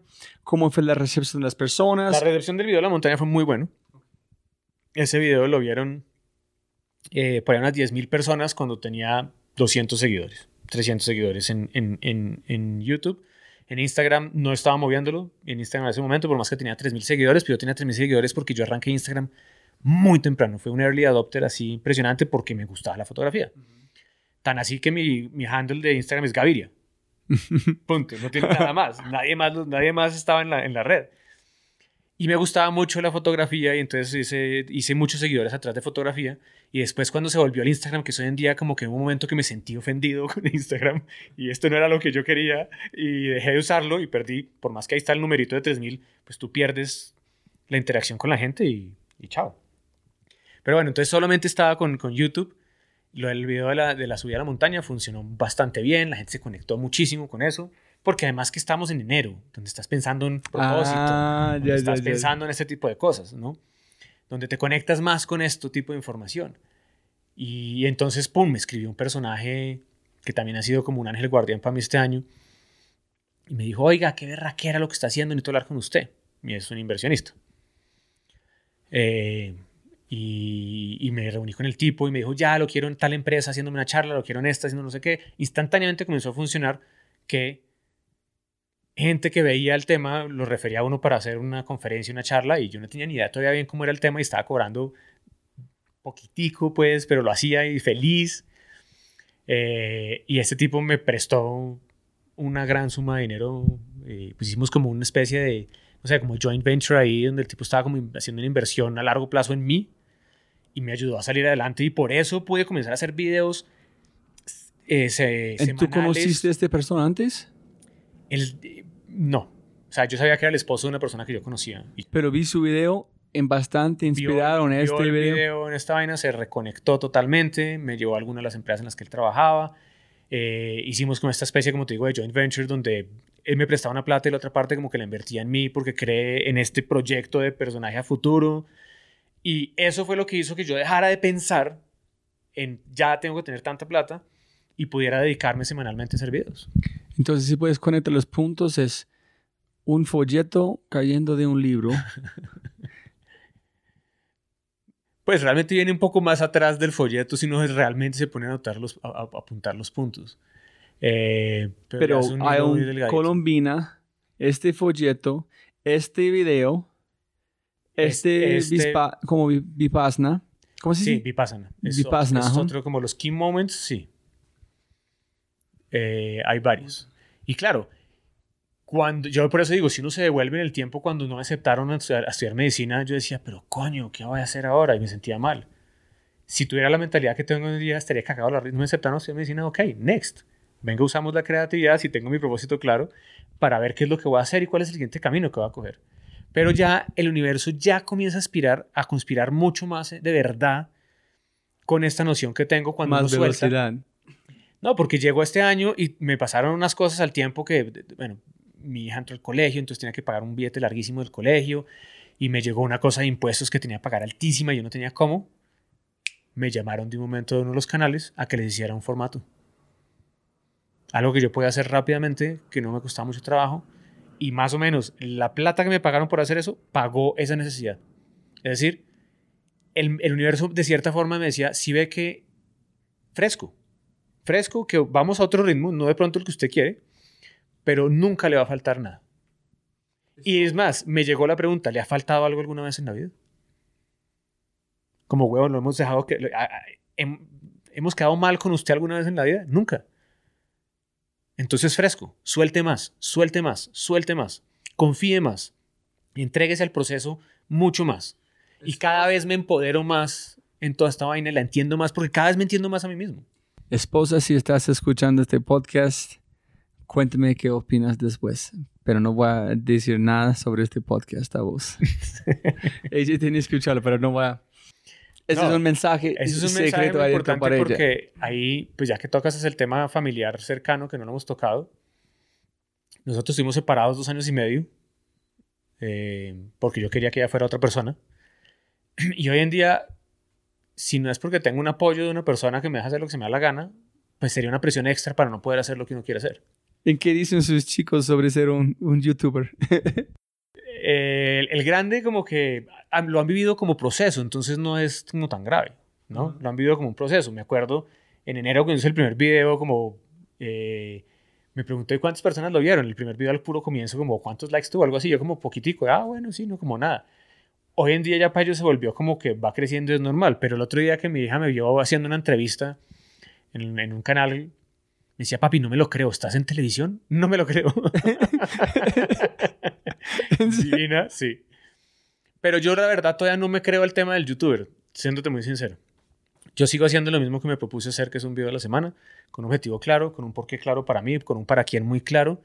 eh, y, y ya está, ¿me entiendes? O sea, yo, no sé, si el día de mañana tiene un millón de seguidores y, vive de hacer videos, de pronto me califico como youtuber, pero por ahora simplemente sé que puedo con esa lora colaborarle a algunas personas en su día o en su vida, cualquiera de los dos, no importa, en su semana. Y también me ha servido a mí para poderles llegar a más gente, porque entonces ahora me contratan para hacer más conferencias. ¿Me entiendes? De esa forma, con las conferencias, el modelo de negocio como tal, de cierta forma, es un poquito más estable. Eh, y he generado, que es lo más importante, credibilidad. Entonces, cuando tú ya te, te, te, te en una conferencia como me pasó este año y eres el keynote speaker, el que cierra, y tú miras los nombres de una gente que está y uno dice, pero coño, ¿qué he hecho? ¿Por qué yo? Y ahí vuelve el ego y eso es otra trampa al ego. Es de no dejarte creértelo. Pero ¿por qué no? ¿Pero Ah, por qué no? es, es al revés, ego. Ego al revés. Por ejemplo, a mí me preguntan, oiga, ¿usted por qué siempre habla de nosotros? Nosotros nos inventamos, nosotros hicimos, ¿quiénes son nosotros? Y yo, no, soy yo. ¿Por qué? Porque me da pena decir soy yo y eso también es una trampa del ego. ¿Cuál es el problema con decir yo? No. Ninguno. Si Es su miedo. intención. No, exacto. Es que es un miedo. ¿Sabes cuál es el miedo? Volver a ser una persona egocéntrica como lo era antes. Pero si es un miedo, ¿de dónde viene? Del ego. Si es del alma, el alma va a decir, ¿y cuál es el problema que sea usted? ¿Hay algún problema? Ningún problema. Si la otra persona cree que usted es un tipo que se cree del putas por eso, es su problema, no es problema de la otra persona. Entonces suelte, fresco. Pero eso solo llega uno a ese punto cuando ya tienes ese nivel de conciencia, eso no es ni bueno ni malo, simplemente es que el alma te puede mirar y, y- te acompaña en reírte de ti mismo y del proceso. Y cada vez que lo entiendes más, se vuelve más claro en tu cabeza. Entonces yo como transformo esa claridad. en una información fácil de digerir para las personas a través de ser creativo, de storytelling, de lo que sea, para que puedan consumir este contenido, entenderlo de la mejor forma posible y tal vez llevarlo a la práctica para que se convierta en sabiduría. Pero para mí esto es el comienzo, comienzo, comienzo de la historia. Por más que hemos hablado tres horas de la historia, realmente esta ahorita está comenzando. Eso es lo que yo siento. Siempre. La historia Sí. siempre es comenzando. Sí. Total. Pero antes de terminar con las últimas preguntas, ¿cómo fue la chispa para hacer el video? ¿Tú pensaste van a tener este cantidad? Cuéntale a la gente sobre el video. ¿Tú pensaste que la gente van a aceptar ese video tan fuerte? ¿En cómo fue la- Yo- la- el final del video? ¿De la niña y la colombiana o...? Ajá. Ok. Yo no tenía ni idea qué iba a pasar. Estaba haciendo un video como todos los que ya había hecho antes. Pero el video fue muy largo, 14 minutos. Sí. Por 16. Y ahí fue otra cosa que me había pasado. Había hablado con muchos expertos eh, sobre la duración de mis videos. Y me decían que videos de 5 minutos eran muy largos y de 7 minutos eran muy largos, que tenían que ser videos más cortos. Entonces, gente experta de verdad, que trabajan en, no sé, en Google y no, como gente como que sabe. Entonces yo les paré, puse atención. O gente que ha manejado canales gigantes y han hecho como programas de televisión. Y estaban más equivocados que un... Hoy en día llevo 6, 7 videos haciendo videos de 12, 15 minutos. Y nunca me han funcionado tanto como ahorita. Por darte un ejemplo. Es como... Pero bueno, volviendo a la niña de la colombina, mi intención no era tener... Pues, ¿o ¿Los videos largos no funcionan? Funcionan. Ah, ok. En Ah, YouTube. ah, sí, sí, sí, en sí. YouTube. Sí, en. Facebook no. Entonces, hoy- hazte cuenta, hoy en día yo pongo un video de 10 minutos y la retención es del 65%. Eh, para un video de 10 minutos es muy bueno. Esto está above, above average, sea, por encima del, del promedio.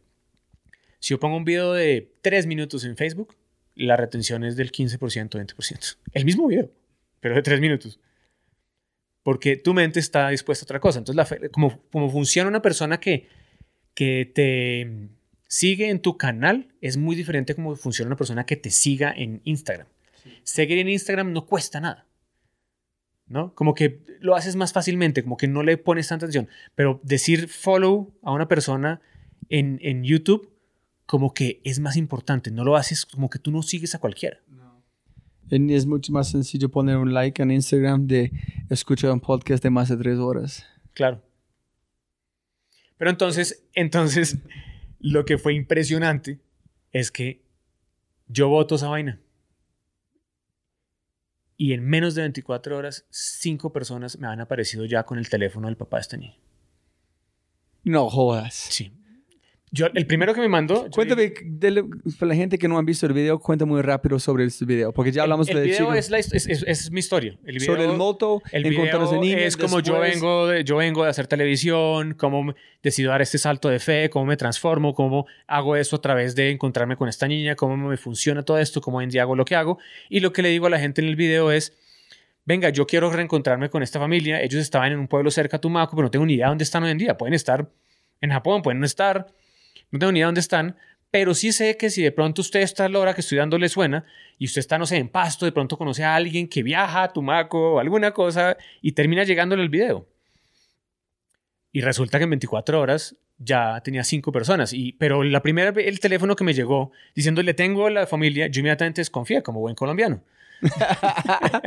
y dije, no, este me va a querer tumbar, me va a sacar la plata, este, yo cómo voy a comprobar ahora, yo en qué me metí, cómo voy a comprobar que este personaje sí es. Pum, siguiente mensaje, mismo teléfono. Pum, siguiente mensaje, mismo teléfono. Entonces ya es. Cojo el teléfono, lo llamo al personaje, me contesta Ovencio, que es el papá de ella. Eh, Pero ¿quién vio ese video? ¿Qué- lo vio. Mira, eso es lo que se llama un video viral. Yo no he hecho ningún video viral excepto ese. Se volvió viral por la siguiente razón. No se volvió viral en YouTube. En YouTube tiene 60 mil views, algo así. En Facebook tiene más de 2 millones de views. ¿Por qué se volvió viral? Porque una persona, Ese es como yo encontré en, en Facebook. claro, una persona bajó el video, lo que llaman ripiar el video, o sea, bajan, le hacen download al video de, de- de YouTube y lo subió a una página de un foro que se llama Todos por Tumaco. Y lo metió ahí, en Todos por Tumaco, en, en, desde... Es más, es una señora que tiene una empresa de como de, no sé, un, de, hacer, de hacer uñas y de peluquear. Y desde ahí lo puso. Entonces no teníamos métricas al comienzo de nada, o sea, era un desastre. Y la vieja lo puso ahí y ahí esa vaina se totió. Pero ¿cómo ella encontró? Ella vio el video en YouTube. Pero ¿cómo encontró su canal? Pues ¿Lo yo En preguntaste? ese momento ya tenía, no sé, 300 seguidores, casi 1000 seguidores, no sé. No, porque esta persona no estaba, en, no estaba en Tumaco y no importa eso. Tú tienes un seguidor que conoce que hay un foro. No importa, tienes una persona. Es más, de pronto ella ni me seguía, de pronto fue la familiar. Una persona, una persona que me seguía le, le puede haber mandado este video. Ellos no son de allá tampoco. No, solamente son de Cali. ¿Saben de este foro? Sí, Entonces- en Cali. Entonces, alguien vio el video, le llega a esta persona, esta baja el video, ¿no? Esto, esto que supuestamente es ilegal, ¿no? Como bajar el video, ripiar, robarte el video, lo puso directamente en la plataforma, pero ella solo quería ayudar, ella no estaba pensando que estaba en algo malo ni nada. Lo puso en la plataforma de Tumaco. Por lo menos eticaron como a vos, a Juan Pablo. No, No, todo es nada. O sea, después como cuando pasó eso comencé a hacer investigación en Facebook para tener métricas de qué había pasado y por dónde había comenzado a viajar el video y ahí fue cuando fue una locura. Y, Pero ¿cómo rap, ¿cuándo sabía que estaban ya como rodeando en Facebook? No, yo el día siguiente no, todavía no, no sabía qué estaba pasando. Solamente encontraste los números. Encontré los números, los llamé y, y allá me dijeron, no, esto es una locura, acá todo el mundo me está preguntando. Además que me llegaban fotos de la niña en el colegio, el profesor le tomaba la foto, fue una cosa loquísima en 24 horas. Eh, y el video, pues en, en YouTube sí había crecido muy rápido para mis métricas. Mi- eran- mis videos los veían 200 personas, 500 personas, y al día siguiente esto ya iba como en 3.000, 4.000 personas. Entonces ya fue como, wow, esta vaina como que está funcionando, ¿no?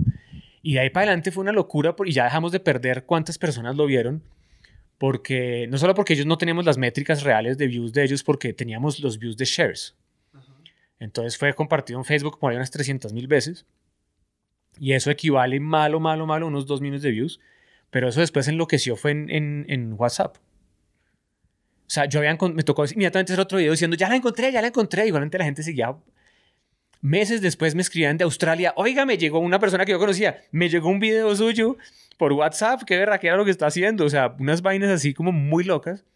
Esto lo vio mucha gente, mucha, mucha, mucha gente, y eso me llevó a tener, no sé, haz de cuenta que yo tenía en ese momento 10 followers a la semana nuevos por mucho. Y cuando hacía los videos de gente con propósito, porque hice las entrevistas de gente con propósito, lograba tener 100 followers cuando hacía uno de esos videos. Y acá durante cuatro días tuve mil followers diarios. Durante cuatro días. Y pues obviamente como que disparó las redes. Entonces yo me di cuenta que eso estaba pasando, entonces comencé, me inventé rápidamente algo que ya existía para mí, que era el propósito del día. Me inventé el reto de 30 días con propósito y durante 30 días en esa ola subí un video diario. Un, reto, un, un propósito todos los días para ser una mejor persona. Pero muy montado en lo que estaba pasando con eso. Y eso de reto de 30 días pues, ya me llevó como a llegar a los 10.000 eh, en, en YouTube. ¿En qué pasó cuando encontraste con la niña? Bueno, después de tres semanas más o menos que salió el video, eh, yo dije, pues yo tengo que ir, yo tengo que ir, yo tengo que ir, yo tengo que ir. Me fui para allá, me reencuentro pues con ella, la familia me reconocen la mayoría porque se acordaban de mí, de, de, de las fotos y toda la vaina. Ella obviamente no, ella era muy chiquita, ella muy tímida todavía. Eh, y yo simplemente quería saber ellos en qué estaban. Cómo estaban, les quería explicar, mire, yo no vengo a darles plata, no tengo plata para darles en este momento. Así tuviera, no les daría plata. ¿Ellos pensaron que iban a regalar plata? Yo creo que ellos han vivido en pobreza toda la vida y se encuentran con esto y creen que sí.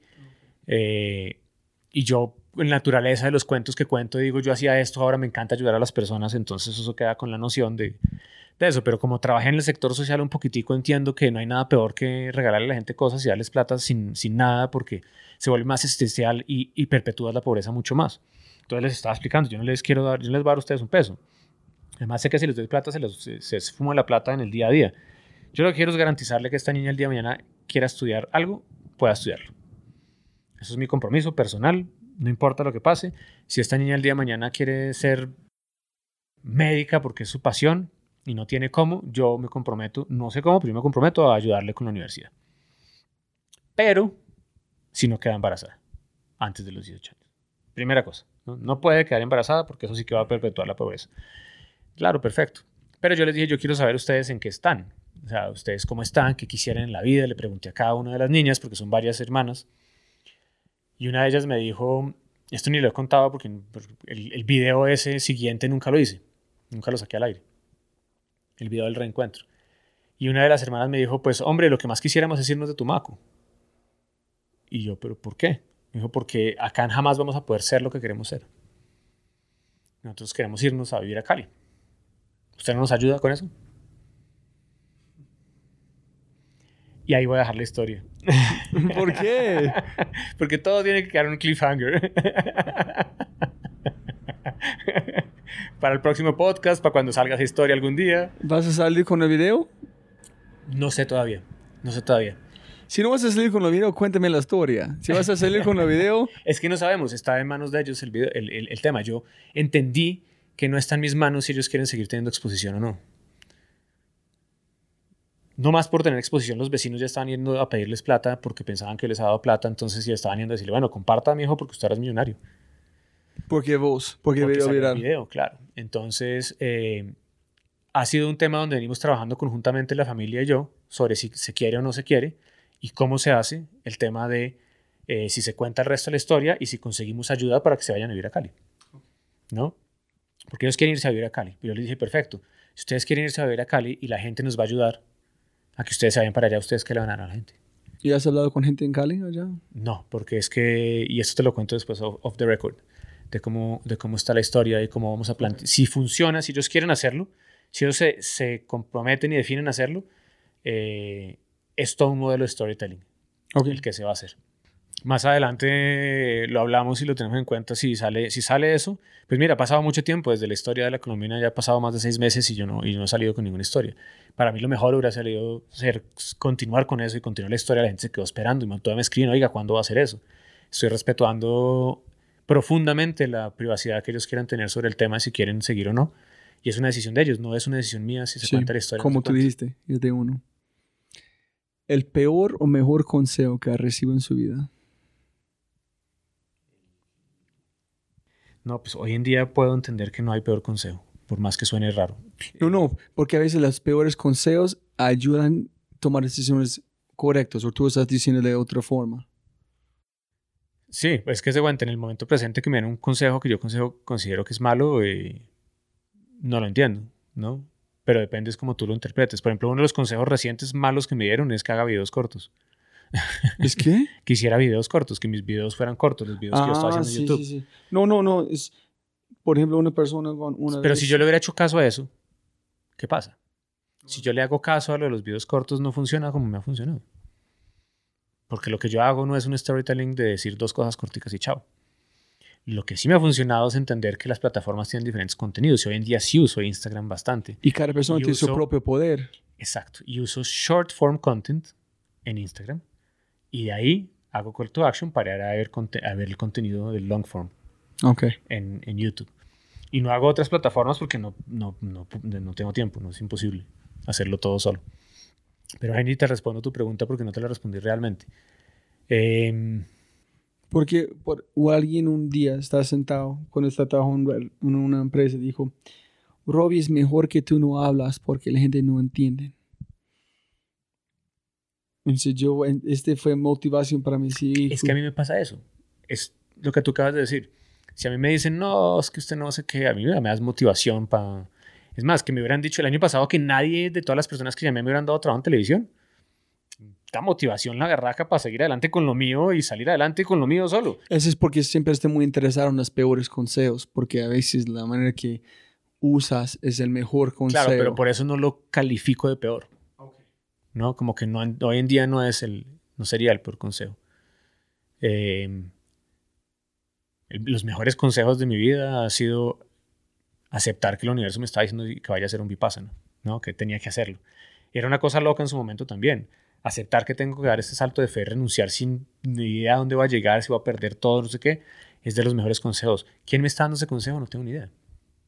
Dios, el universo, mi alma, lo que sea, pero han sido esos consejos de saber escucharse uno mismo. Y me acuerdo una historia que creo que me contó mi papá eh, cuando yo era chiquito que me marcó muchísimo para, para uno escribir su propia historia de cierta forma y era, voy a tratar de acordarme cómo es el cuento, pero esa es de cuenta, eh, llega un gerente y llama a un, a un tipo que lleva 15 años trabajando en la empresa y llama a una persona que acaba de entrar a la empresa hace seis meses, pero ha escalado muy rápidamente.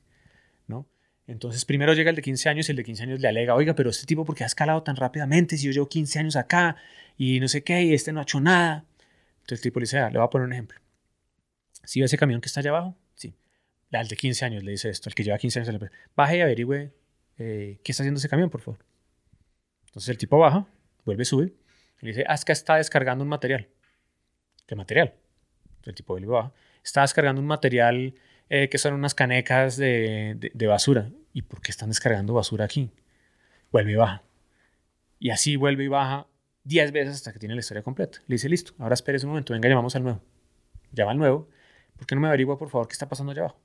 El tipo baja y se demora. Y se demora. Y el otro le decía, si ves que hasta se demora, ese tipo quién sabe qué está haciendo, no sé qué. Se demoró como 10 minutos, subió.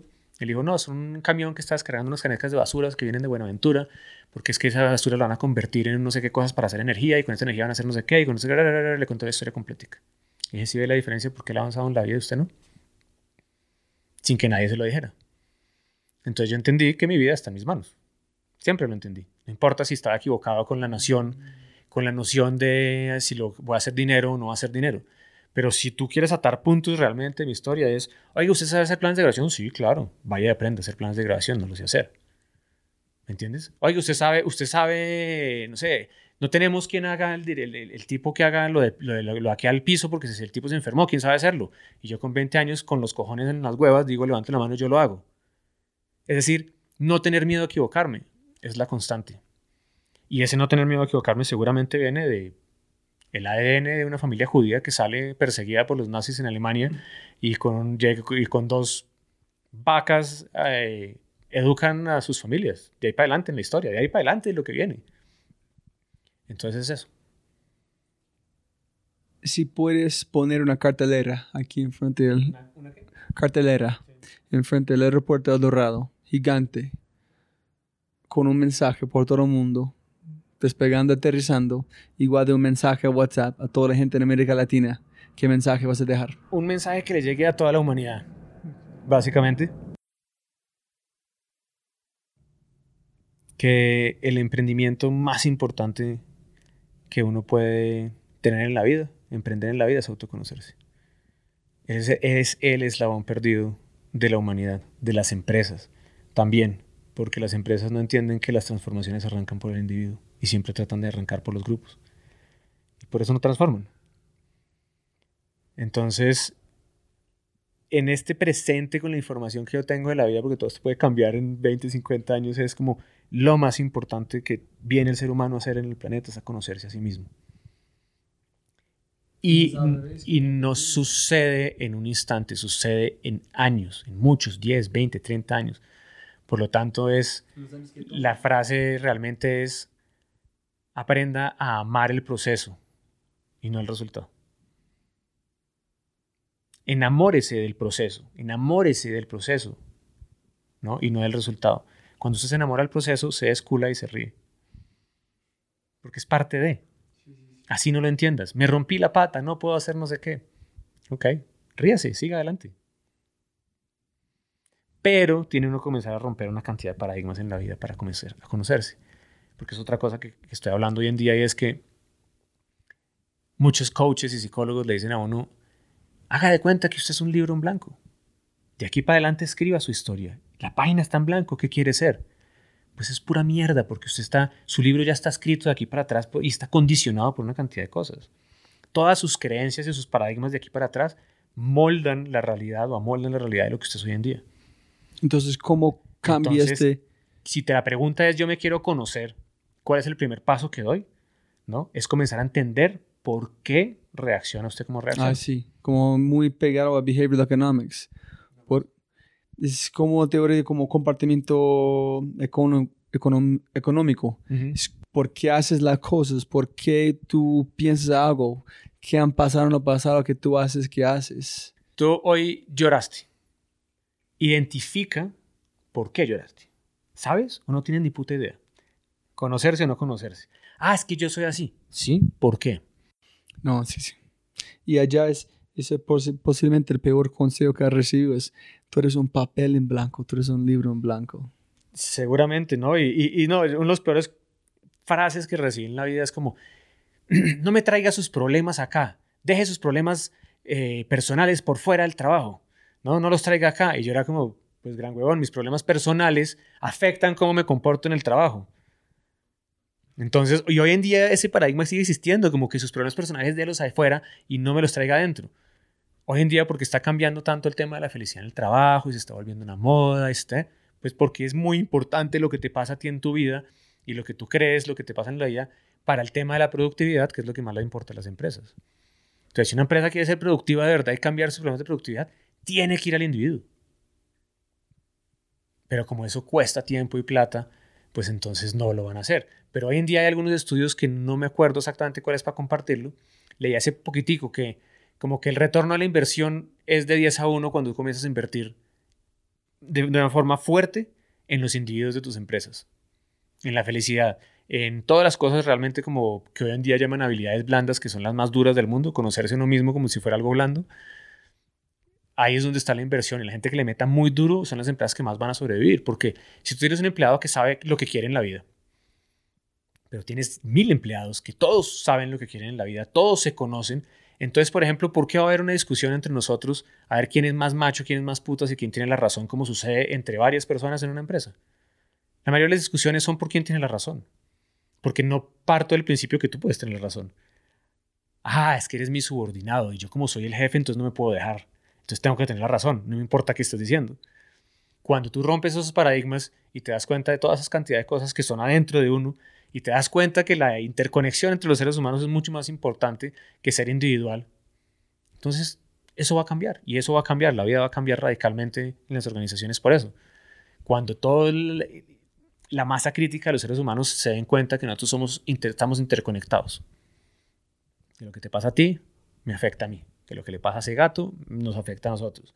Cuando el ser humano llegue a los niveles de conciencia de los iluminados en la historia, Jesús, Buda, llámelo como quieran, no porque todos dicen lo mismo en últimas, es que todos venimos a trabajar por un mismo objetivo. Y todos nuestros campos energéticos en últimas terminan siendo el mismo. Hablando de ignorancia, cuando yo volví hace poco a entender que los átomos son 99.9% vacíos y nosotros estamos hechos de átomos, entonces, ¿cómo así? ¿Somos vacíos? ¿Somos aire? ¿Por qué podemos coger cosas? ¿Por qué? Porque está moviendo tan rápido. Exactamente. Porque es una energía, la que llena, no están vacíos, es una energía la que está ahí. Es una energía que se mueve muy, muy, muy, muy rápido. ¿no? Y por eso ponen el ejemplo del ventilador, que cuando está apagado tú puedes poner la mano entre las aspas. Pero cuando está prendido no puedes, no, no, lo puedes hacer. Entonces cuando tienes un campo energético vibrando muy, muy rápido, eh, pues, no, pues se vuelve como un sólido. Entonces toda la gente que dice que somos energía y les dicen, ah, son esotéricos. No, no, huevón, sí somos energía. Todos somos energía. Todos somos una fuente de energía que no la podemos ver y estamos interconectados. Entonces lo que viene más bien es hermoso, lo que todo lo que va a venir para nosotros para descubrir y seguir descubriendo adentro de uno. Y yo sé que es una cliché y, y rosa y todo lo demás, pero es que el universo adentro de uno es tan infinito como el universo cuando miramos para afuera las estrellas. Sí. ¿No? Pero, ¿Has visto el video de 10X? El de para afuera sí, el, de para adentro no. Hay uno que es como en 1976 de IMSS o algo allá, donde hagan como un punto de vista de 10 afuera en la 10 adentro al mismo tiempo, como mostrando que es igual, que cada nivel es profundidad, vacío, profundidad, vacío, muchas cosas, pocas cosas, cada vez adentro hasta afuera. Y cómo están descubriendo que las células más pequeñas son conscientes, porque son conscientes de sobrevivir tienen niveles de conciencia. O sea, esta vaina es una cosa. Sí, sí, sí, sí pero ya, mejor Seis horas el podcast, no, no, no, Pero es una cosa alucinante y por lo tanto, pues haz de cuenta, yo quiero simplemente. La palabra ayudar a veces suena rara porque como que lo pone uno en una situación que está por encima de otra persona. No es ayudar, es como de pronto simplemente colaborarle a muchas personas que tengan su despertar de conciencia ¿no? a que le den más sentido a sus vidas y que se den cuenta que en la vida no hay que sufrirla tanto. Y Juan, ya estamos la última parte, llevamos? tres horas y 30 minutos de ese punto. ¿Y algo que olvidamos de hablar? Estoy seguro que sí. nos embalamos en desorden, pero no, hay millones de cosas que podemos hablar. A mí este tema me apasiona mucho y yo no me callo. Yo pero, pero ¿quieres dejar algún mensaje a la gente escuchando antes de terminar? Y si también, y, si van a encontrarte, dónde pueden encontrarte en las redes y qué video deben arrancar, cómo empezar con sus videos. En redes, en Instagram, Gaviria, en YouTube eh, y en Twitter, J Gaviria. O sea, en, YouTube se meten y ponen J Gaviria y ahí les salen mis videos. Si quieren chismosear eh, lo que estamos hablando ahorita, la historia, un video bonito para arrancar, eh, es el de la niña de la Colombina. Pero pues ya en el canal en este momento tenemos casi 70 videos por lo menos. Pero unos videos de propósito, de quién soy yo, cuál es el, eh, dónde deben arrancar. Me gusta mucho la frase más poderosa del mundo, uno que se llama la frase más poderosa del mundo, que es el que tuviste, la impresión y todo eso. Porque esa ya te comienza a romper paradigmas y como lo, importante es arrancar en la parte de paradigmas es eso. Uno de los videos viejos, que fue los primeros que hice que subí hace años, que se llama La Acción Mental. Ese video también es, es bien, bien chévere eh, el del ego y el del alma, el del Ikegai, el de... hay, hay, bastantes. Eh, nada, pues hay mucho, mucho, mucho contenido y, y, si les gustan este tipo de cosas, ahí se pueden quedar un, rato. Lo bueno es que tratamos de a todas las personas que nos escriban cualquier cosa contestarles, eh, estar interactuando con la gente, de verdad hacer comunidad y mientras podamos lo seguiremos haciendo así. Y el consejo para la gente es si usted cree que se le pasó ya el bus, porque tiene 30, 40, 50 años, de verdad crea en los estudios de Singularity University que dice que vamos a vivir un año más por cada año después de 1930. En la actualidad vivimos tres meses más por cada mes, por cada año que vivamos. Por lo tanto, si usted tiene 40 años, va a vivir hasta los 110 años por lo menos, si es hombre, 114 si es mujer. Entonces, si usted cree que tiene 40 años 30, 50 y cree que ya no tiene tiempo de reinventarse, piénselo dos veces porque puede hacer con su vida lo que quiera. Y si usted está confundido a los 18 años y no sabe qué hacer con su vida, lo mejor que puede hacer es no escuchar a sus papás. porque las creencias de nuestros papás pues vienen con la información que tenían ellos anterior. Y por más que lo hacen desde el amor, no lo van a hacer desde nada más que desde el amor y sus papás van a querer lo mejor para ustedes. Es como escuchen ustedes mismos y no les dé miedo tomarse un año, dos años de explorar, a ver el universo que les pone por delante, a ver qué les gusta, a ver qué cosas hay. Eh, muchos me dicen, ah, pues muy fácil decirlo, pero yo no tengo plata para hacer eso. Perfecto. ¿Cómo lo va a hacer? Piensen cómo va a tomarse dos años sin plata, cómo va a ser. Así tenga que hacer manijitas para vender manillas, eh, porque usted va de playa en playa vendiendo manillas, hágalo. Pero no se afane, no se afane en salir corriendo a ser un profesional porque esa es la decisión que supuestamente va a regir el resto de su vida. Y pues las estadísticas lo comprueban, la gente es infeliz en lo que hace, el 70% de la gente quisiera hacer otra cosa, eso quiere decir que la cagaron en el momento que escogieron lo que quieren hacer. ¿Por qué? Porque les daba miedo confrontar a la sociedad o a sus papás o a lo que sea. Ahorita acabo de conocer una historia de un personaje que usted debería entrevistar, me acabo de caer en cuenta. Es una historia fascinante de un personaje que hoy en día es un diseñador de modas hiper conocido pero el tipo le tocó estudiar diseño de modas a escondidas de sus papás, porque sus padres lo están obligando a hacer lo que sus papás querían que él fuera. Y él, muy joven, se dio cuenta que para la mierda de los papás lo voy a, estudiar lo que ellos dicen, pero por las noches se doblaba y estudiaba lo que él quería. Es decir, estudió dos carreras al tiempo y una escondida de sus papás. Y es una persona absurdamente exitosa, porque se siguió a su corazón, siguió, escuchó a su alma, sabía lo que quería. Entonces, si no tiene ni idea de qué es lo que quiere, vaya y explore. Vaya, explore, cáguela, cáguela, cáguela, cáguela. Cáguela sin miedo porque la mejor forma de darse cuenta lo que uno quiere en la vida es cagando. Siempre puede ganar más plata, no más tiempo. Muchas gracias. y gracias a la gente escuchando.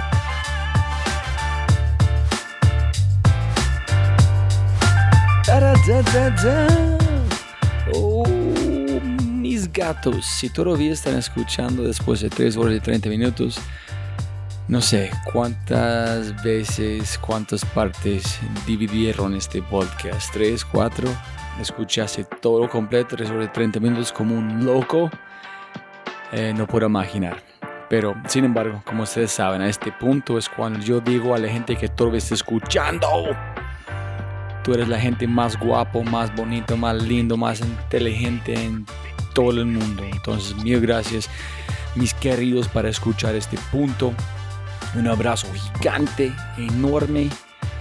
Y ya, eso es. Si todavía estás escuchando este parte del podcast, envía un mensaje y posiblemente hay un premio para vos. Y, más importante, envío un mensaje a Juan Pablo Gaviria, inscribir a su canal de YouTube y porque es brutal. Y con ese dicho, te quiero mucho. Chao.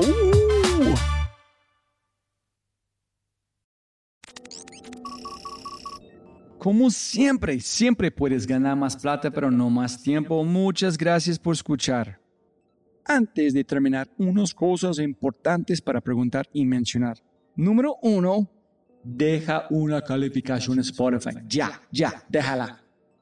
Literalmente toma segundos y como yo mencioné, el impacto es enorme. Además, estarás garantizado de sentirte increíble el resto del día. También estamos produciendo todo el contenido en YouTube. El canal es espectacular. Tengo mi newsletter Conejo Blanco, las notas del podcast y los enlaces, las transcripciones nuestro otro podcast, Matamos Preguntas, escúchalo. Y más se puede encontrar en thefryshow.com. Y si quieres enviarme un mensaje o patrocinar el podcast, puedes enviar mi mensaje usando cualquiera de mis redes sociales con mi nombre a Robbie J. Fry. Gracias, abrazo grande y sigue escuchando.